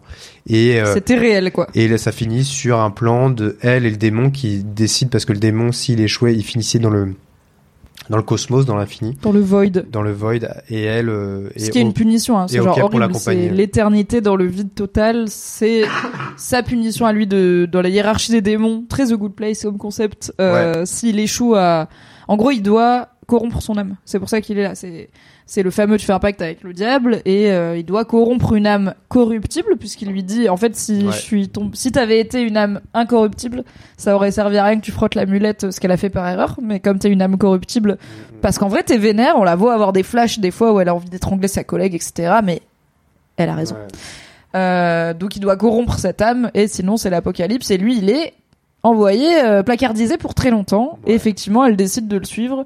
Dans tous les cas c'est l'apocalypse sur terre. Et puis bah maintenant elle a un ami quoi. Elle en avait pas Qui avant. ressemble au mec de. Voilà, qui, qui est qui a un flow Il est, incroyable. L'acteur est magnifique. euh, Enfin bref, euh, vraiment. ouais il s'appelle Papa Essiedou et il est d'une beauté et d'un charisme à euh, tomber par terre quoi. Alors l'actrice c'est Anjana Vassan elle est aussi très très douée. Il y a pas de problème mais le mec est habillé comme le gars de Bonhomme quoi lui-même Ouais. il, il commande son flow en mode Ouais, non, il y a, il y a un truc. Y a un truc. Ok. Et, euh, et puis, euh, il y a un ton euh, qui est à la fois un peu horreur, mais comédie aussi. Enfin, il y a, y c'est un buddy movie? Ouais, c'est un buddy movie, un peu, effectivement, je suis d'accord. et voilà. Et après, ben, on- il- donc l'épisode dure 1h14. J'ai trouvé ça très long, très prévisible, pas surprenant du tout, en fait. Enfin, ouais, c'était c'était un peu pénible à regarder, j'avoue. Euh, ok moi, j'ai, voilà, euh, encore une fois, euh, le, les acteurs jouent bien. euh, Il y a, il y, a des moments qui sont intéressants et tout, mais en fait, le, le fait que l'apocalypse arrive, bah écoute, ok, fine, enfin, tu vois, enfin, je sais pas, j'aurais peut-être préféré un twist un peu différent, un truc qui les sépare, un truc qui euh, où elles ressortent bah avec une espèce de victoire un peu douce amère ou genre de choses. Après, ok, c'est un alors, happy ending et en même temps. Il y a un truc que t'as pas, qui est peut-être pas clair, c'est que le politicien qu'elle voulait tuer, elle voit, le- enfin le, le démon lui Ah oui. montre le futur, et c'est genre Hitler. C'est genre Hitler, c'est un fasciste total. Et on voit des références à euh, d'anciens épisodes de Black Mirror euh, aussi. Oui, et les robots on tueurs. revient dans le Black Mirror Universe qu'on avait un peu dans Black Museum, parce que du coup, bah il y a des trucs qui sont arrivés dans Black Mirror notamment où elle est, comment ça s'appelle euh, la boîte qui fait ça dans la vraie vie là, les chiens robots. euh, Boston Dynamics, Oui, euh, oui, qui fait oui. ces fameux chiens robots qui font hyper peur là. Il y a tout un épisode de Black Mirror qui s'appelle Metalhead qui est là-dessus. Et on se rend compte que dans le futur de cet homme, en fait, il va être élu. Puis il va être élu premier ministre. Puis il va être élu et genre faire des trucs pour rester en fait à la en fait c'est un dictateur fasciste quoi. Et qui est en train, c'est genre euh, Hitler en train de monter. euh, c'est l'élection qui a élu Hitler chancelier. Est-ce que si tu peux le tuer juste avant, tu le fais ou pas? Et donc elle, essaye de le faire et elle est arrêtée avant. Mais elle est persuadée que c'est vrai que le, démon il a raison et c'est clairement nous on voit que c'est un personne enfin déjà il est pour un parti euh, clairement de droite et on le voit échanger avec une employée raciste en lui disant en gros moi je suis pas un con comme les gars du Front National je Ouais. dis pas frontalement J'avance que masqué quoi. voilà que je suis contre l'immigration mais on se sait toi et moi Ouais. je pense que tu peux voter pour moi je te décevrai pas donc bah ça a l'air d'être vrai qu'en tout cas il a un aspect fascisant euh, à, à sa politique et ça aurait été peut-être intéressant qu'elle le tue et qu'on et que genre l'apocalypse arrive pas et qu'en même temps elle soit là en mode et peut-être elle finit en prison et tout tu vois mais qu'elle soit là en mode bah ouais mais j'ai quand même sauvé le monde tu vois Mmh. et en fait euh, Ouais. Là elle a pas sauvé le monde du tout mais bah du coup il se passe rien enfin c'est la fin et de puis, tout quoi. euh, ouais, et puis euh, comme il y a tout un sous-texte sur le racisme ambiant qui est là, mais en même temps c'est un truc qui est pas totalement adressé. Enfin, tu vois, je trouve qu'il y a peut-être un, un manqué là-dessus, peut-être adresser les choses un peu plus euh, clairement ou tu vois, euh, elle, elle, peut pas le massacrer ce politique, tu vois. Moi, limite, tu me mets en mode genre Tarantino, elle le défonce et effectivement, Mm. elle ressort de manière un peu badass, euh, un peu victorieuse et tout. Là, là, ok, ça, ça change un peu. Là, euh, là, effectivement, euh, elle, elle échoue. Elle est sauvée, mais pas vraiment sauvée non plus. Enfin, c'est triste pour elle, quoi, parce que elle, elle douille au quotidien avec ses collègues, son patron, euh, les gens Elle dans la rue. merde, elle a hein. une vie, elle a une vie très triste. On comprend qu'elle a perdu sa mère euh, aussi, donc euh, voilà. qu'elle Et il y a un début de truc, mais qui est pas du tout exploité, où elle dit, parce qu'au début elle est là, bah je deviens folle, évidemment, je deviens folle, je vois un démon euh, chez moi euh, qui ressemble à un mec de Bonnet et qui me dit de tuer des gens, potentiellement j'ai fondu un fusible.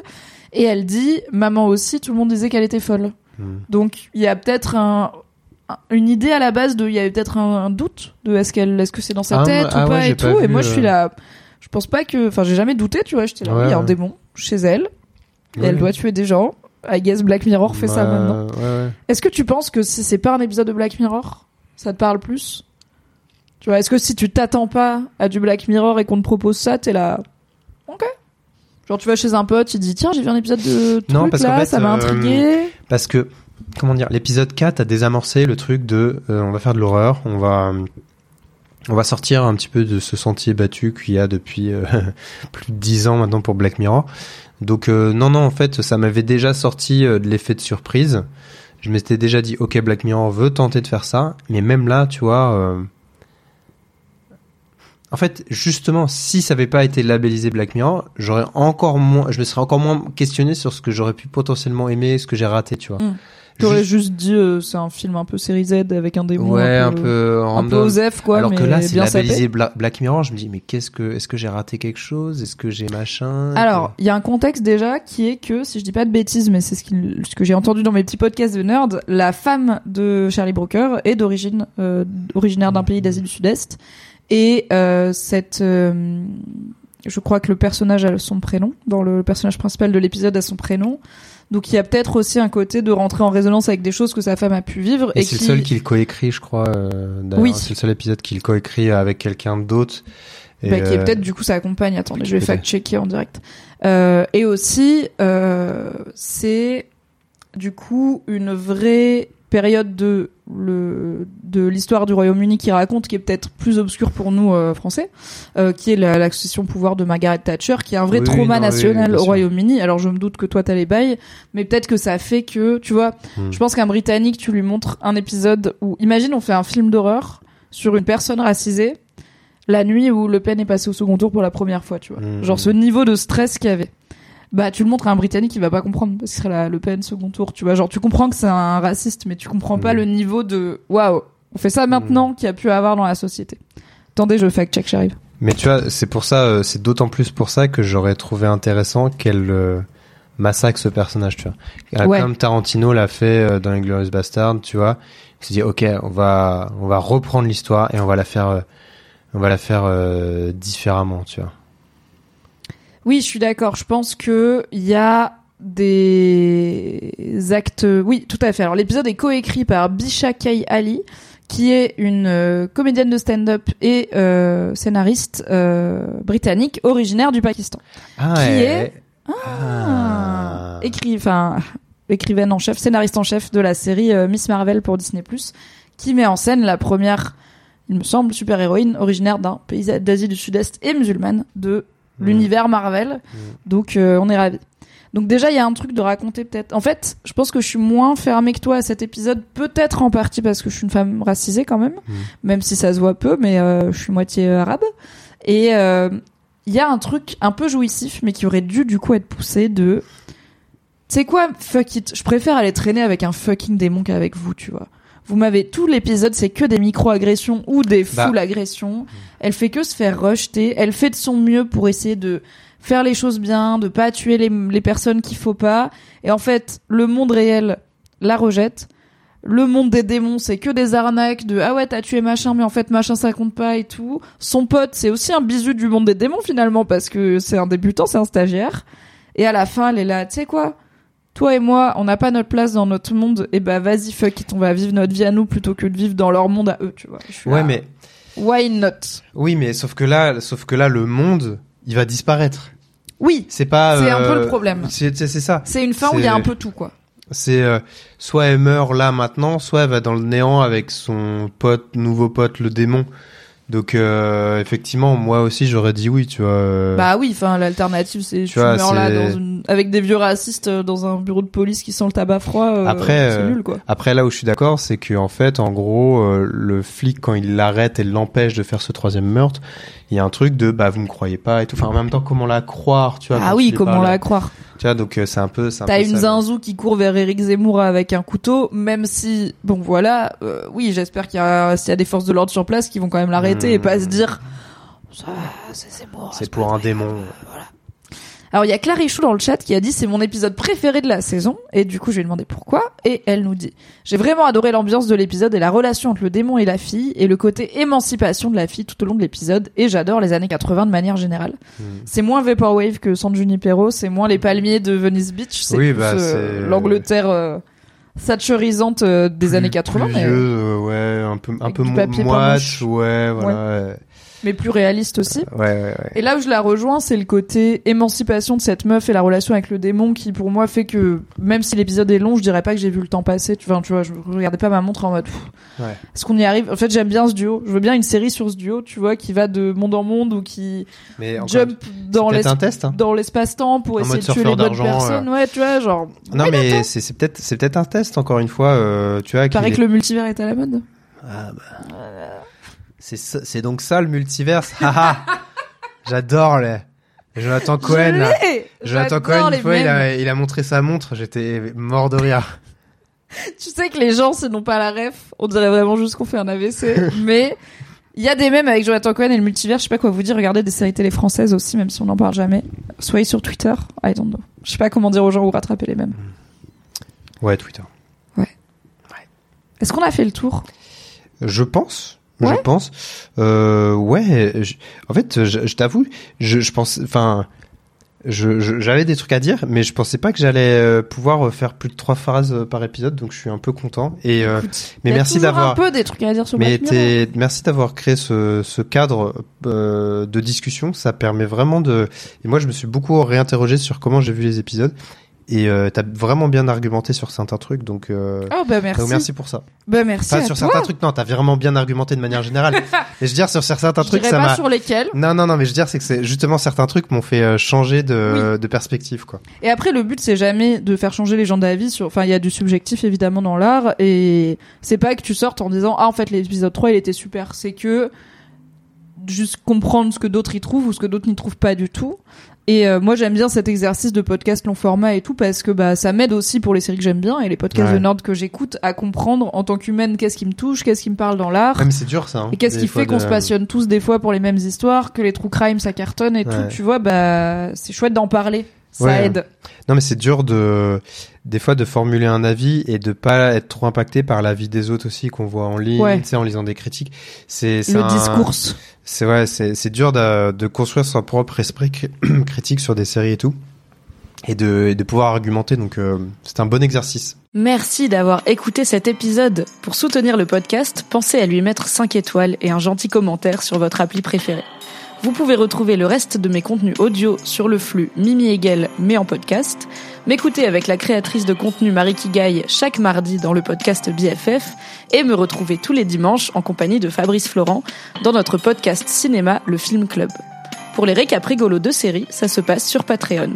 Tous les liens sont dans la description. Je vous souhaite une très belle journée et un grand merci à Valentin Nortier pour le générique.